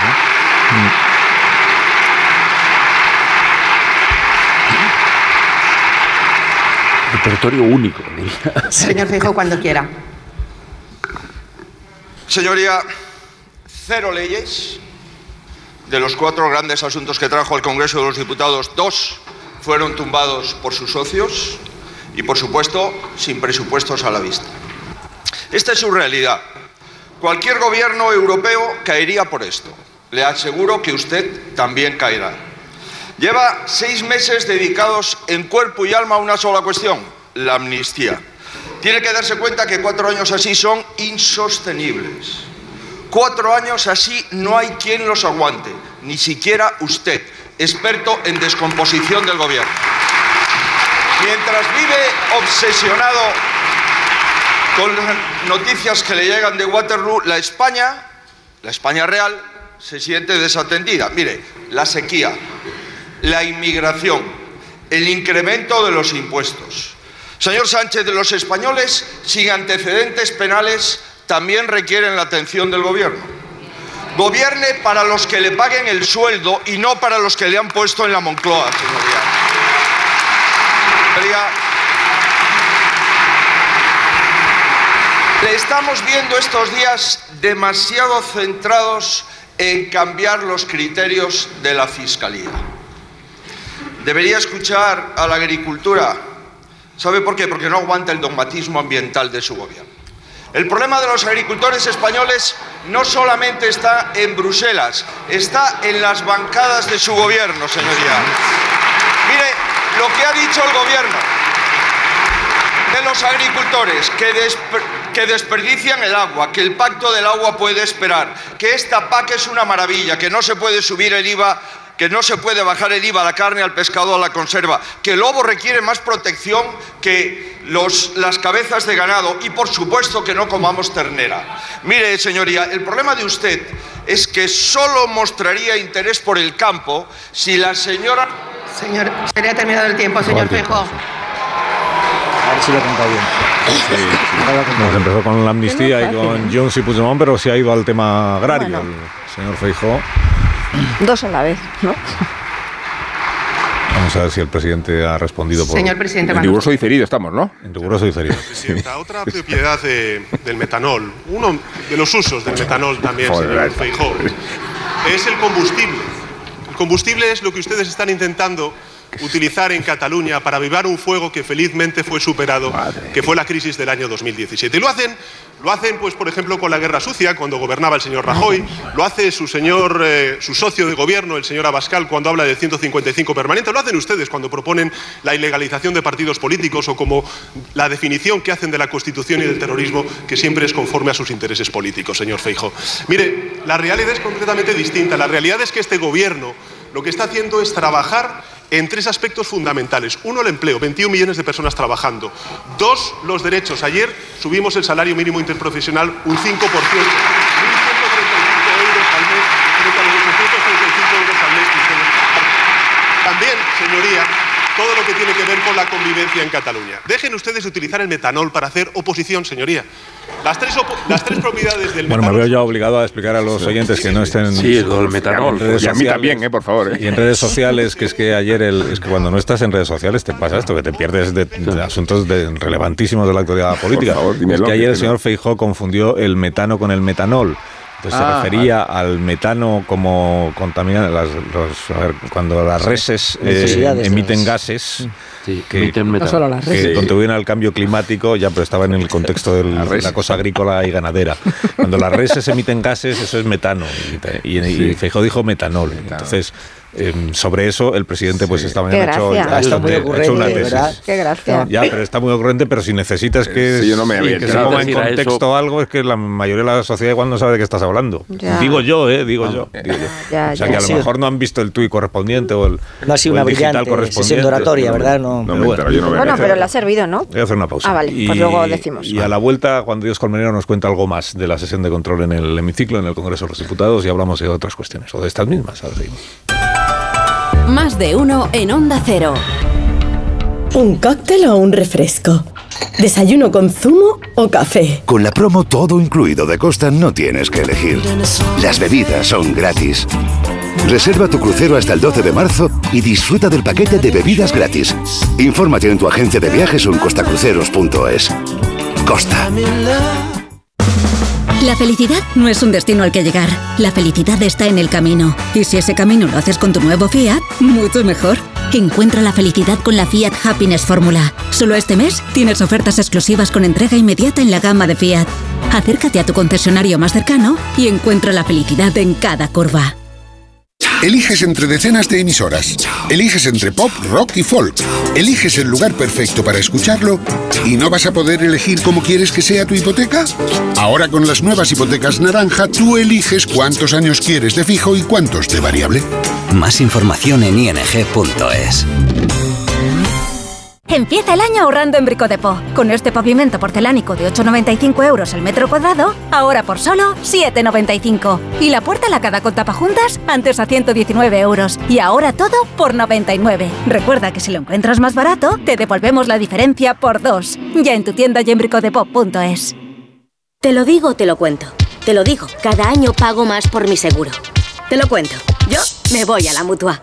Vente a la mutua con cualquiera de tus seguros. Te bajamos su precio, sea cual sea. Llama al 91 555 5555. 91 555 5555. Te lo digo o te lo cuento. Vente a la mutua. Condiciones en mutua.es. Hola, soy Jesús Calleja. ¿Sabéis cuál es el verdadero sabor del agua? El agua de mi tierra. El agua mineral Teleno. Recuerda, agua mineral Teleno. Vamos, un poco más. Ya casi estamos conseguido.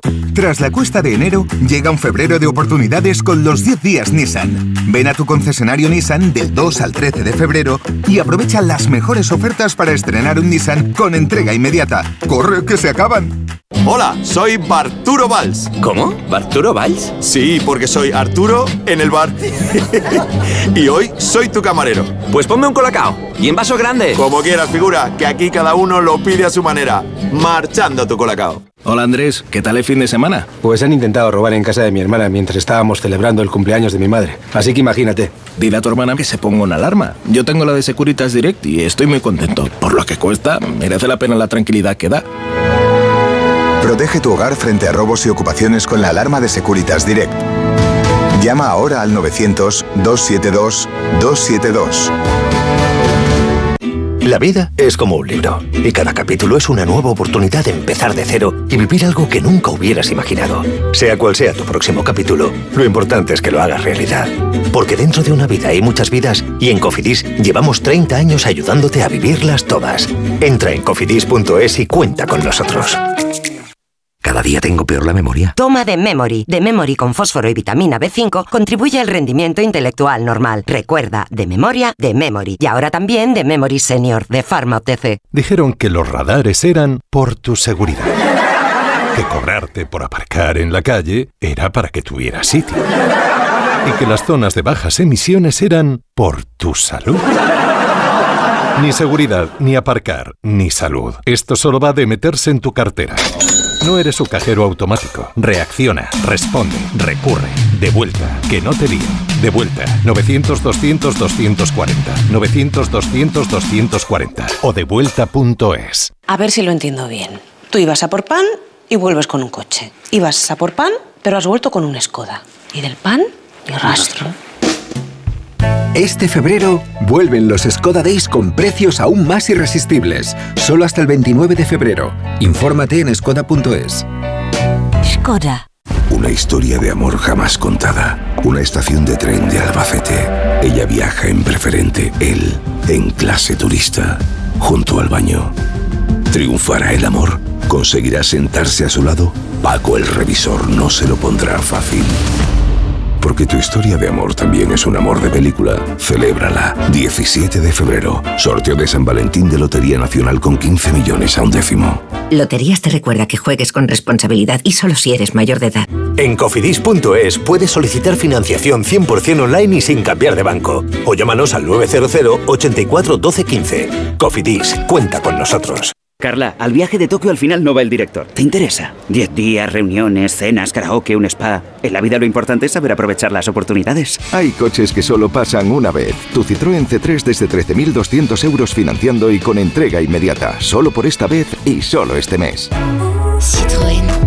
Condiciones en citroen.es.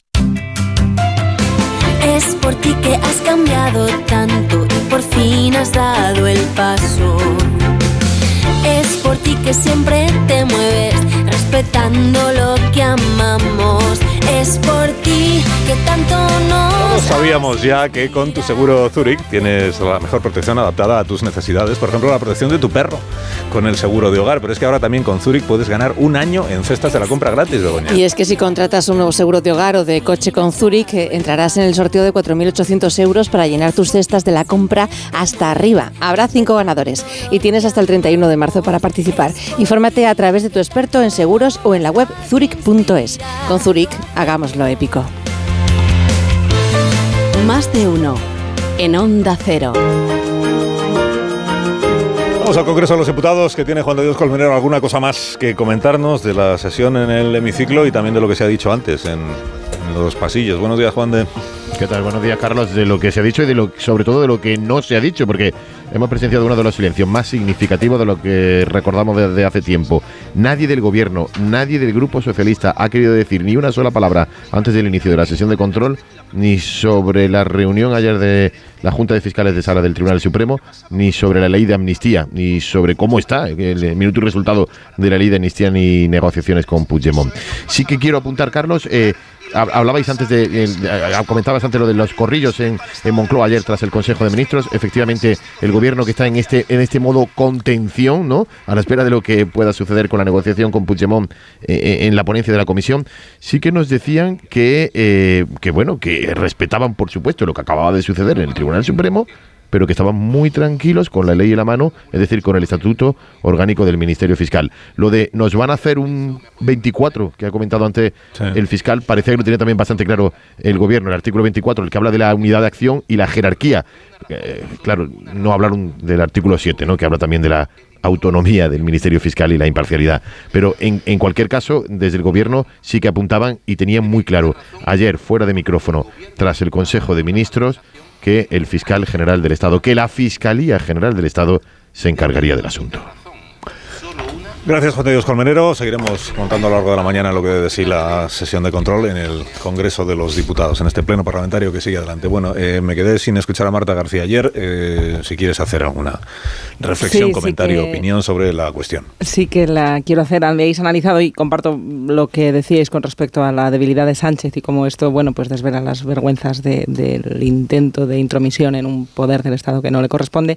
Pero me parece muy interesante también cómo esto está debilitando y también creando muchas grietas en la parte de Junts y, y mucha inseguridad que lo puede volver aún más imprevisible. Tenemos esa discusión de cómo de racional es o no lo que hace Puigdemont siempre de fondo, pero creo que esto también es un factor a tener en cuenta. Una, una aceleración de la debilidad de Puigdemont eh, es otro asunto que puede mm, ser muy relevante para ver qué pasa en la legislatura y también de cara a las elecciones catalanas y al futuro que pueda tener Salvadorilla. Pero fíjate, en eso que, estás, que de manera, de Marta, en eso que manera- tú estás planteando, eh, desde el punto de vista electoral y político, el análisis que están haciendo ahora mismo, ahí todo lo decide Puigdemont, evidentemente. Yo no veo fracturas ni división dentro de lo que es Junts. La decisión la seguirá tomando Pero una cosa, perdona Carmen, por terminar lo que Y- estaba diciendo, una cosa es dentro del partido orgánicamente Sí. y otra cosa es en sus bases, a las que cada vez No. es más difícil Es que eso- eh, de explicar que no lo para conf- lo que les- el futuro de tres personas no, No, sea hacemos- de tres, no. hacemos el- es que no, es que hacemos el análisis, hacemos el-. Yo, yo acabo rápido. Hacemos el análisis desde aquí. Y hacemos el análisis muy contaminado además por la, eh, voy a decirlo así, por la propaganda, a veces o casi siempre financiada, mm, que leemos en algunos medios catalanes. Y eh, ellos el análisis interno que están haciendo, y más cuando eh, todo el foco se está colocando en el tema del terrorismo, lo hacen ellos y lo hace también Esquerra desde la presidencia de la Generalitat, es que esto fortalece de nuevo a Puigdemont. Porque en Cataluña, que se esté hablando de terrorismo, que se señale a Puigdemont como un eh, presunto terrorista, a las bases y a todo lo que es ese mundo que se mueve a su alrededor, le fortalece. No se entendería entre lo que son los suyos, entre su parroquia, porque no se salva solo Puigdemont con el tema del terrorismo. Vuelvo a lo que comentábamos antes. Está Tsunami Democrático y están ahí hay más de un centenar de, personas. Al contrario, es Esquerra la que se está olvidando de lo suyo, de los de CDR. Eh, si hacemos el análisis objetivo, saliéndonos de la propaganda.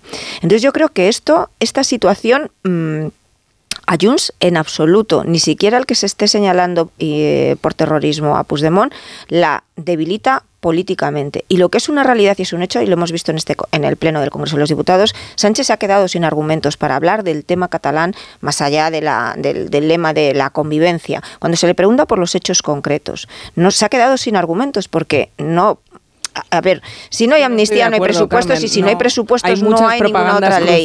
Y, y Junts es la que tiene la llave y decidirá si cae o no cae esa Eso es argumento, el argumento de que era para, para librar al bedel del colegio que iba a abrir, porque en la sociedad catalana mucha gente entiende que aquel asalto al, al Prat no era mm, algo su parroquia no entendería pero es una parroquia cada vez más lo mismo que Esquerra. Y esto es relevante. Yo creo que, lo, que veremos. Lo, que está, lo que está ocurriendo, voy a hacer eh, lo que está ocurriendo, eh, yo creo que mm, a, a Puigdemont le da la razón desde su análisis. Su análisis es, con el Estado español no se puede hacer nada. Yo lo traduzco por contra el Estado de Derecho es muy difícil actuar. Y no eso soy es lo que está, y eso es lo que está comprobando y, eso es lo que está comprobando eh, el marco de la Unión que en el fondo es lo, en el marco europeo, que eso es lo que en el fondo lo que comprobó con el proceso. Con el proceso lo que comprobó es que es difícil derrotar al Estado de Derecho. Es verdad que la situación ha cambiado porque en aquel momento el gobierno de la nación estaba del lado del Estado de Derecho y en este momento en fin, tratando de hablando diré que no sé exactamente dónde está. Y por tanto, el Estado de Derecho en este momento es más débil. Pero Puigdemont sabe que o derrota el Estado de Derecho o su proyecto jamás saldrá adelante. Además, políticamente yo creo que es muy difícil que vuelva de la montaña a la que se subió la semana pasada cuando tumbó la ley de amnistía. Es decir, esas discrepancias en el seno del partido es verdad que existen porque hay una parte muy significativa que lo que quiere es volver a la institucionalidad, en realidad lo que quieren es volver a la condición de cacique orgánico que tenía Convergencia y no hace, hace, décadas. Sí, sí, lo que pasa es que el que manda está en Bruselas y el que manda tiene unos intereses muy concretos y políticamente es decir, no, tiene vuelta atrás respecto de lo que hizo la semana pasada. Por lo tanto, si no se incluye la amnistía respecto de los hechos eh, sobre los que ayer se pronunció la Junta de Fiscales, no hay alternativa. Con, Pero luego otro elemento, eh, Joaquín. Con Ignacio Rodríguez Burgos vamos a contar la actualidad económica y financiera. Solo quería decir que el terrorismo, cambiar el código penal, te metes en el mismo lío que la ley del sí Pues ya lo has dicho. Ya está. Ya lo has dicho. Gracias. Buenos días. Hola, muy buenos días. Pues nada, contaros que los mercados financieros en Europa marchan mixtos, sin rumbo claro. En España la bolsa se queda en la cuneta de las pérdidas, como los tractores en las carreteras. El mercado bursátil se contagia del mercadillo de la fruta y hoy hay sobreproducción de frutos rojos. Así que el IBEX 35 baja un 0,30% en estos instantes. Está bueno, pues alejándose por abajo del nivel de los 10.000 puntos. Las compañías renovables destacan en las alturas, es el caso de Solaria y Acciona, y lidera las subidas Unicaja. Decir también que otra eléctrica, Naturgy, lidera las ventas junto con AENA. Dos noticias rápidas. Inditex mm, es noticia porque anuncia el reparto de una prima de 1.000 euros a cada uno de los 28.000 trabajadores que tiene en España y la producción industrial española vuelve a marcar tasas negativas en el 2023. Después de dos años creciendo, vuelve otra vez a números rojos lo que es la producción industrial. Gracias Ignacio, como siempre que tengas un día espléndido, estupendo. Gracias. Marisol Parada tiene que repartir, regalar unos Callahan a estas personas que ya van a tener que marcharse desgraciadamente. Marisol. Para que aprovechen las rebajas de Callahan y disfruten caminando siempre con la máxima comodidad. Los Callahan están fabricados por auténticos artesanos y con la última tecnología para caminar. Los pies de cada persona son diferentes y también es única su forma de caminar. Por eso Callahan cuenta con su exclusiva tecnología Adaptation que se adapta al pie. Los Callahan fabricados en España por expertos artesanos a la venta en las mejores zapaterías y en callahan.es. Aprovecha sus rebajas, tecnología, diseño y confort al mejor precio. Bueno, pues Iba a decir que nos ha cundido la mañana, la tertulia, pero en realidad no, porque se me han quedado 27 temas sin comentar. En el campo, el campo vais a tener tiempo, me parece a mí, eh, la de mañana, la de pasado. Los temas, también internacionales hay temas. La, decisión de, los jueces contra, contra Trump es muy importante también. La justicia funciona en otros sitios. No hemos tenido tiempo de decir nada sobre Sebastián Piñera, que es la noticia de la tarde-noche del día de ayer en, en Chile, este accidente de helicóptero en el que ha perdido la vida el que fue presidente por dos veces en dos mandatos distintos de, la República Chilena. Bueno, que mañana entonces seguimos con otros asuntos. Uno de ellos ya les adelanto que será la ley de amnistía. Eh, otro será el, Senado con el techo de gasto del de los presupuestos que hoy va a ser tumbado por la mm. mayoría absoluta del PP y otro será la revuelta agraria probablemente. Pues ya tenemos hecha la mañana. Muy bien. ¿Se convalida o qué? ¿No venimos? Con la amnistía, ¿eh? Se convalida, ¿no? Entonces. Pues si no venís hablan otros, no te, preocupes. Aquí nadie es imprescindible. Eso no lo podemos permitir. Adiós Morado, adiós Manso. Adiós, adiós, adiós. Antonio Caño. Adiós. Recordad esto, nadie es imprescindible. nadie es insustituible. Adiós, Marta Carlos, adiós. Es un poco el mandarinato que denuncia a la torre. No, ¿eh? cuando digo nadie me incluyo a mí mismo. Bueno, no. Adiós, amor. Qué susto. En cinco minutos contamos las noticias y luego vamos a hablar de juguetes eróticos.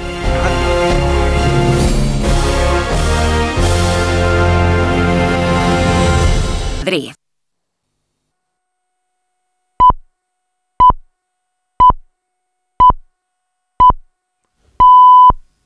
Las 10 de la mañana, 9 de la mañana en las Islas Canarias. Consejo de Ibudol de los amigos de Kern Pharma. A ese dolor de espalda que no te deja hacer deporte o a ese dolor de cabeza que te hace difícil trabajar, ni agua. Ibudol, el primer ibuprofeno bebible en stick pack para aliviar el dolor. También Ibudol en comprimidos. Adultos y niños a partir de 12 años. Al dolor, Ibudol. Tenía que ser de Kern Pharma. Lea las instrucciones de este medicamento y consulte al farmacéutico. Estás escuchando más de uno en Onda Cero.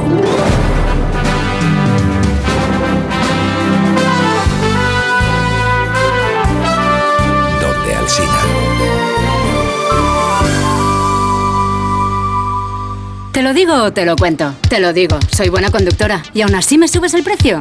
Te lo cuento. Yo me voy a la mutua.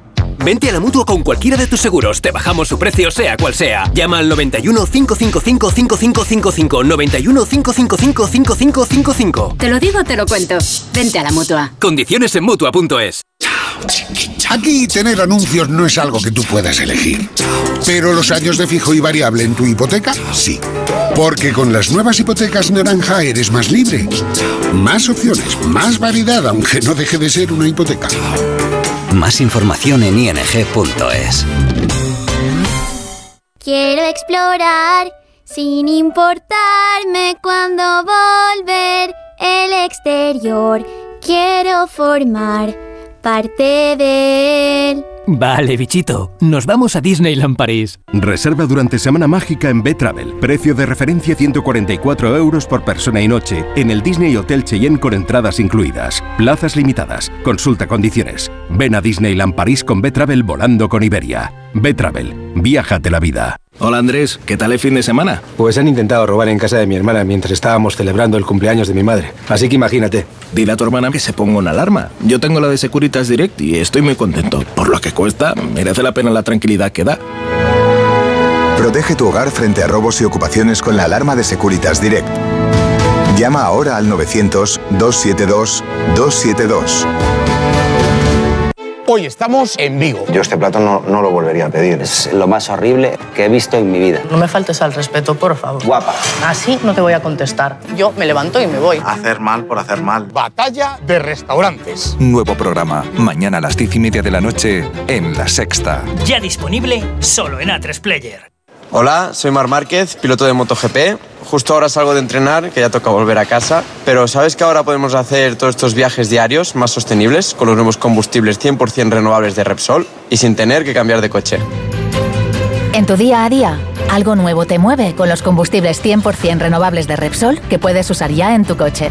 Encuéntralos en más de 50 estaciones de servicio y a final de año en 600. Descubre más en combustiblesrenovables.repsol.com.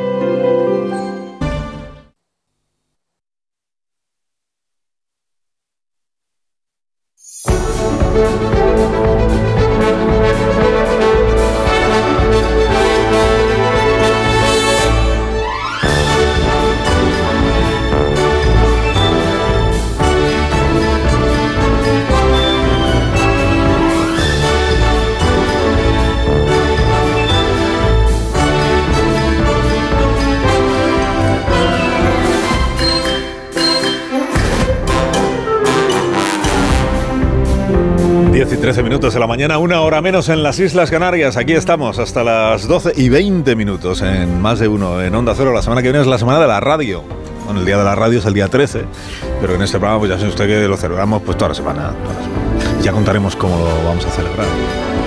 El lunes estrenaremos un podcast documental cuyo autor es eh, Diego Fortea, el del flequillo. Del flequillo. Y no voy a decir más de momento, pero ya mañana les cuento alguna cosa más. El lunes escuchamos un trocito. Y luego ya lo ¿Solo un estrenamos entero. Sí, un trocito. Y luego ya lo estrenamos entero, porque tiene un montón de capítulos, un montón de documentos sonoros. Bueno, es pura historia de, de este medio, de la radio en España. Bueno, eh, vamos a hablar, por cierto, esta mañana de, de algo que han pasado 10 años ya, lo sabes, ¿no, Begoña? ¿10 años de Fuente? Una década ya, un 10 años, pues de, de cosas, de muchas cosas que Claro. ocurrieron en 2014 Claro, yo qué sé. Pero la por vi- 20 céntimos de euro.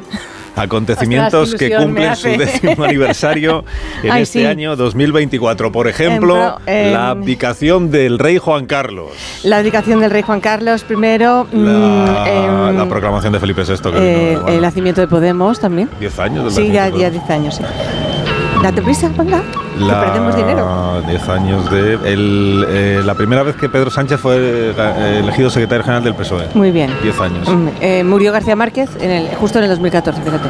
Sí, 10 Sí. años, sí, ya. Murió Adolfo Suárez Sí. en 2014. Triu- Triunfó, triunfó eh, Farrell Williams, ¿Triunfó quién? el de Happy.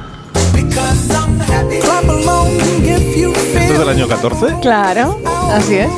Vale, pero nos hemos, Déjala, de- déjala nos- nos hemos dejado, yo creo que el hecho más eh, relevante de Está 2014. la Sauberger, por cierto, para su peli. El año más relevante de Sí. 2014. La peli es eh, Robots. Sí, Dreams. Team. ¿Dreams? Dreams. Robot Dreams. Eh, pero de eso no vamos a hablar de aquí a las 11 de la mañana. Vamos a hablar de algo que es que se cumplen 10 años. Lo más importante no lo hemos dicho todavía. 10 años del invento de Michael Lenke. O Michael Lenke, no sé cómo se dice. Bueno, de Michelle y de, y de su y de Brigitte, porque era su pareja. Pues fue un invento en el que participaron los dos. Él como ideólogo y ella dice aquí como conejillo de indias. Que igual no es una buena expresión esta. ¿eh? El guionista, por favor, lo Sí. podemos despedir y ya. Pues ya de Indias, despedido. dices, ¿no? Desde luego. Él como ideólogo y ella como probadora del invento, digamos. Como encargada del control de calidad, también podríamos decir. Un curso de afortunada. Ja, das war circa 2013, habe ich eine amerikanische Studie gelesen. Ya veremos si und afortunado aus o der no. Esta es la voz de él, Mike, Michael Lenke. 50% der Frauen. Como han advertido nuestros oyentes germanoparlantes, pues hablan Ich habe dann angefangen mit Frauenärzten Y por zu tanto, pues sprechen. yo no sé qué está diciendo. beschäftigt mit der, mit der Anatomie, wie das bei der Frau überhaupt Anatomía, sí. funktioniert. Und bin dann draufgekommen, Bueno, okay, él y Brigitte, su esposa, son de Metten. über die Klitoris ausgelöst. Diese Pueblo- Erkenntnis hat mich dann Un draufgebracht, pueblecito, ya voy, Miguel.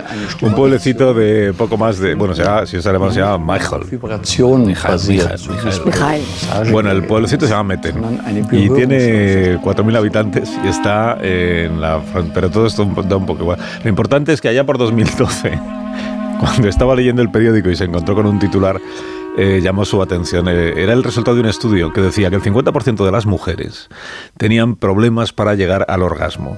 Y entonces Mijael se puso a, A pensar. a pensar, a sí. pensar. ¿Qué dijo? Y dijo, si he inventado ya tantas cosas, porque había tenido, ya tenía unas cuantas patentes que le habían hecho bastante afortunado, por ejemplo, una sobre cultivar plantas en macetas enanas, otras, pero todo esto igual. Si he inventado tantas cosas, se dijo Mijael, ¿por qué no construir ahora algo que ayude a las mujeres a disfrutar de los orgasmos? Hizo una cosa para los terremotos, tiene un poco que ver. Un poco, Una alerta sí, de terremotos. un poco, una alerta temprana de terremotos, sí. Porque la mente de los inventores funciona así. O sea, ellos ven una, hay una necesidad, un problema, entonces dicen, "Voy, ¿qué se me podría a mí ocurrir? Bueno, pues la solución pasó. Primero eh, se le ocurrió un dispositivo que unía una bomba de succión de un acuario, ligeramente modificada, que iba unida a un pequeño tubo de goma. O sea, así a la vista parecía como, como si fuera la dinamo de una bicicleta a la que le hubieras conectado una manguerita, ¿vale? Y entonces, eh, es- esto era un succionador de clítoris, claro. Ah. Él dijo, pues, ¿cómo se llama esto? Pues succionador de, de clítoris. Entonces tenía que probar cómo funcionaba. Y entonces le dijo a su mujer, a Brigitte, oye, mira lo que tengo. Le dijo, mira lo que tengo. "Eh, ¿Cómo funciona esto? Dijo Brigitte. Y él se lo explicó. Y entonces ella, pues, lo probó. Sí. Le dijo, tú me vas contando qué sientes, claro, porque esto es lo importante. Claro, se trata de, de- de que te dé placer. Tú me vas contando qué, qué sientes. Las primeras críticas fueron muy malas, muy malas. Porque le dijo Brigitte a su marido, eh, mi- mira, ma- eh, marido, Esto es demasiado heavy. exactamente, Sí. sí, eso, Esto duele bastante. eso duele. Más que hacerte disfrutar, te hace sufrir. Exactamente. Ten en cuenta que el clítoris tiene 8.000 terminaciones nerviosas. 8.000. Así, sí, que la succión la tiene que ser muy sutil, más suave. Claro, o sea, que era como una cosa bruta Exacto, lo que había fabricado el marido. Entonces él, pues teniendo en cuenta estas recomendaciones o Sí. reproches de su esposa, pues le añadió al dispositivo un segundo compresor, digamos, para, Ujú. para aguarlo un poco, Sí. podríamos decir, también utilizando un término igual. Ujú. Bueno, pues eh, tampoco le gustó mucho, No, es que esto no vibra bien. dijo Brigitte. no vibra bien. Yo no acabo de sentir nada con este cacharro. Dijo de, de nuevo ella. Sí. Entonces, eh, bueno, estuvo, estuvieron así dos años, ¿eh? Que sí un poquito más, que sí un poquito menos, que sí un poquito más, que sí un poquito menos, hasta que dieron con el diseño final. Y un día, un día al salir del dormitorio con una sonrisa de oreja a oreja, Mm. Brigitte le dijo a su esposo, Lo tenemos. lo tenemos. Esto va a ser un éxito mundial. Éxito mundial. Y lo fue. Y lo fue, lo llamaron womanizer, que en español vendría a ser como mujerizador o algo así. Mujerizador. Womanizer. Bueno, fue un boom en el mercado de los juguetes sexuales, tanto que otras empresas vieron ahí un filón y entonces fabricaron sus propios dispositivos a partir de este invento, por ejemplo, el famoso Satisfyer. Satisfyer. La primera vez que lo utilicé, Ah, me entró la risa, me entró un ataque de risa que no podía parar de reír. Y entre el orgasmo y la risa, pues era una situación. Pensé que. Creo que tiene unas 11 o 10 velocidades. Y la velocidad hasta la cual he llegado yo es la 6, creo. A la tercera o como mucho he llegado a la cuarta. Yo llego hasta el final. Yo creo que a veces he pulsado para, para recibir más velocidad, pero ya no había más. Aunque si me lo pongo muy rápido me duele. Es una zona muy sensible del cuerpo. Hay muchas terminaciones nerviosas. Claro. Eh, bueno, pues lo que contaban estas usuarias del succionador de clítoris a los compañeros de la revista Playground, estos testimonios, su experiencia con este aparato que ahora cumple 10 años es eh, bastante satisfactoria. Aprovechando el aniversario de este aparato, de este artilugio, revolucionario sin duda, pues vamos a dedicar estos minutos de aquí a las 11 de la mañana a hablar de juguetes sexuales, no solo del, del succionador, no diré la marca, no solo succionador, sino de otros juguetes sexuales que, existen pues para, para, pues para producir, para promover y para el placer. Vamos a hablar del placer de aquí a las 11. Dicen los estudios de las marcas del sector que un tercio de los españoles usa este tipo de aparatos para sus relaciones sexuales en pareja o también en solitario y que los otros dos tercios es porque aún no los han probado. Si usted es una de estas personas, uno del- de los que sí o de los que no, pues nos puede contar su experiencia en el 609 83 10 34 609 83 1034 asunto placer. Asunto juguete sexual. Eh, que ahí entran unas cuantas cosas. Vamos a hablar naturalmente con, con- con especialistas. Claro, especialistas que nos ayuden a contar un poco pues la historia de los juguetes sexuales porque igual esto es todo, todos los juguetes sexuales se han inventado ahora, todos son una cosa moderna, o igual nuestros padres, nuestros abuelos, Y más allá. nuestros antepasados, ya Mucho. una vez contamos que habían descubierto en unas, en unas eh, excavaciones arqueológicas, un, bueno, romanas, de la época romana, un chisme. Sí. Que primero eh, pensaron que era una cosa y luego dándole vueltas dijeron, pero si esto va a ser un consolador. Fíjate, ya sea, los que- romanos, incluso ha- antes seguro. Ya ha pasado tiempo, ¿no? Y ahí seguía, ¿eh? O sea que se puede volver a utilizar.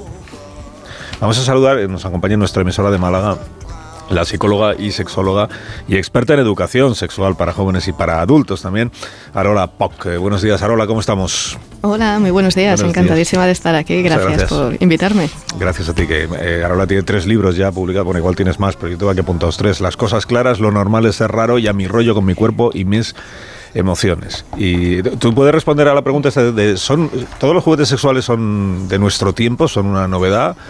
¿O, en, realidad están más antiguo que, que... va, no, son, no, son, es que no hemos inventado nada, ¿eh? O sea, es que esto ya, desde que el hombre es hombre ha tenido interés por, por las cuestiones eh, del sexo y del placer.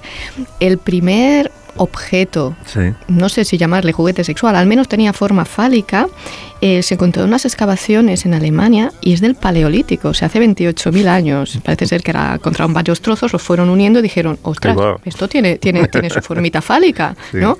Y a partir de ahí, bueno, pues se dedujo que era, que era un dildo bueno, el uso que hacían de ese juguete o, no, o, de ese objeto, vamos a decirlo así, pues no lo tengo muy claro, pero, pero bueno, está como fechado como el primer juguete erótico de la historia. Igual ahora lo que sí es más fácil es la popularización de los juguetes sexuales a través de bueno, porque ahora todos estamos conectados a todo, las redes sociales, el internet, la posibilidad de que haya venta online. En fin, o sea que ahora sí está más diversificada ¿no? la oferta de, juguetes sexuales. Mm, pero primero fue el Tuppersex, ¿no? ¿El qué? El Tuppersex, ¿no se llamaba así? Porque iban por casa. ¿Esto qué era? Claro, la, gente que iba por las casas, igual que mm. en las reuniones de Tupperware. demostraciones. no sé si te hacían demostraciones, no tengo ni idea. Sí. No sé si nuestra invitada sabrá sí, decir sí, sí, sí, sí, sí, ¿Ah, sí, que hacían, hacían demostraciones y era como se llamaba Tupper Sex, que era como, bueno, pues iban a un grupito, a casa o hacían un grupo de gente que se juntaba y iban con su maletita con diferentes objetos y mostraban un poco cómo funcionaban. Claro, como hay una, una variedad tan grande de posibilidades a nivel de mm, juguetes eróticos, pues claro, pues iban enseñando un poquito qué opciones había para que cada uno escoja aquello que le, que le ajuste. ¿Pero solo los enseñaban o se podían probar? Claro, esta es la Bueno, se podían encender, ver las vibraciones. Yo creo que el probarlo ya, eso quedaba ya en, en, eh, en situaciones más íntimas, efectivamente. Porque lo que ya no existe es el, el, lo que, el tabú, ¿no? esto de que en otros tiempos pues era, había como muchísimo pudor a la hora, no te digo ya de hablar, sino, sino incluso de ir a ver cómo era una... O de, o de reconocer que uno sabía que existía un determinado juguete o que lo había probado, ¿no? Había como una como una falta de, de, transparencia, diríamos hoy, ¿no? O de, incapacidad para contar abiertamente, pues que uno se lo pasaba estupendamente utilizando un juguete, ¿no? bueno, tantas cosas son pecados. Sí, yo creo que ha cambiado muchísimo, ¿no? Todo lo que es la, la, concepción que tenemos de, de, los juguetes eróticos, bueno, incluso de las propias tiendas eróticas, como eran antes y como son ahora, ¿no? Antes eran esos sitios como más oscuros, con las cabinas y tal, que dices, uy, yo ahí no entro, y ahora son tiendas abiertas, luminosas, que te, que te asesoran, que te ayudan en los centros de las ciudades, en centros comerciales. Claro, eso también es un poco significativo del cambio de mentalidad que hemos hecho. Y por supuesto, pues los juguetes eróticos yo creo que que, mm, no es tabú, ¿no? Hablar de ellos. Bueno, de hecho estamos hablando de ellos. Pero no ha existido ninguna civilización antigua que, lo tuviera como algo normalizado. Bueno, parece que hay referencias de mm, civilizaciones antiguas que efectivamente usaban juguetes eróticos o yo pienso que al menos objetos que nos pueden dar a pensar que tenían esta finalidad. Em, en el antiguo Egipto, por ejemplo, en la antigua, en la antigua Grecia, se han, bueno, en Egipto se han encontrado papiros con objetos puestos en sitios muy concretos y que daban idea de, ese posible uso que podían tener. Y en la antigua Grecia lo mismo. Entonces, bueno, pues parece que sí, que, había esos objetos que se usaban no sé si para el placer o, o, a lo mejor a veces también he leído que podían tener cierto uso médico también o para llamar la fertilidad, ¿no? Porque por ejemplo en la antigua Roma hay muchos grabados de penes y muchos objetos con forma de pene, con forma fálica pero eh, era también porque el falo era un signo como de suerte, como una herradura de la suerte, vamos a decirlo así, pues era lo mismo, pero en falo. Entonces, porque llamaba la fertilidad y bueno, pues em, que hay objetos fálicos. No sé si todos eran juguetes eróticos o también podían tener otro tipo de funcionalidades. Sí, esto del, del, falo como símbolo de la suerte, esto nos, nos lo explicó en una cultureta Mary Bird, que es especialista en en, la cultura romana y, porque en, su libro contaba que habían descubierto pintadas de penes en, en antiguas ciudades romanas. Entonces le dijimos, pero vamos a ver, pintadas de penes, ¿con qué, es, con qué intención? Porque en nuestro tiempo sabemos con qué intención se hace.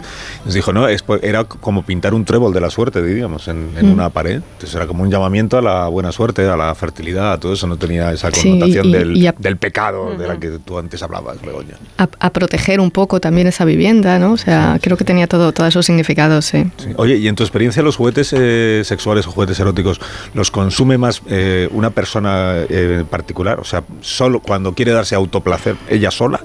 ¿O es más de pareja? De vamos a disfrutar probando estas cosas, a ver cómo nos lo pasamos. Yo creo que se usa mucho a nivel individual, por supuesto, pero cada vez más se están introduciendo también en juegos de pareja. Ya se está saltando un poco esa idea de que el juguete es algo mm, para uno solo. Sí. Y bueno, cuando queremos, pues a lo mejor experimentar, buscar otras sensaciones, jugar un poquito, porque al final en pareja, pues no deja de ser un juego, ¿no? Pues le metemos esta estimulación diferente. Bueno, has hablado antes de cómo han cambiado las, las tiendas de juguetes eróticos y vamos precisamente a una de esas. tiendas. Se sigue diciendo sex shop, ya no, ¿no? Ya no, No se llaman sé. así. Se- Tien- Tienda erótica mejor, Sí, ¿no? Pero- diría yo, sí. Sex shop parece que te vendían el, el sexo. Sí, Lo que exacto. te venden es una manera de pasártelo bien con el sexo, eh, solo o en pareja, o, o con más. O sea, y ahí luego cada uno que decida, o cada uno. Eh, Alicia Eras eh, se ha acercado a una juguetería sexual. Buenos días, Alicia. ¿Qué tal? Buenos días. ¿Dónde Pues sí, estás? estoy en la calle eh, Pelayo 46, en el barrio de Chueca de Madrid, Sí. en una de las múltiples tiendas, de las 13 tiendas físicas que van increciendo, de Amantis. Amantis, que ya el nombre, ¿verdad?, nos incita un poco a pensar en esto de relacionarnos, de tener intimidad, de amarnos, de darnos placer. Aquí podemos encontrar un montón de cultura en torno a esto, a los objetos o juguetes sexuales, literatura erótica, por ejemplo, cosmética de masajes. O aquellos que prefieren otro tipo de herramientas un poco más duras, también las encontramos aquí, pero sobre todo podemos disfrutar desde charlas, consejos, información, divulgación y sobre todo escuchar a personas que realmente nos aconsejen lo que necesitamos, porque no es lo mismo una persona con unas necesidades particulares que otra. Ay, con y a mí me gustaría presentaros, claro, no, no solamente va a gusto, sino también yo creo que va un poco como fisionomía. A lo mejor esto me lo puede explicar una persona que nos acompaña, Claro. Que es el encargado de esta tienda, que se llama Cristian. Hola, Cristian, buenos días. Hola, ¿qué tal? Buenos Hola, días. Cristian, ¿cómo Cuéntame, yo, yo Buenos días, buenos días. ¿Qué tal, Carlos? Muy bien, encantado de verte. sí, Claro, es que si yo quiero comprarme una cosa, pero no me. Sí, eso no, o sea, no No te sé, vale. No me vale, efectivamente. Pues entonces, eh, ¿cómo sabes las medidas de los clientes y esas cosas? ¿Eso cómo se sabe? Eso es lo interesante de este tipo de tiendas. Nosotros fuimos pioneros, de hecho, en, en España. Llevamos 24 años en, en- en España.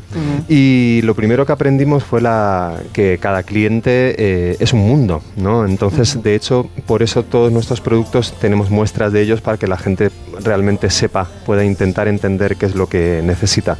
Porque lo que puede valer para uno no vale para otro. Y entonces nosotros asesoramos específicamente y personalmente a la, a la persona y se va feliz. De hecho, tenemos clientes que llevan 20 años viniendo con nosotros.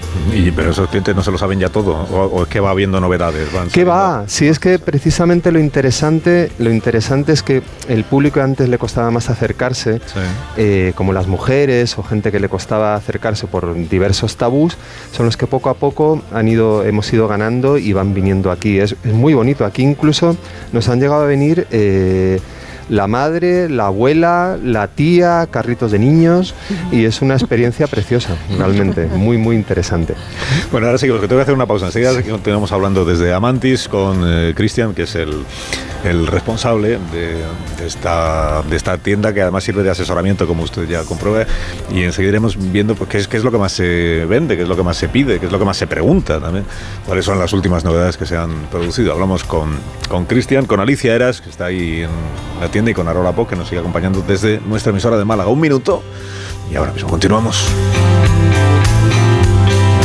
Más de uno. La mañana de Onda Cero con Alsina. You are the one for me, for me, for me, formidable. Hoy con Endesa tienes una oferta formidable. Elige formidable energía con luz, gas y mantenimiento de gas y ahorra 620 euros en dos años. Disfruta de este ahorro directamente en tus facturas, porque todo Endesa es formidable. Contrata ya en el 876-0909, en los puntos de venta Endesa o en endesa.com y empieza a ahorrar. ¿Te has enterado del nuevo ofertón de Yastel? Ahora en Yastel te llevas un Smart TV de Xiaomi gratis. Sí, sí, como lo oyes, gratis. Con fibra de un giga y móvil. Pero date prisa, que se acaban. Solo esta semana. Llama ya al 1510 y estrena una Smart TV de Xiaomi gratis. Venga, llama ya al 1510. Ella es Violeta, jovial, alegre y pizpireta. En su tiempo libre, cantante y florista. Y durante ocho horas de un hotel recepcionista. Así es Violeta, Violeta, Violeta. Pues para ella, una arona. Hay un SEAT que lleva tu nombre. Porque con hasta 10 años de garantía, hay un SEAT para ti. Estrénalo con SEAT Flex. Tenía siete recibos pagaba mm, alrededor de 1.100 euros y ahora voy a pagar alrededor de 350. Pues que me ha cambiado la vida, que reconozco que me han ayudado mucho. Pues ha sido un salvavidas. Agencia negociadora les ha cambiado la vida. No lo dudes. Si tienes casa en propiedad y quieres pagar un 80% menos cada mes por tus préstamos, llama gratis al 900-900-880. 900-900-880. Llama ahora, te cambiará la vida. Llega la nueva superproducción. Es hora de que esta empresa funcione como lo que es, una empresa familiar. Yo no me he partido el lomo por esta empresa para que ahora venga mi hermano a vivir del cuento. Pero es tu hermano Jesús. Ha habido un derrumbe en la fábrica. Vuestro padre está herido. Si algo le pasa a padre, sería lo que siempre has querido ser, ¿no? Sueños de libertad. Muy pronto estreno en Antena 3. La tele abierta. ¿Te preocupa el trabajo? Tranquilo, toma Ansiomet. Ansiomet con triptófano y asuaganda te ayuda en periodos de tensión en el trabajo. Venga, que tú puedes. Ansiomet de Pharma OTC. Hazte de legalitas en el 900 y siente el poder de contar con un abogado siempre que lo necesites. Y ahora, por ser oyente de Onda Cero, ahórrate un mes el primer año. Recuerda, 900 ¿Un cóctel o un refresco? ¿Desayuno con zumo o café? Con la promo todo incluido de Costa no tienes que elegir. Las bebidas son gratis. Reserva tu crucero hasta el 12 de marzo y disfruta del paquete de bebidas gratis. Infórmate en tu agencia de viajes o en costacruceros.es. Costa. Noticia de última hora. Nos llega una exclu... Perdón, tenemos exclu... Exclusiva. Las pastillas Emser con sales minerales de origen natural protegen tu voz y cuidan tu garganta. De venta en farmacias y para farmacias. ¡Emser! A partir de tres años, cumple con la normativa de productos sanitarios. Ver efectos secundarios o contraindicaciones en emser.eu. Las ofertas solo tres días no duran cuatro días, ni cinco, ni únicamente dos. Las ofertas solo tres días duran eso, solo tres días. Y hay que aprovecharlas para llevarse, por ejemplo, pechuga de pollo entera por solo 5,69 euros el kilo. En tienda web y app. Solo hasta el jueves en Supercor, Hipercor y Supermercado El Corte Inglés. ¿Qué necesitas hoy? Precios válidos en Península y Baleares. En Alquiler Seguro sabemos que cada cliente es único. Por eso estamos orgullosos de ser la primera empresa del sector en recibir la certificación AENOR de compromiso con las personas mayores. Horario preferente, más de 50 oficinas a tu disposición, gestores especializados y mucho más para que la edad no sea un obstáculo en tu alquiler. Alquiler Seguro, la revolución del alquiler. En el sexo como en los toros hay que triunfar.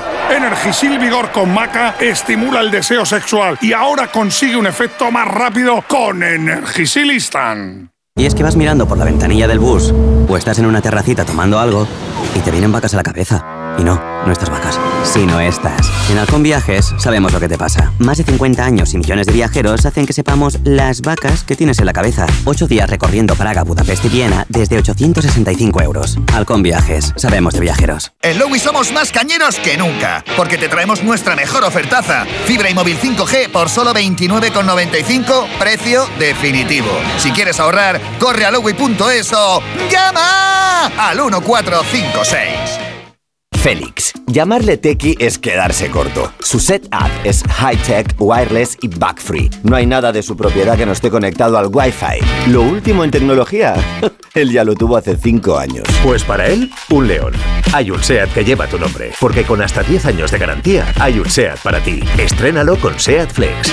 A ver esa foto, decir patata. ¡Hijolusa! Es que decir patata es decir hijolusa. Entre nuestra gran variedad encontrarás la patata perfecta para tu plato, siempre con la misma calidad. Patatas hijolusa. Empresa colaboradora del Plan 2030 de apoyo al deporte de base. Hola Andrés, ¿qué tal el fin de semana? Pues han intentado robar en casa de mi hermana mientras estábamos celebrando el cumpleaños de mi madre. Así que imagínate. Dile a tu hermana que se ponga una alarma. Yo tengo la de Securitas Direct y estoy muy contento. Por lo que cuesta, merece la pena la tranquilidad que da. Protege tu hogar frente a robos y ocupaciones con la alarma de Securitas Direct. Llama ahora al 900-272-272.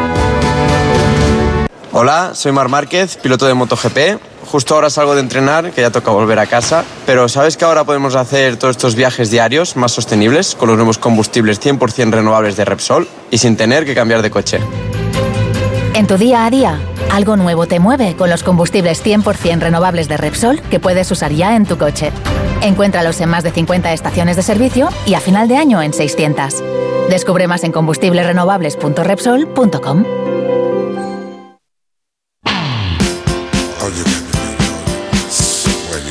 Más de uno en Onda Cero, donde Alsina.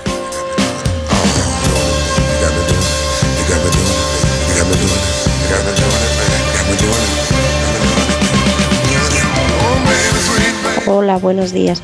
Era para preguntar a la psicóloga sobre las bolas chinas para la incontinencia urinaria, si son buenas o, o qué, por favor. Gracias. Hola, me llamo Pablo de Huesca.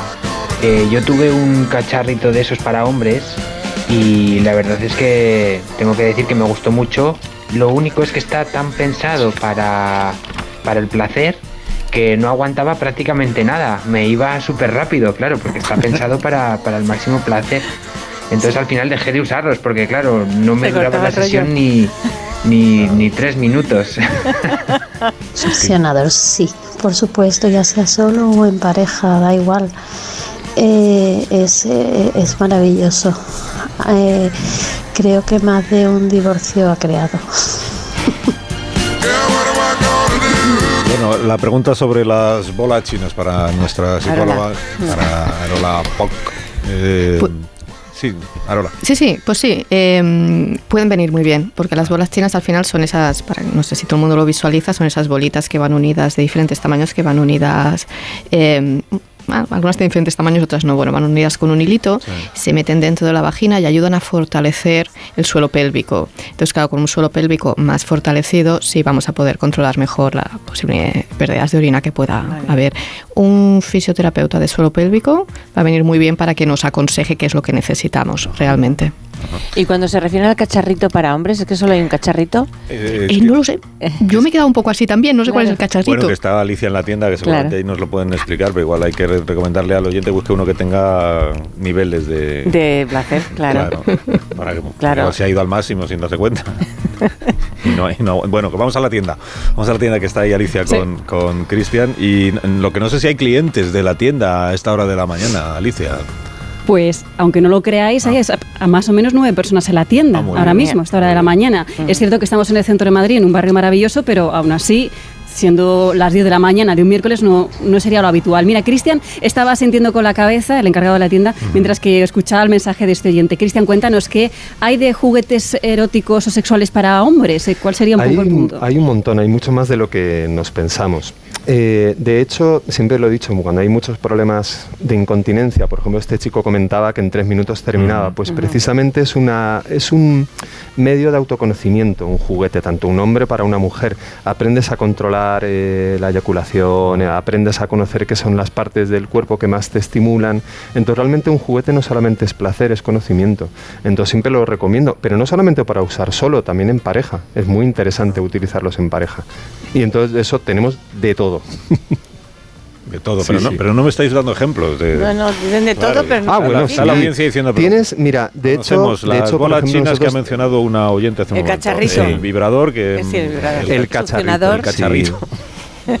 Tienes ¿Qué el hay? cacharrito al que él se refiere. Ahí tienes eh, como una especie de succionadores que sirven para el glande y luego tienes también simuladores de más realistas que simulan vaginas, etcétera, con texturas internas. Esas de hecho te pueden servir mucho para, para trabajar la incontinencia. Y luego tienes vibradores con varios programas que cubren el tronco del pene, tú tienes la capacidad de presionar sobre ellos. Luego tienes otros que tienen forma de huevo que son muy simpáticos, que fue una marca japonesa que los inventó De hecho, los puedes encontrar hasta en farmacias. Y tú ves un huevo Kinder, pero en realidad no es un huevo Kinder, tiene otro tipo de sorpresa dentro. Y entonces es un juguete como muy divertido que para utilizar en pareja es muy interesante, porque no, se no te sientes agredido ni el chico ni la chica y es muy divertido. Pero ya te digo, tienes vibradores para, para la cabeza del pene, para el tronco del pene, para todo, hay de todo. Bueno, eh, decías que hay nueve personas. ¿Alguna de las nueve personas se animará a contarnos eh, qué Sí, busca? qué Además quiere, es que qué- justo... eh, justamente la primera persona a la que he conseguido engañar, porque ya sabéis que cuando ven un micrófono las personas salen corriendo, pues la primera persona se llama Esperanza, ella es, es mamá, y justamente el oyente comentaba lo de las bolas chinas, pues justo la he, la he pillado en el stand de suelo pélvico. Esperanza, buenos días, Ah. ¿qué estabas eh, eligiendo para comprar? ¿Qué tal? Buenos días. Pues precisamente unas bolas chinas, porque he sido mamá hace siete meses y bueno, precisamente cuando fui al fisioterapeuta de suelo pélvico me dijo que lo tenía un poco regular después del parto y del peso de la barriga y todo esto. Y me recomendó directamente eh, utilizar este tipo de, de productos y por eso pues he venido y, y- y a ver a ver qué me llevo unas bolas chinas no sé si las tradicionales o otras u otras eh, un poco más sofisticadas que he visto que tienen por aquí Así ¿Cómo como- son?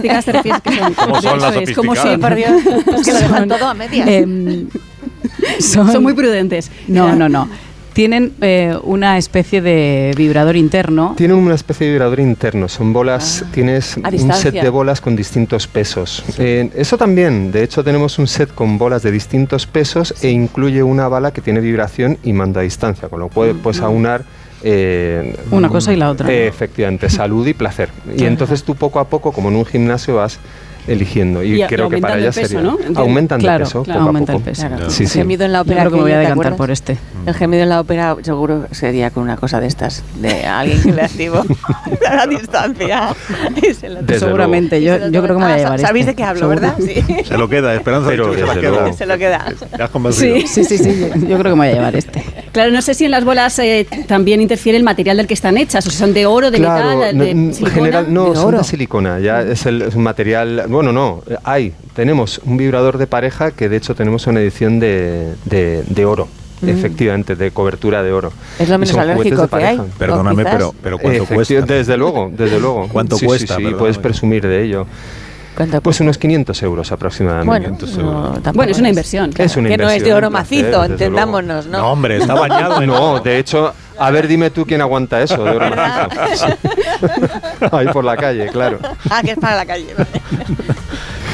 O en casa también. porque Sí, sí, puedes- sí, por supuesto. Bueno, pues muchas gracias a Esperanza que nos ha contado qué hace ahí en. Sí, en ya la dejamos que, que marche tranquila la. Claro, es que yo me Y también está por aquí con...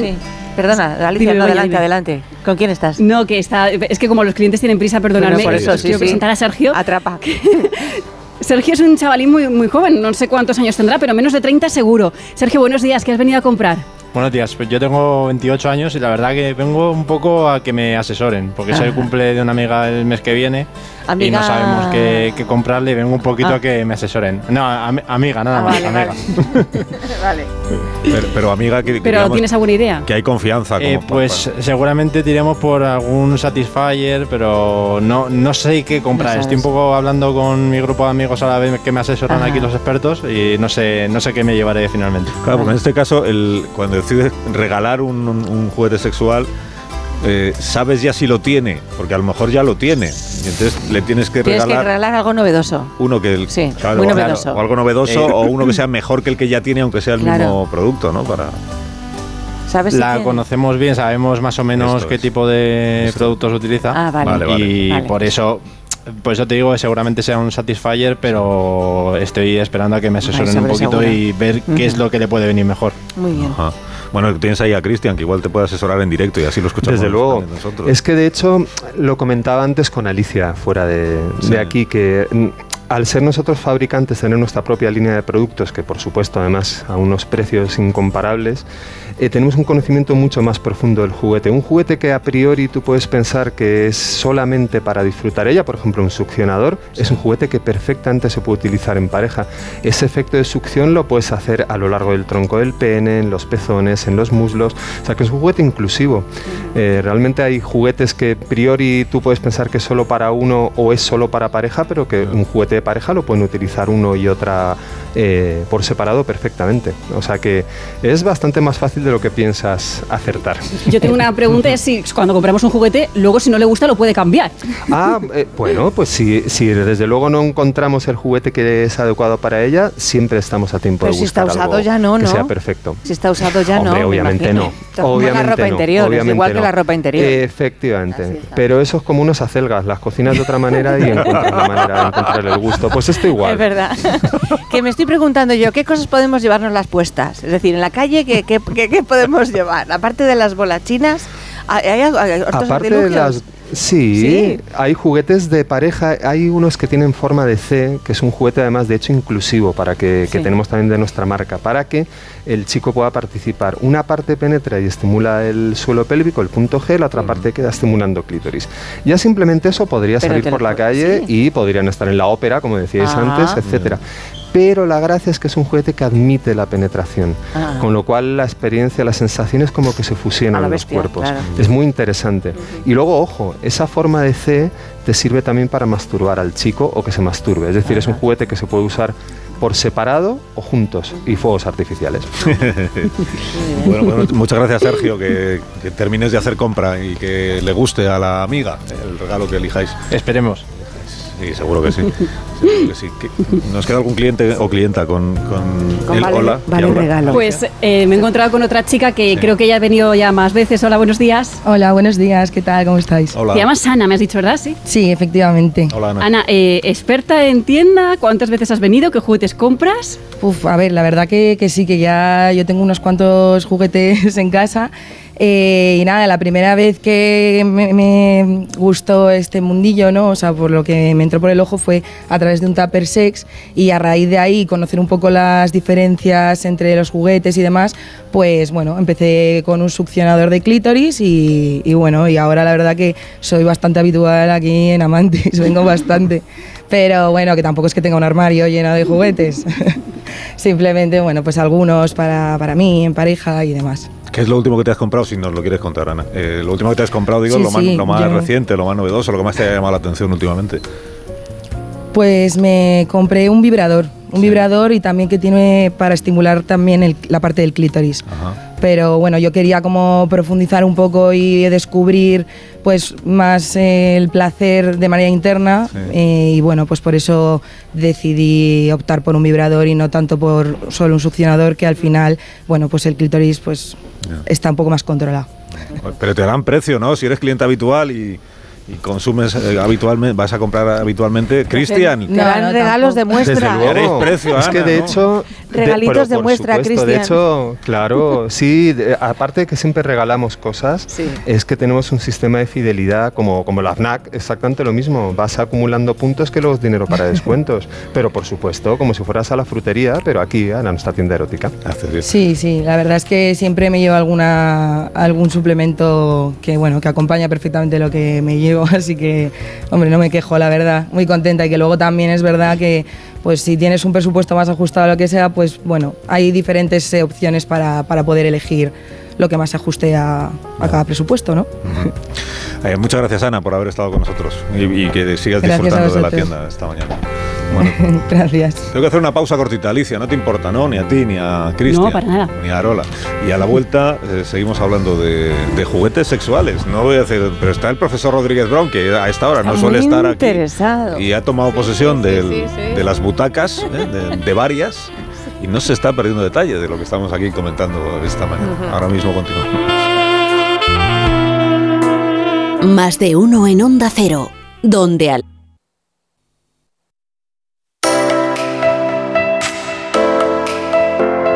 Más de uno en Onda Cero, donde Alsina.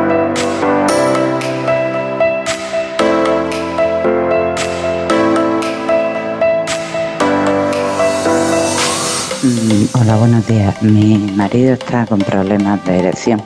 Ya tenemos una edad y él está dispuesto a que yo disfrute, pero a mí me gustaría que disfrutara él. ¿Qué me recomendáis para, para como pareja para que él pueda tener una erección y pueda llegar a la penetración? Gracias. No, para Arola. para seguro. Arola, ¿no? Claro, claro. Arola. Bueno, complicado. a ver, habría que analizar primero cuál es la causa de ese problema. Claro. Entonces puede haber una causa física, puede haber una causa psicológica, entonces en función de cuál sea la causa, pues buscarle una solución eh, u otra. Y aparte de eso, de conseguir esa erección, oye, los juguetes eróticos también nos pueden venir muy bien en estos casos así para, para meterle un poco de, vidilla, ya que estamos hablando del tema de los juguetes. Pero sí, sobre todo eso, que no...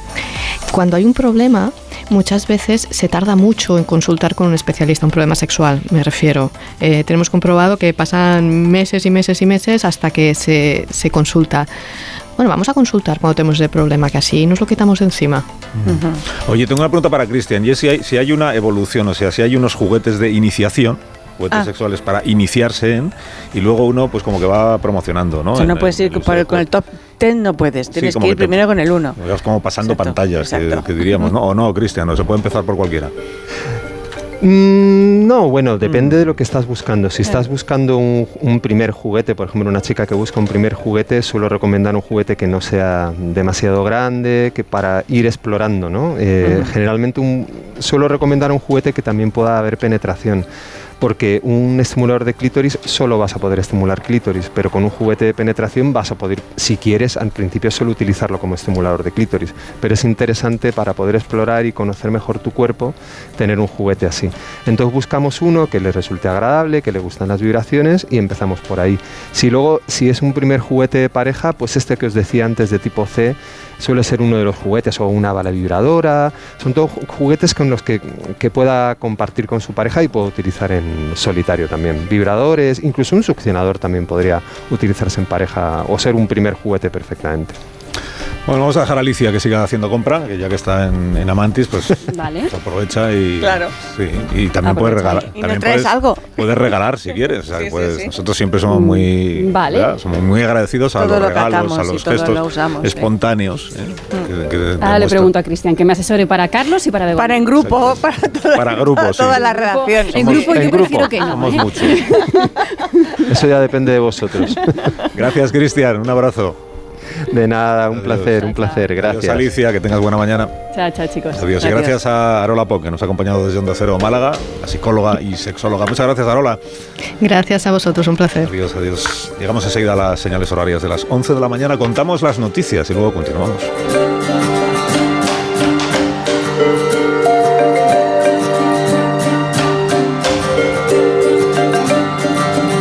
Más de uno en Onda Cero, donde Alsina.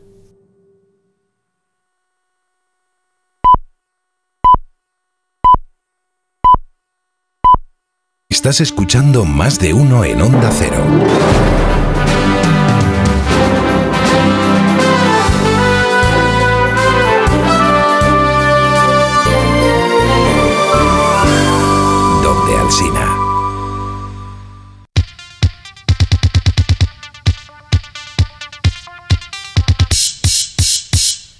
El otro día, claro, me encontré a eh, Borja, mi vecino, sudando. No, no, mi vecino era Borja, te lo estoy contando a ti, Borja. Ah, sí, sí, sí. Que estaba sudando mi vecino como un pollo, vamos. No me extraña. Que pensé que había ido a correr, pero me dijo que, que venía de hacer una gestión en la oficina de, esa- de su aseguradora con el calor que hace. eh, Porque ya empieza a hacer calores. Y le pregunté que por qué no lo hacía online y me respondió que no le dejaban. Pues haberle dicho esto, Begoña, si te vas a la mutua puedes realizar tus gestiones desde el móvil y además te bajan el precio de cualquiera de tus seguros, sea cual sea, eh, llamando al 91 555 5555. Te lo digo o te lo cuento. Vete a la mutua. Condiciones en mutua.es. Más de uno en Onda Cero. Aquí tener anuncios no es algo que tú puedas elegir. Pero los años de fijo y variable en tu hipoteca, sí. Porque con las nuevas hipotecas naranja eres más libre. Más opciones, más variedad, aunque no deje de ser una hipoteca. Más información en ing.es. Con este estrés no consigo concentrarme. Toma Concentral. Con su triple acción de lavacopa, rodiola y vitaminas, Concentral consigue aliviar el estrés ayudando a una concentración más estable y duradera. Concentral. Consulte a su farmacéutico o dietista. You are the one for me, for me, Hoy con Endesa tienes una oferta formidable. Elige formidable energía con luz, gas y mantenimiento de gas y ahorra 620 euros en dos años. Disfruta de este ahorro directamente en tus facturas, porque todo Endesa es formidable. Contrata ya en el 876-0909, en los puntos de venta Endesa o en endesa.com y empieza a ahorrar. ¿Cansado de toser? Toma Herbetón Respire. Herbetón jarabe con extracto de pino y eucalipto espectora y reduce el espasmo bronquial. Herbetón Respire. Consulte a su farmacéutico o dietista. Quiero explorar sin importarme cuando volver el exterior.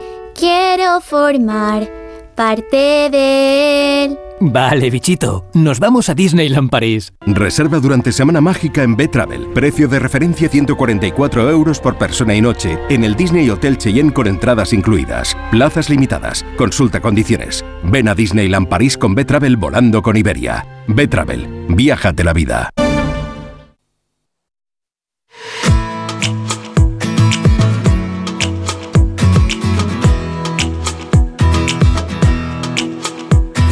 Más de uno en Onda Cero, donde Alsina.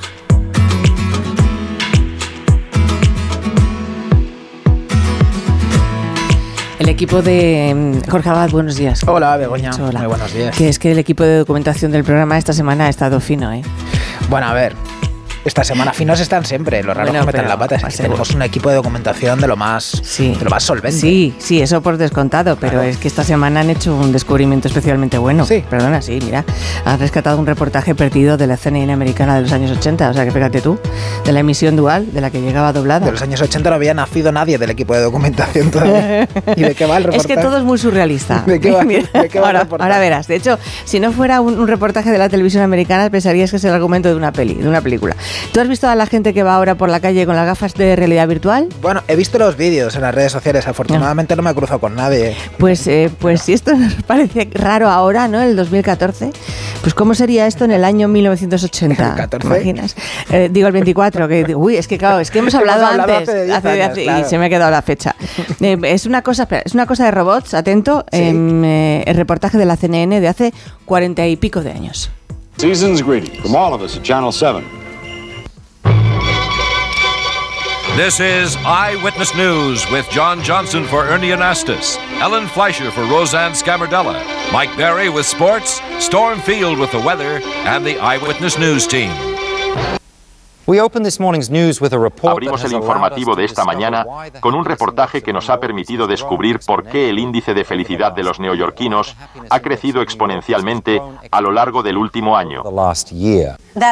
Eso es, John. Asumimos que se debía al aumento del poder adquisitivo, a las innovaciones médicas o a la estabilidad social, pero no. Al parecer, según nuestra investigación, todo se debe a un avance tecnológico que cambiará el mundo, empezando por las relaciones humanas.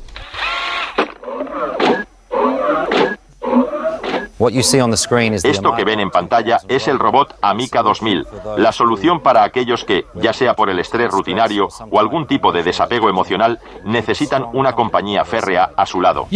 Sí, a mí me ha cambiado la vida. Este robot hace de todo. Pasea contigo por la calle cogido de la mano, va al cine, juega a la Nintendo, baila, le encanta la música, por cierto. Music, by the way.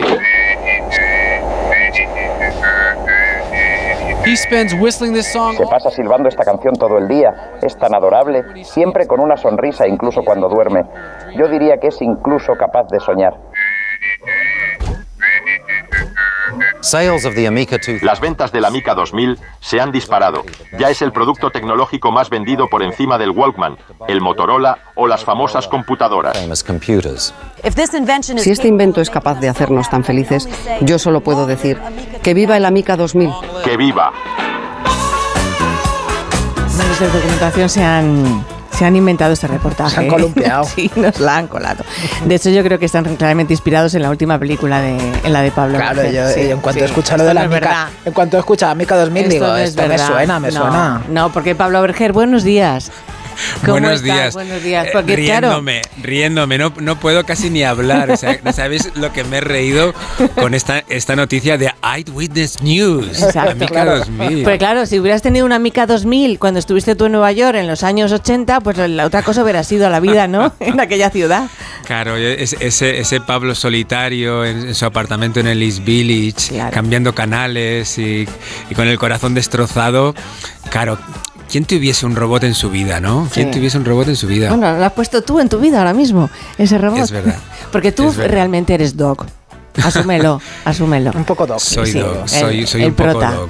Bueno, el prota, hay varios protas en tu película, pero uno de ellos es Dog, sí, eres un poco Dog. Eh, porque, bueno, estrenaste hace ya tiempo Rob Dreams, pero que es que estás, que lo tiras, porque es posible que ganes el, el Goya, mejor eh, película de animación, es posible que te lleves también un Oscar eh, próximamente en marzo. Así, pues estás en Valladolid, ¿verdad? Eh, ahora por el tema del Goya, para que no te quitaran hueco en el, en el hotel, o cómo funciona esto. Es el primero que llega. Claro, es que si no, no. Sí, es verdad que soy el, el primero. He llegado con, con cuatro días de antelación. Claro. Menos, y ahora que, que Valladolid está como en cercanías, porque es una hora de, Sí. de- de AVE. No, mira, vengo para un programa maravilloso que se llama Pajarillos Educa, que, que conecta chavales con el cine. Un programa muy, muy especial que yo animo a, a otras ciudades que. Que, que- que miren lo que están haciendo aquí, porque yo creo que es importante plantar para, para tener público en el futuro. Pero estás haciendo lo- eh, como lo que hacía la, mm, la autora del- de este cómic, Sara Barón, que llevaba su cómic a los colegios. ¿Estás haciendo con la peli algo parecido o no Pues- tiene nada que ver? Pues uh, tiene un poco que ver con eso. Mira, mira, los cines Broadway cines Casablanca y también con el, el- el la Academia me han invitado a, a pasar el día en Valladolid para presentar Robot Dreams a 800 chavales de diferentes colegios y, lo- y luego voy a tener un coloquio. Justo cuando termine con vosotros me voy Sí. al cine a, hablar de, de los entresijos de, de Robot Dreams. Con los chicos, con los chicos del instituto. Con los chicos, sí, sí, con los chicos aquí ¿Y de qué les cuentas? Cuéntame, ¿te lo tienes ya pensado o te lo has hecho otras veces o es la primera vez que lo vas a hacer? Eh, lo he hecho otras veces y, y- y- y me divierte y me sorprende, ¿no? Porque también sus preguntas, muchas de ellas son inesperadas, ¿no? Y Por ejemplo. Por, e- por ejemplo, hacen esas preguntas que a veces te van a pillar, ¿eh? Y no estás Ya. preparado, ¿eh? Y dices, a mala ¿por idea". qué en este momento? Sí. Pero en, en general eh, tienen mucha curiosidad de saber cómo se hace una película de animación. Pensarán que es Eh, todo ordenador, claro. Dirán, no hay gente dibujando ahí, todo se hace en ordenador. Claro, entonces yo le tengo que explicar que está, les te- le- curiosamente les tengo que explicar lo de las 24 imágenes por segundo, ¿no? Y de, y de, y de cómo está dibujada a mano, cómo los dibujantes tienen que hacer 24 dibujos para que simular el movimiento y, y es muy interesante también hablarles de Nueva York, contarles historias de, de cómo fue mi experiencia en la, en la ciudad y, y también quieren saber cosas, ¿cuánto cuesta? Eso también les encanta. ¿Cuánto cuesta? ¿Cuánto ha costado? Hay preguntas muy, Hacer la muy peli, ¿no? prácticas. Hacer Hay la mucho, peli. hay mucho productor ahí. ¿Cuánto No lo digas, gana? Porque es un pastizal. es como, no sé, ¿cuántas veces más que una película normal? O sea, cuando digo normal es de imagen real. Bueno, yo básicamente es. ¿O has eh, conseguido tener un presupuesto parecido? No me digas eso, ¿sí? eh, eh, mis- mm, la película que, que- que en las que yo me muevo eh, rondan eh, los 5 millones de euros aproximadamente, que para la industria española europea es un gran presupuesto. Pero si lo comparas con la industria americana, con las películas con las que voy a competir en, los Oscars, serías indie. Por, ej- por ejemplo, sí, totalmente. Por ejemplo, te diré, eh, Elemental tiene 200 millones, 200 millones de presupuesto. ¿Qué harías tú con Y- eso? Bueno, es que no Eh, sabrías claro, ni qué ah, hacer. ¿no? Exactamente. 40 películas. claro. Eh, exactamente. Joder, qué, qué capacidad, qué, qué multiplicación más rápida. Claro. Exactamente, 40 películas podría sí. hacer. Qué bueno. Bueno, pues es- estamos hablando de, de Robot Dreams, que parece que todo el mundo sabe lo que es. Es una Qué película tierna, de. Pablo Berger de dibujos animados sin diálogos. Es tan adorable que no tenga diálogos, por cierto. Yo no sé si los chavales cuando la ven, el hecho de que sea en 2D, que no es en 3D, y el hecho de que encima no tenga diálogos, ¿ellos qué piensan? ¿Entran bien o piensan que esto es una cosa muy antigua? No, no, yo creo que primero no, eh, el espectador y los chavales ni son conscientes de que no hay diálogo porque obviamente gritan, respiran, Sí. ríen, hay música y la película avanza a gran rapidez. O sea, de eso ni Sí, se no, dan cuenta, ¿no? mudo, exacto. Y, y la música de alguna manera se convierte en la voz de, lo- de los protagonistas. Y lo de los dibujos animados, porque estos sí que son dibujos animados, porque el 3D son marionetas, son mm. obviamente están animadas, porque hay que moverlas, pero esto hay que dibujar. Entonces, pero yo creo que el, 2D es, mucho más amable, es mucho más eh, te abraza, es mucho más tierno. Entonces, eh, enseguida se, ni se dan cuenta. Yo creo que al final una película es una historia y, la historia les, engancha. Yo creo que en el momento que se identifican con ese perro solitario, yo creo que las películas, el espectador tiene que hacer sustituciones, tiene que identificarse con los protagonistas y yo creo que, que nuestros espectadores, ya sean adultos, niños, se identifican con, con, las aventuras y desventuras de Dog y Robot. Claro que tú has dicho, y es cierto, que no es una película en la que el hijo lleva al padre, sino es el padre el que lleva al hijo. porque Ahí has dado Begoña. Está enfocada para, para la gente mayor, pero con eh, pero vamos, que la puede ver cualquiera, de 5 hasta los 90 y prico, hasta que te mueras, claro. Eso, de 5 de, cinco hasta los 105. Exacto. Eh, pero sí, Begoña, es, yo soy, soy padre, aunque mi hija ya tiene 20 años, pero yo me he tragado muchos truños, muchos Uy, vaya melón hemos abierto aquí. Uy, fíjate. Y muchas veces, además, la misma. Y muchas veces. Incluso, sí. Y exactamente, pero esta vez el padre o la madre o el abuelo o la abuela van a elegir la película y sé que les van a gustar. Y luego los niños al principio dirán, pues no he oído nada sobre Robot Dreams y luego se convierten ya en, fans. O sea, yo creo que, que, esta es mi película más abierta. Obviamente es una película cinéfila, se estrenó en el Festival de Cannes estuvo en el Festival de Cannes de la Animación Annecy, incluso en el Festival de, de, Cannes del Cine Fantástico, que es Sitges. Entonces, es una película ah, de un punto de vista adulto, pero a los niños les encanta. O sea, a los niños les encanta porque los diseños de Robot y Dog, hay mucha música, es muy divertida. Y también hay mucha emoción, ¿no? que, también es algo que hay que destacar de, de Robot Dreams. Claro, pues yo no sé si es una película sobre la amistad o sobre la soledad o las dos cosas. ¿O es un musical? ¿O es un musical? ¿O es una comedia? ¿O es, ciencia, ficción? Eh, eh, vamos, a, vamos, a, definirle, es una muñeca rusa que lo tiene todo lo que habéis dicho y mucho más. Robot Dreams es un musical, sin duda.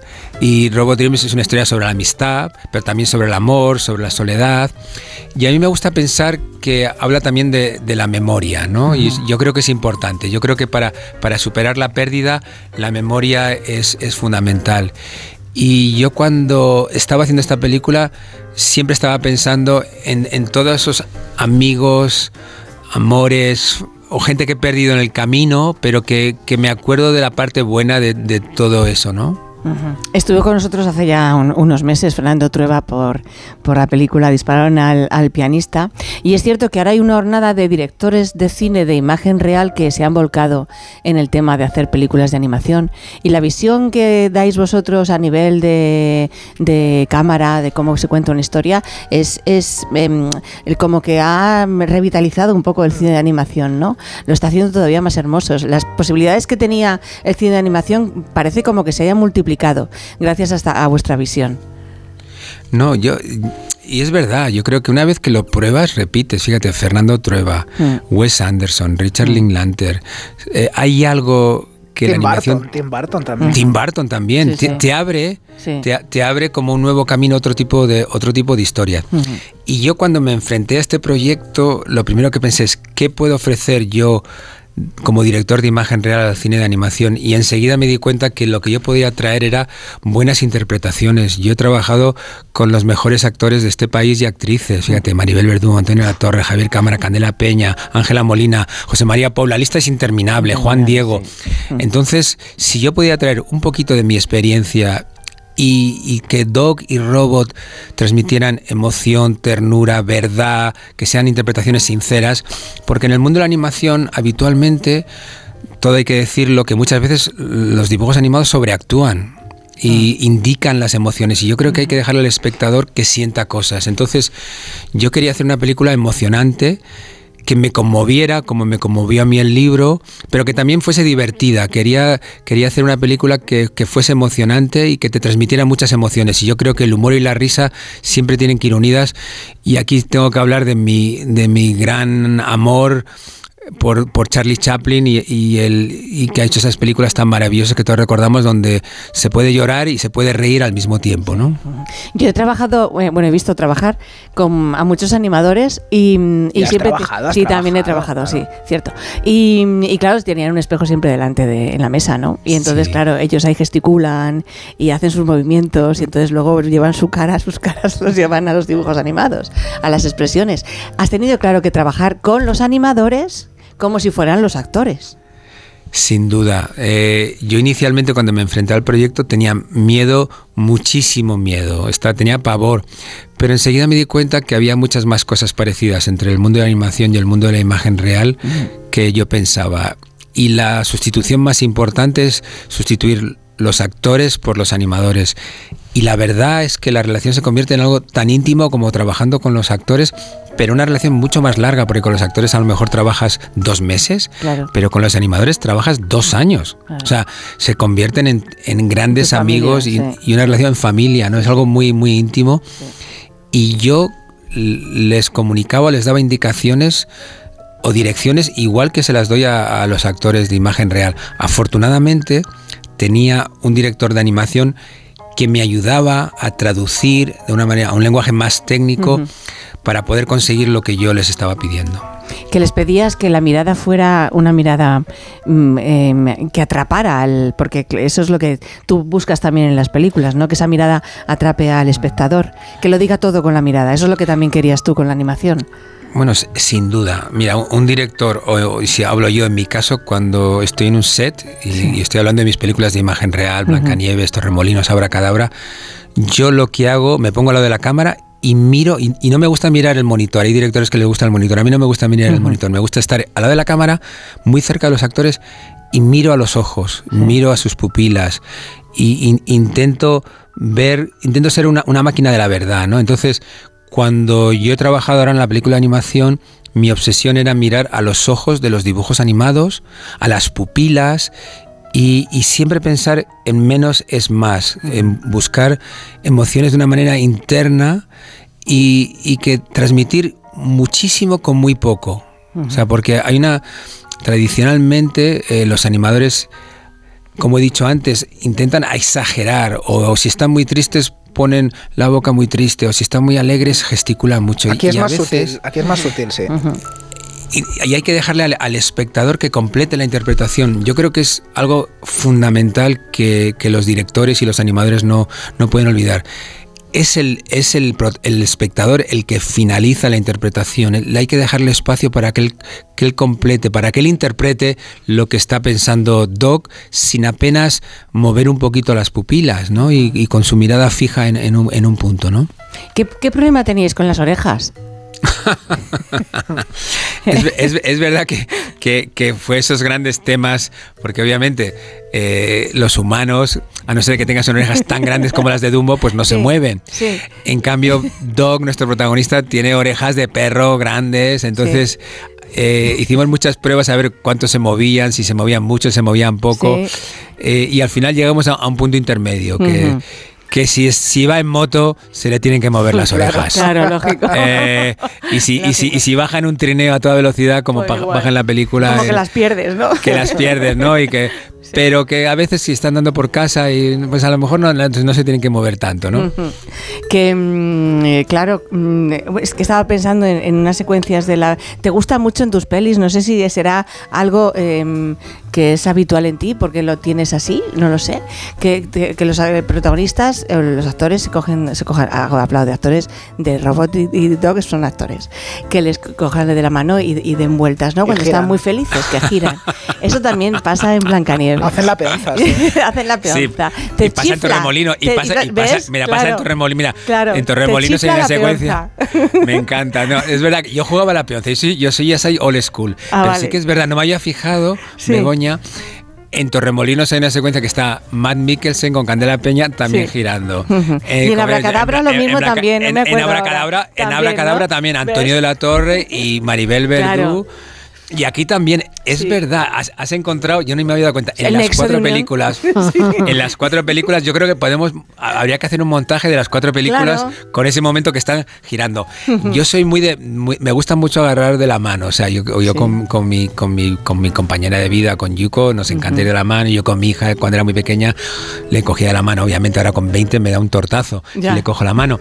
Pero sí, sí, yo soy, soy me gusta tocar, me gusta tocar, me gusta abrazar, ¿no? Y, y sí que es verdad que, que los directores en los rodajes, cuando estamos trabajando con los actores, nuestra relación es muy, muy cercana, ¿no? Y a veces eh, yo con Antonio de la Torre le puedo colocar la mano en el hombro y ya sabe que significa que estoy con él y que confío en él. Hay un elemento de, eh, de confianza, es muy importante la confianza entre los directores los actores y en mi caso ahora con los animadores. Los, animadores tienen que confiar que mis indicaciones van a conseguir una interpretación mejor de sus personajes. A mí me ha gustado mucho el detalle de, Naranjito.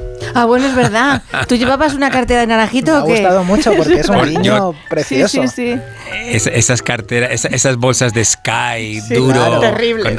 caro, Pero naranjito. una chulada en aquella época, claro. Es verdad. No, hay, hay homenajes, obviamente tenía que hacer homenajes a, nuestra cultura, a la cultura española, y, y el de Naranjito era fundamental fundamental y también el del personaje de, de Duck que es una tía muy guay que, que, se, que se va a Barcelona a vivir y, le, y le, no hagamos spoiler, que es lo que pasa con Duck, pero se va a Barcelona, entonces hay pequeños homenajes a, a, la, a la cultura pop española y al cine, porque como sabéis, soy un cinéfilo empedernido como vosotros y la película está plagada de pequeños homenajes al, cine. Así es. A tu hermano, eh, tienes un hermano, ¿verdad? Sí, un hermano mayor que, ha gustado la película? que ejerce.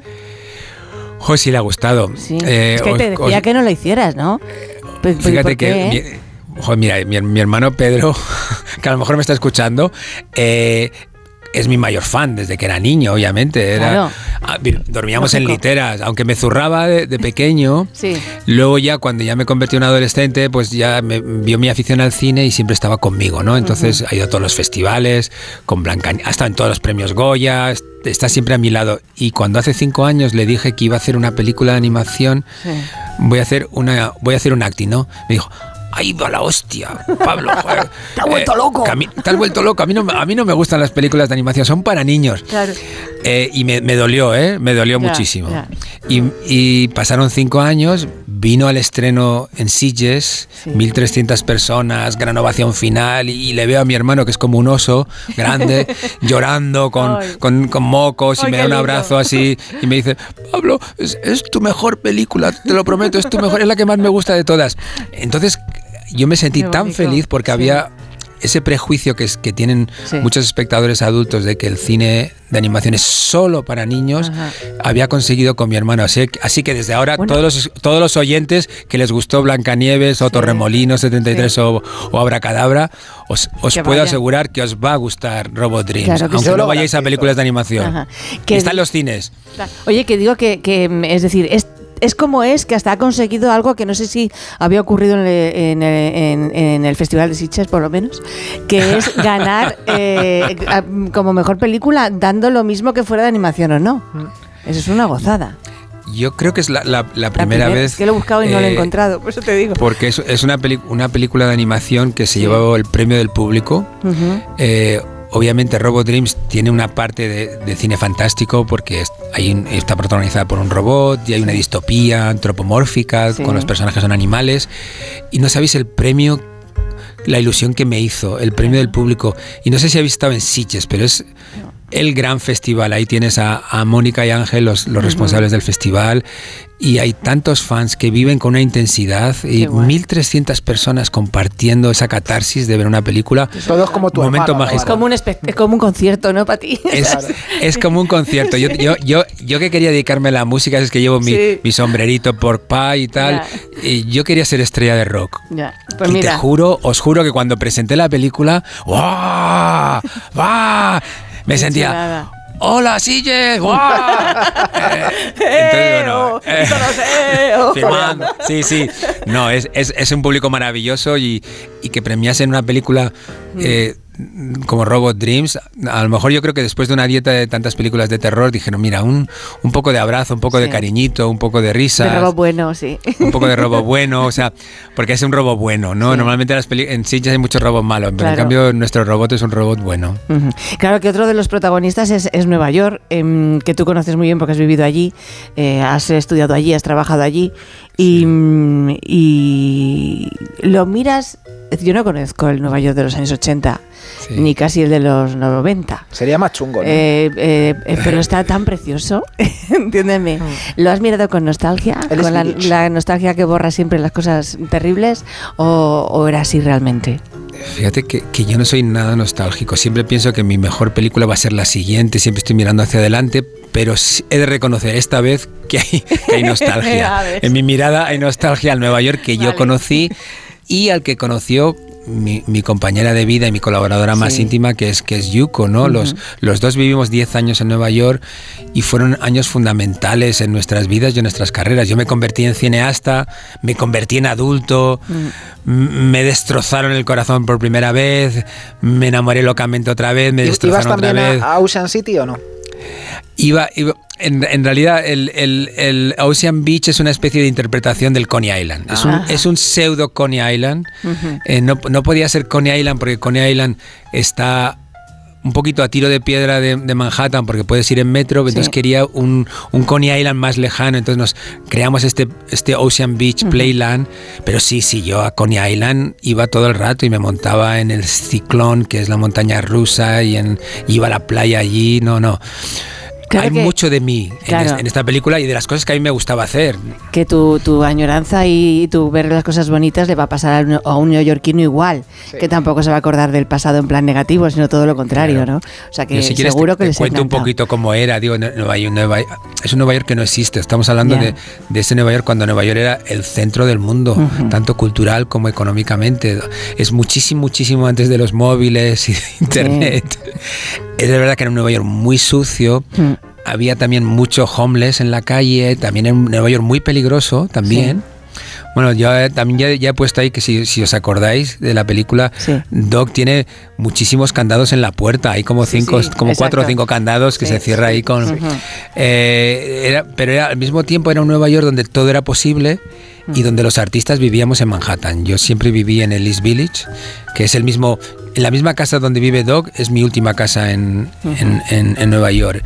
Incluso la misma dirección, el mismo portal, cómo es la casa por fuera. Así que fijaros que si yo soy Doc, Sí, completamente. Esa era mi Pablo Berger, que mm, no te voy a decir que ganes el Goya, porque es que si no hacemos de menos a las demás películas, que son también muy chulas. pero que ganes, el Oscar. Exacto. Eso, exacto. Que ganes el Oscar. exacto. Pero eso, yo, yo os adelanto que para mí la nominación y los Goya y todo esto, a mí lo que más me gusta, el gran premio es que más gente va a ir a ver Robot Dreams, que sigue en salas. Voy a hacer un poco de Santiago Segura. por favor. Vayan a ver Robot Dreams que en las mejores salas. Bien. Pero es verdad que ese es el mayor premio para un director, es que la gente vaya a ver tu película en el cine, porque está en los cines, solo en el cine. Ahora que pone esa frase, exclusivamente en cines, Robot Dreams en este momento solo se puede ver en cines. Pues Pablo Berger, Doc, ha sido un placer inmenso, un beso enorme, mucha suerte. Besos Begoña, besos Jorge. Disfrútalo todo, todo lo que puedas. Adiós. Gracias.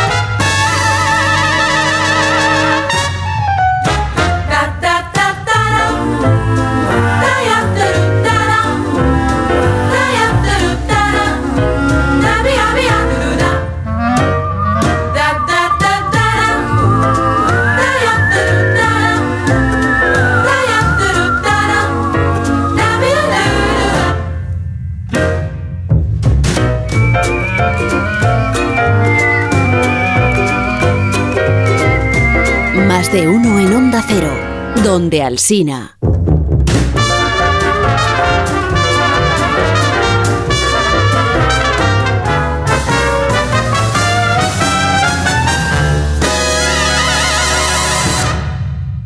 Hay dos tipos de motoristas. Los moteros, que llegan en cinco minutos, y los mutueros, que hacen lo mismo, pero por menos dinero. Vente a la mutua con tu seguro de moto y te bajamos su precio, sea cual sea. Llama al 91 555 5555. Hay dos tipos de motoristas: los que son mutueros y los que lo van a ser. Condiciones en mutua.es.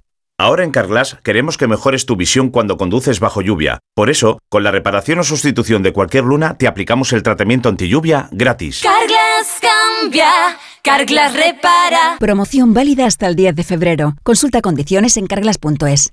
Hazte de legalitas en el 900 y siente el poder de contar con un abogado siempre que lo necesites.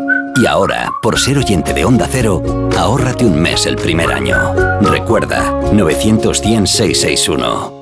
¿Te preocupa el trabajo? Tranquilo, toma Ansiomet. Ansiomet con triptófano y asuaganda te ayuda en periodos de tensión en el trabajo. Venga, que tú puedes. Ansiomet de Pharma OTC. Si necesitas vitamina C, no lo dudes. Vit C 1000 de Laboratorios Marnis aporta vitamina C liposomada y altamente asimilable. Vit C 1000 tiene formato bebible, monodosis y con sabor naranja. Pide Vit C 1000 de Laboratorios Marnis en herbolarios, farmacias y para farmacias. Más información en marnis.com. Vamos, un poco más. Ya casi estamos conseguido. Tras la cuesta de enero, llega un febrero de oportunidades con los 10 días Nissan. Ven a tu concesionario Nissan del 2 al 13 de febrero y aprovecha las mejores ofertas para estrenar un Nissan con entrega inmediata. ¡Corre que se acaban! En Lowy somos más cañeros que nunca, porque te traemos nuestra mejor ofertaza. Fibra y móvil 5G por solo 29,95, precio definitivo. Si quieres ahorrar, corre a lowy.es o llama al 1456. Dijeron que los radares eran por tu seguridad. Que cobrarte por aparcar en la calle era para que tuvieras sitio. Y que las zonas de bajas emisiones eran por tu salud. Ni seguridad, ni aparcar, ni salud. Esto solo va de meterse en tu cartera. No eres su cajero automático. Reacciona, responde, recurre. De vuelta, que no te líen. De vuelta, 900-200-240. 900-200-240. O devuelta.es. Segunda rebajas en Vision Lab. Hasta el 60% de descuento en gafas graduadas de sol, lentillas, audífonos. Hasta el 60%. Solo hasta el 29 de febrero. Más info en visionlab.es. En Alquiler Seguro sabemos que cada cliente es único. Por eso estamos orgullosos de ser la primera empresa del sector en recibir la certificación AENOR de compromiso con las personas mayores. Horario preferente, más de 50 oficinas a tu disposición, gestores especializados y mucho más para que la edad no sea un obstáculo en tu alquiler. Alquiler Seguro, la revolución de la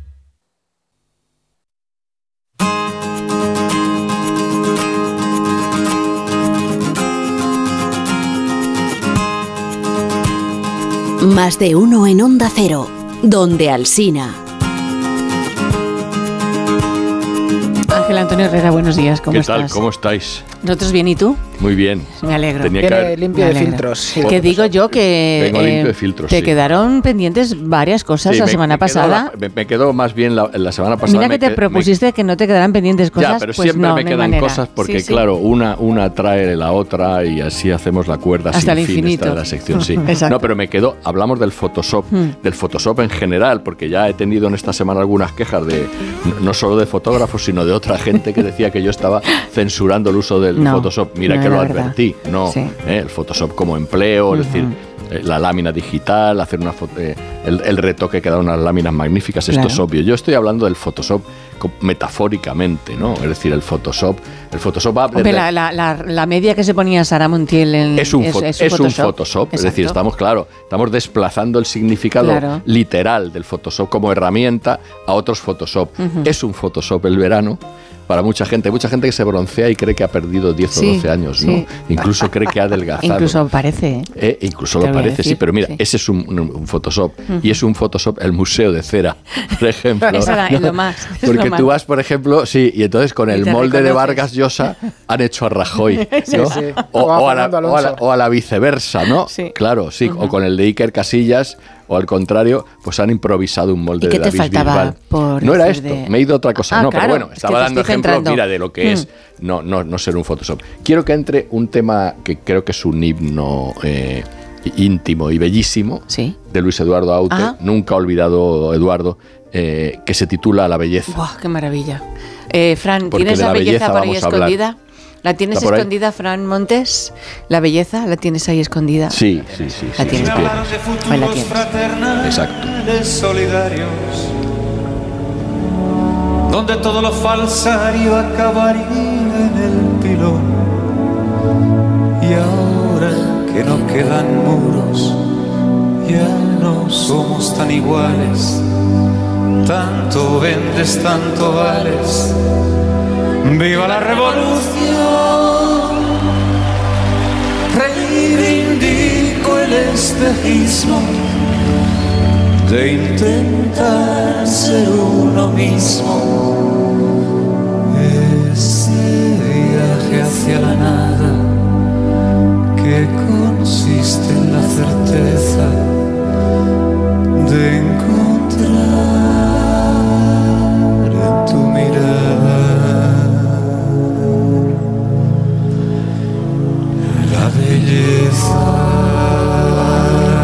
Qué precioso. Por Dios. Bueno, Con milaneses, ¿no? eh, es que de fondo está Silvio Rodríguez. Ah, Silvio Rodríguez. Esto es de aquella gira que, que, que cumplieron Aute y. Silvio, que además fue muy celebrada en plazas de toros cuando los cantautores todavía llenaban plazas de toros, ¿no? Y, y cuando las plazas de toros eran además el sitio de, recita- de recitales o conciertos, ahora no tanto. ¿Y le, y le has puesto el- la belleza a la Kardashian? no, he puesto la belleza para ver que un tema como este, que realmente es sublime en la sublime, propia sí. belleza, en fin, es vulnerado por la otra punta, que es modelos de gente que abusó del Photoshop, o sea, lo contrario a la belleza, ¿no? Y el otro día se me quedó en el tintero un- un- una foto que fue célebre por el abuso de Photoshop. En el tiempo en el que eh, Victoria Adams y Hmm. David Beckham, esa pareja planetaria, se dedicaron a hacer eh, promoción, a ser modelos de marcas e incluso de marcas que eran ellos mismos, se hicieron una foto así amorosa con cierto repunte erótico en el que a ella le habían colocado el culo de otra, ¿no? y entonces en la fotografía, eh, esa- esa- los comentarios y los artículos y tal, aquello fue un, un- en fin, eh, fue, un- fue- un fue un tinglao, un despropósito. despropósito Sí. que cundió mucho para, para, no solo para el chisme, sino también para este tipo de debate de la verdad o no la verdad dentro de una fotografía. Entonces, claro, era una foto donde había tres pero una persona no nadie la veía, ¿no? Que era la propietaria de aquel culo que era el que eh, Claro. el que hizo tan famosa a Victoria Beckham en esa fotografía. Yo dudé tanto de la existencia de Victoria Beckham que cuando Beckham jugaba aquí en el Madrid eh, me enteré de, un- de una fiesta de las poquísimas Ajá. de estas eh, públicas a las que asistió Victoria Beckham y entonces fui A realmente a constatar De la existencia su de, re- de la, la realidad. ¿no? Y entonces era ella porque se parecía a las de las fotos y digo lo de parecerse porque claro, como es una persona que va a bordo del Mm. Photoshop, aquí donde se produce la gran anomalía. una tabla por delante y por detrás. claro. Anomalía, sí. Y, y- y además certificaba que era ella porque iba con su madre Ah. a los sitios, como pasa con tantas folclóricas, aunque sean de allí, ¿no? Que llevan a la madre al lado. La madre que se dedicaba a la peluquería, en fin. Ella era la, anti- la- la antipatía profesional y, y la madre era una, una simpatía también profesional. ¿no? O sea que. Y luego eh, hubo otra eh, foto, digo, de estas de abusos del Photoshop clamorosos que dieron Sí. mucho para las gracias del momento, que fue un- un- un- una, una de las fotografías que subía Kardashian. Kardashian y Kardashian, porque Kardashian es una asamblea de Ujú. Kardashian, ¿no? Son muchas. Entonces se abusó tanto que el muslo era, era más ancho que, con lo- Que la cintura. que la, La cin- cintura. Que la cintura, sí, que la cintura. Y a otra gran modelo conocida del momento le, le metieron tanto Photoshop que la sacaron manca en una portada, ¿no? Ángel Antonio, que, si pa- ahora no paras ya, ahora te vienen ocho No, miles. a no he la- contado lo que era aquello para lo que venía, Sí, pero sí que bueno, lo has contado. Ese es el objetivo de esto. La ¿no? semana que viene más. Sí, la Para semana que viene más voy a recomendar una Venga. cantante impresionante. Trae, traía recomendaciones. Venga, vale, perfecto. Otro día, otro día. Otro día, venga, adiós. Más de uno en Onda Cero, donde Alsina. ¿Un cóctel o un refresco? ¿Desayuno con zumo o café? Con la promo todo incluido de Costa no tienes que elegir. Las bebidas son gratis. Reserva tu crucero hasta el 12 de marzo y disfruta del paquete de bebidas gratis. Infórmate en tu agencia de viajes o en costacruceros.es. Costa. ¿Cansado? Revital. Tomando Revital por las mañanas recuperas tu energía, porque Revital contiene ginseng para cargarte las pilas y vitamina C para reducir el cansancio. Revital, de Pharma OTC. Oye, pues me gusta bastante. ¿Lo tienes en una talla más? ¿Una talla más? ¿El sofá? Ay, perdón, perdón, perdón. Quería decir una plaza más. Hasta el 29 de febrero llegan las rebajas del hogar del corte inglés. Hasta el 50% de descuento en sofás, de iluminación, muebles y decoración. En tienda web y app, el corte inglés. Cada día tengo peor la memoria. Toma de Memory. De Memory con fósforo y vitamina B5 contribuye al rendimiento intelectual normal. Recuerda, de memoria, de Memory. Y ahora también de Memory Senior, de Pharma OTC.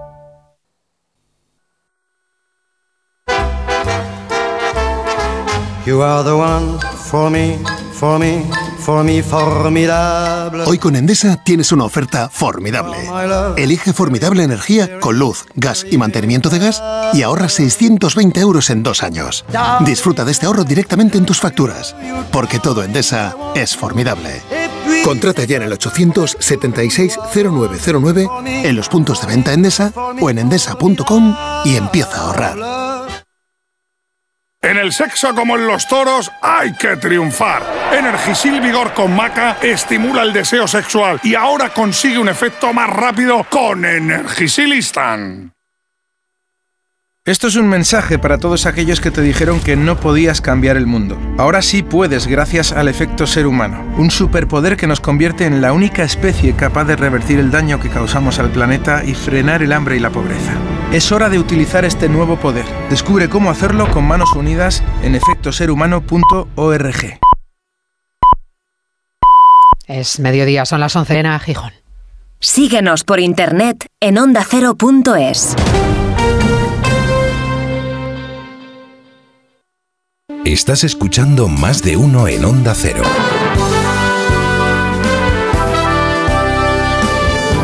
Donde Alsina. Fíjate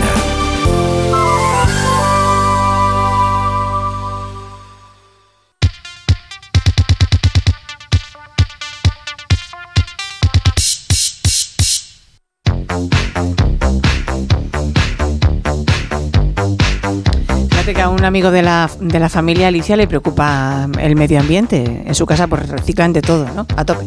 Así que un día le dije, ¿y por qué no te compras un eléctrico? Y eso hizo.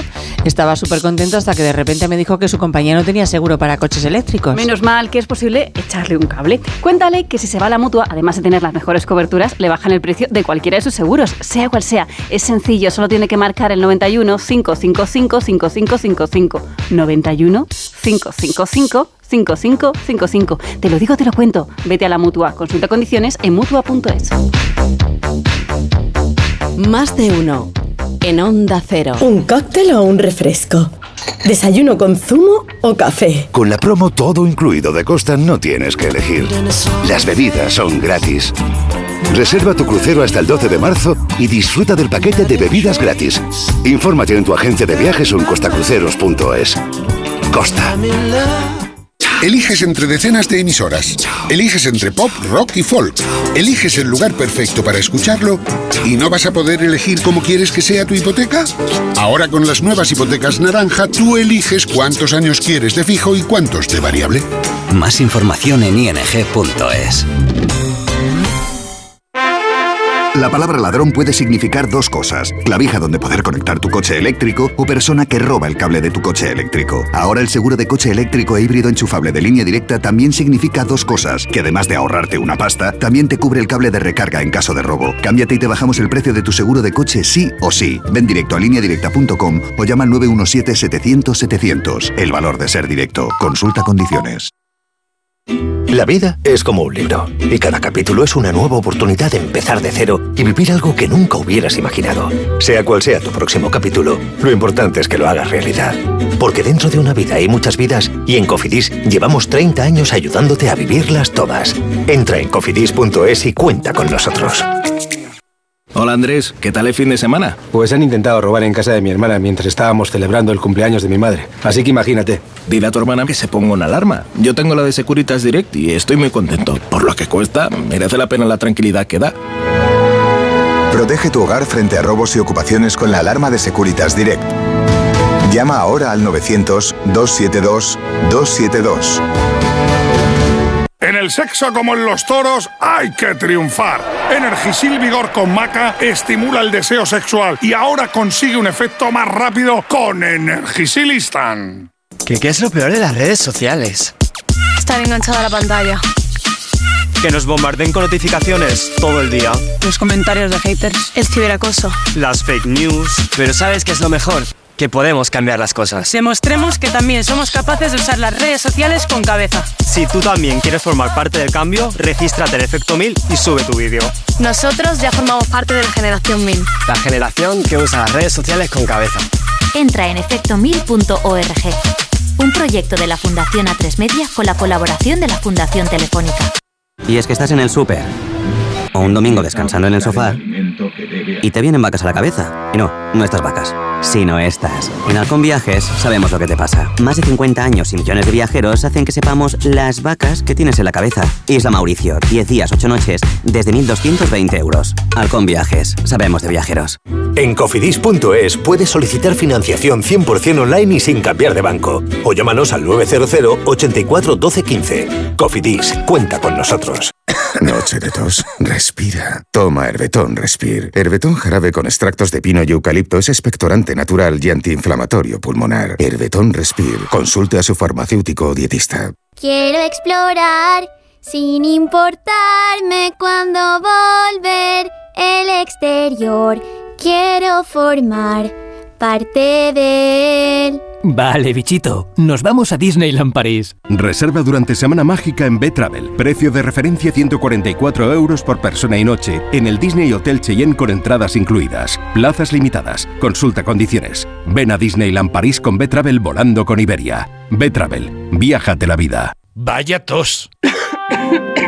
No sé si he cogido frío o un catarro, pero esta tos me está matando y los niños están igual. Con la llegada del frío y la contaminación aparecen los resfriados y la tos. Si te preocupan la tos y la irritación, no lo dudes. Consulta a tu farmacéutico. Bio3 Fitobronc es un jarabe balsámico con sustancias vegetales activas y miel que ayuda a suavizar y despejar la garganta. Bio3 Fitobronc, jarabe adultos y jarabe niños, actúa para toda la familia. Este invierno confía en tu farmacéutico y en Bio3. Tenía siete recibos, pagaba mm, alrededor de 1.100 euros y ahora voy a pagar alrededor de 350. Pues que me ha cambiado la vida, que reconozco que me han ayudado mucho. Pues ha sido un salvavidas. Agencia negociadora les ha cambiado la vida. No lo dudes. Si tienes casa en propiedad y quieres pagar un 80% menos cada mes por tus préstamos, llama gratis al 900-900-880. 900-900-880. Llama ahora, te cambiará la vida. En Lowy somos más cañeros que nunca, porque te traemos nuestra mejor ofertaza. Fibra y móvil 5G por solo 29,95, precio definitivo. Si quieres ahorrar, corre a lowy.es o llama al 1456. Tengo la memoria fatal, se me olvida todo. Si te falla la memoria, toma de Memory. De Memory con vitamina B5 contribuye al rendimiento intelectual. Y ahora para los más mayores, de Memory Senior de Pharma OTC. Noticia de última hora. Nos llega una exclu... Perdón, tenemos exclu... Exclusiva. Las pastillas Emser con sales minerales de origen natural protegen tu voz y cuidan tu garganta. De venta en farmacias y para farmacias. ¡Emser! A partir de tres años, cumple con la normativa de productos sanitarios. Ver efectos secundarios o contraindicaciones en emser.eu.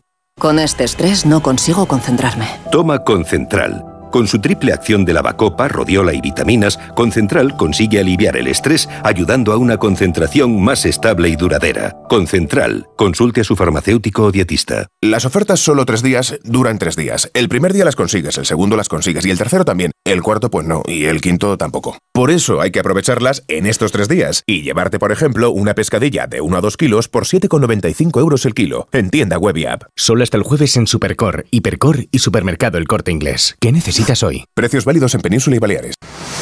¿Cansado? Revital. Tomando Revital por las mañanas recuperas tu energía, porque Revital contiene ginseng para cargarte las pilas y vitamina C para reducir el cansancio. Revital, de Pharma OTC. El cáncer de mama metastásico es una enfermedad incurable. La mayoría de las pacientes diagnosticadas nos estamos muriendo. Y esto duele. Ponte en mi piel. Porque yo antes era como tú, y tú mañana puedes ser como yo. A pesar de esto, amo la vida. La vida mola. Danos vida.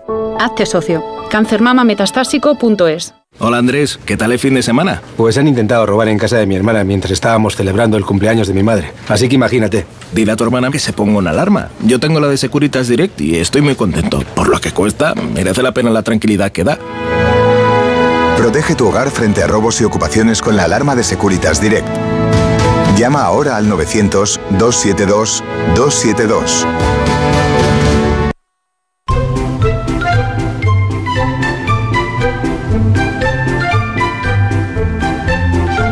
En Onda Cero. Donde Alsina.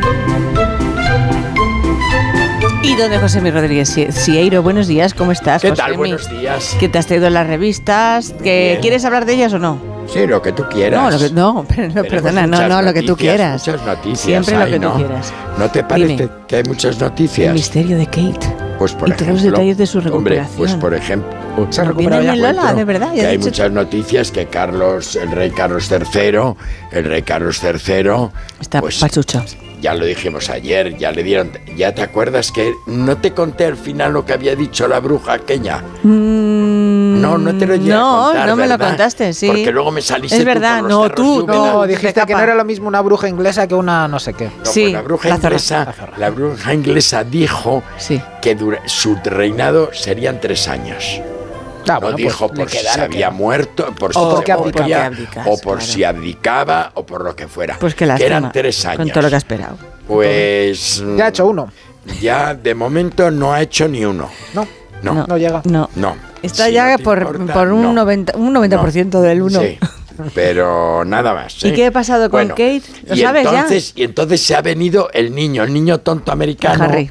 el niño tontito. está el padre, tontito americano lógico. se ha cogido un avión. Ayer Lógico. dieron la noticia que había salido en vuelo privado, pero la realidad es que llegó a Londres eh, en vuelo regular. Pues muy bien. En vuelo regular y que le recogió un, un- un coche y se lo llevó a ver a su padre. Que vieron la entrada en la casa de ver a su padre. Estoy absolutamente convencido que a su hermano no lo va a ver. O sea, eso lo tengo clarísimo. Vale. Hay cosas que son. mm, ¿Y qué le pasa a Kate? y ¿Se sabe? no dice ¿Lo dice lo que Ola? le pasa. ¿No dice? nada, nada, nada, nada. sin vivir. Nada. Por Es- el misterio de Kate. Claro, el Y misterio todos los de detalles de su recuperación. Claro, no sabemos exacto. nada. Y él, pues, oye, va a recibir al primer ministro, al indio, lo Mm. va a recibir. Pero no va a hacer trasladarse a, da- a inaugurar cosas, a visitar em, La Commonwealth. exposiciones de... No, porque había dos viajes previstos. ¿A dónde? Sí, Sí, tenía- dos viajes previstos a la Commonwealth, a países de la Ah, Commonwealth. claro. Pero no, no en voy. el momento están, han dicho Bueno, porque- que están en el aire. Porque están está en la el aire, enferma ¿no? también a la mujer. Que está todo, todo el mundo a, lo está mejor puede ir, enfermo. a lo mejor puede ir Camila. Camila está Vamos haciendo a ver, cositas ella se ha explicado una cosa mal. Es que yo oigo la televisión y de repente hay Camila todos esos está señores tan supliendo. cultos que están en las televisiones y dicen, bueno, es que a él le va a suceder Camila si le pasa algo. pero, no, pero vamos a ver. Torpe, torpes. ¿Cómo le va a No es suceder. Camila? Claro. Camila es la reina consorte y con suerte, que es totalmente diferente. Otra cosa es que Camila le represente en los actos mientras él esté, Ausente. entre comillas, de baja. Vale. ¿Entiendes? Y entonces, y entonces te dicen, bueno, y le va primero, le va tal. No, vamos a ver. Ella va a hacer eso y va a hacerlo también el heredero. ¿Están el en la seguridad social inglesa en los reyes también o no tienen de esto? Sí, yo creo que no hay seguridad. ¿Tendrían paro? ¿Tendrían en paro? No, pero los nuestros tendrían paro. Sí, imagínate. O Hombre, habrán cotizado. una baja, una estar de baja, por ejemplo. Claro. Seguro que están, ¿no? Seguro que cotizan. ¿Qué preguntas? Mis- Es que misterio. No sé Enter- qué entérate, tanto al pueblo entérate. que no me doy cuenta. No, hombre. lo que me estás contando. o Sí, sea, hombre, vamos a ver. La gente, la gente tiene una seguridad social, tiene un paro cuando Sí, se queda sí, en el sí. paro, tiene unas bajas cuando está mí que malito. Yo la pago y no la utilizo. Bueno, pues tiene unas bajas cuando está malito. ¿Estás malito? Pues te puedes dar de baja. Y la seguridad social pues Claro. cubre parte, Bueno, donde pues, trabajas ah, pues parte, el príncipe esas cosas. heredero, Guillermo, se ha dado de baja unos días, pero vuelve, Vale. vuelve hoy o mañana. bueno, en el caso español, ¿Eh? tú sabes. si se ha da- dado de baja es para cuidar a sus hijos. No que tienen de no tiene por qué cuidar Un minuto de vida tienes. Porque sus hijos tienen una niña estupenda española, tienen una abuela que se puede ocupar de los hijos, que es Claro. la abuela materna. Fantástica. Y tienen un montaje, digo yo, vamos, es que es una cosa Pues de claro. que ni que ni que no pudieran moverse. Claro, ¿qué dices? ¿Qué, qué cosas piensas? Si te pusieran los auriculares, escuchi- no, escucharías como cuchicheo. Vamos a ver, si- es que no, es el De verdad, no qué manía de no ponerse los auriculares. En la radio, hay que ponerse los auriculares. Que No viene ya la, gente del local, Bueno, Dios todo mío. esto, ¿qué dirá la gente si estamos ¿Qué dirá la pegados? gente? ¿Qué dirá la gente? Estamos al lado. Se nos tenemos que ir ya. Bueno, pues adiós. Vete. Adiós. Que viene la Pepa aquí en Madrid. Y en los demás sitios todos. Todos Jorge, dando buenas patadas. tardes. Buenas tardes, Fuera de aquí, no te vayas tan pronto. Mañana volvemos a las, a las 6, ¿no? A las 5 en Canarias. A las seis Va ser un gran día, adiós.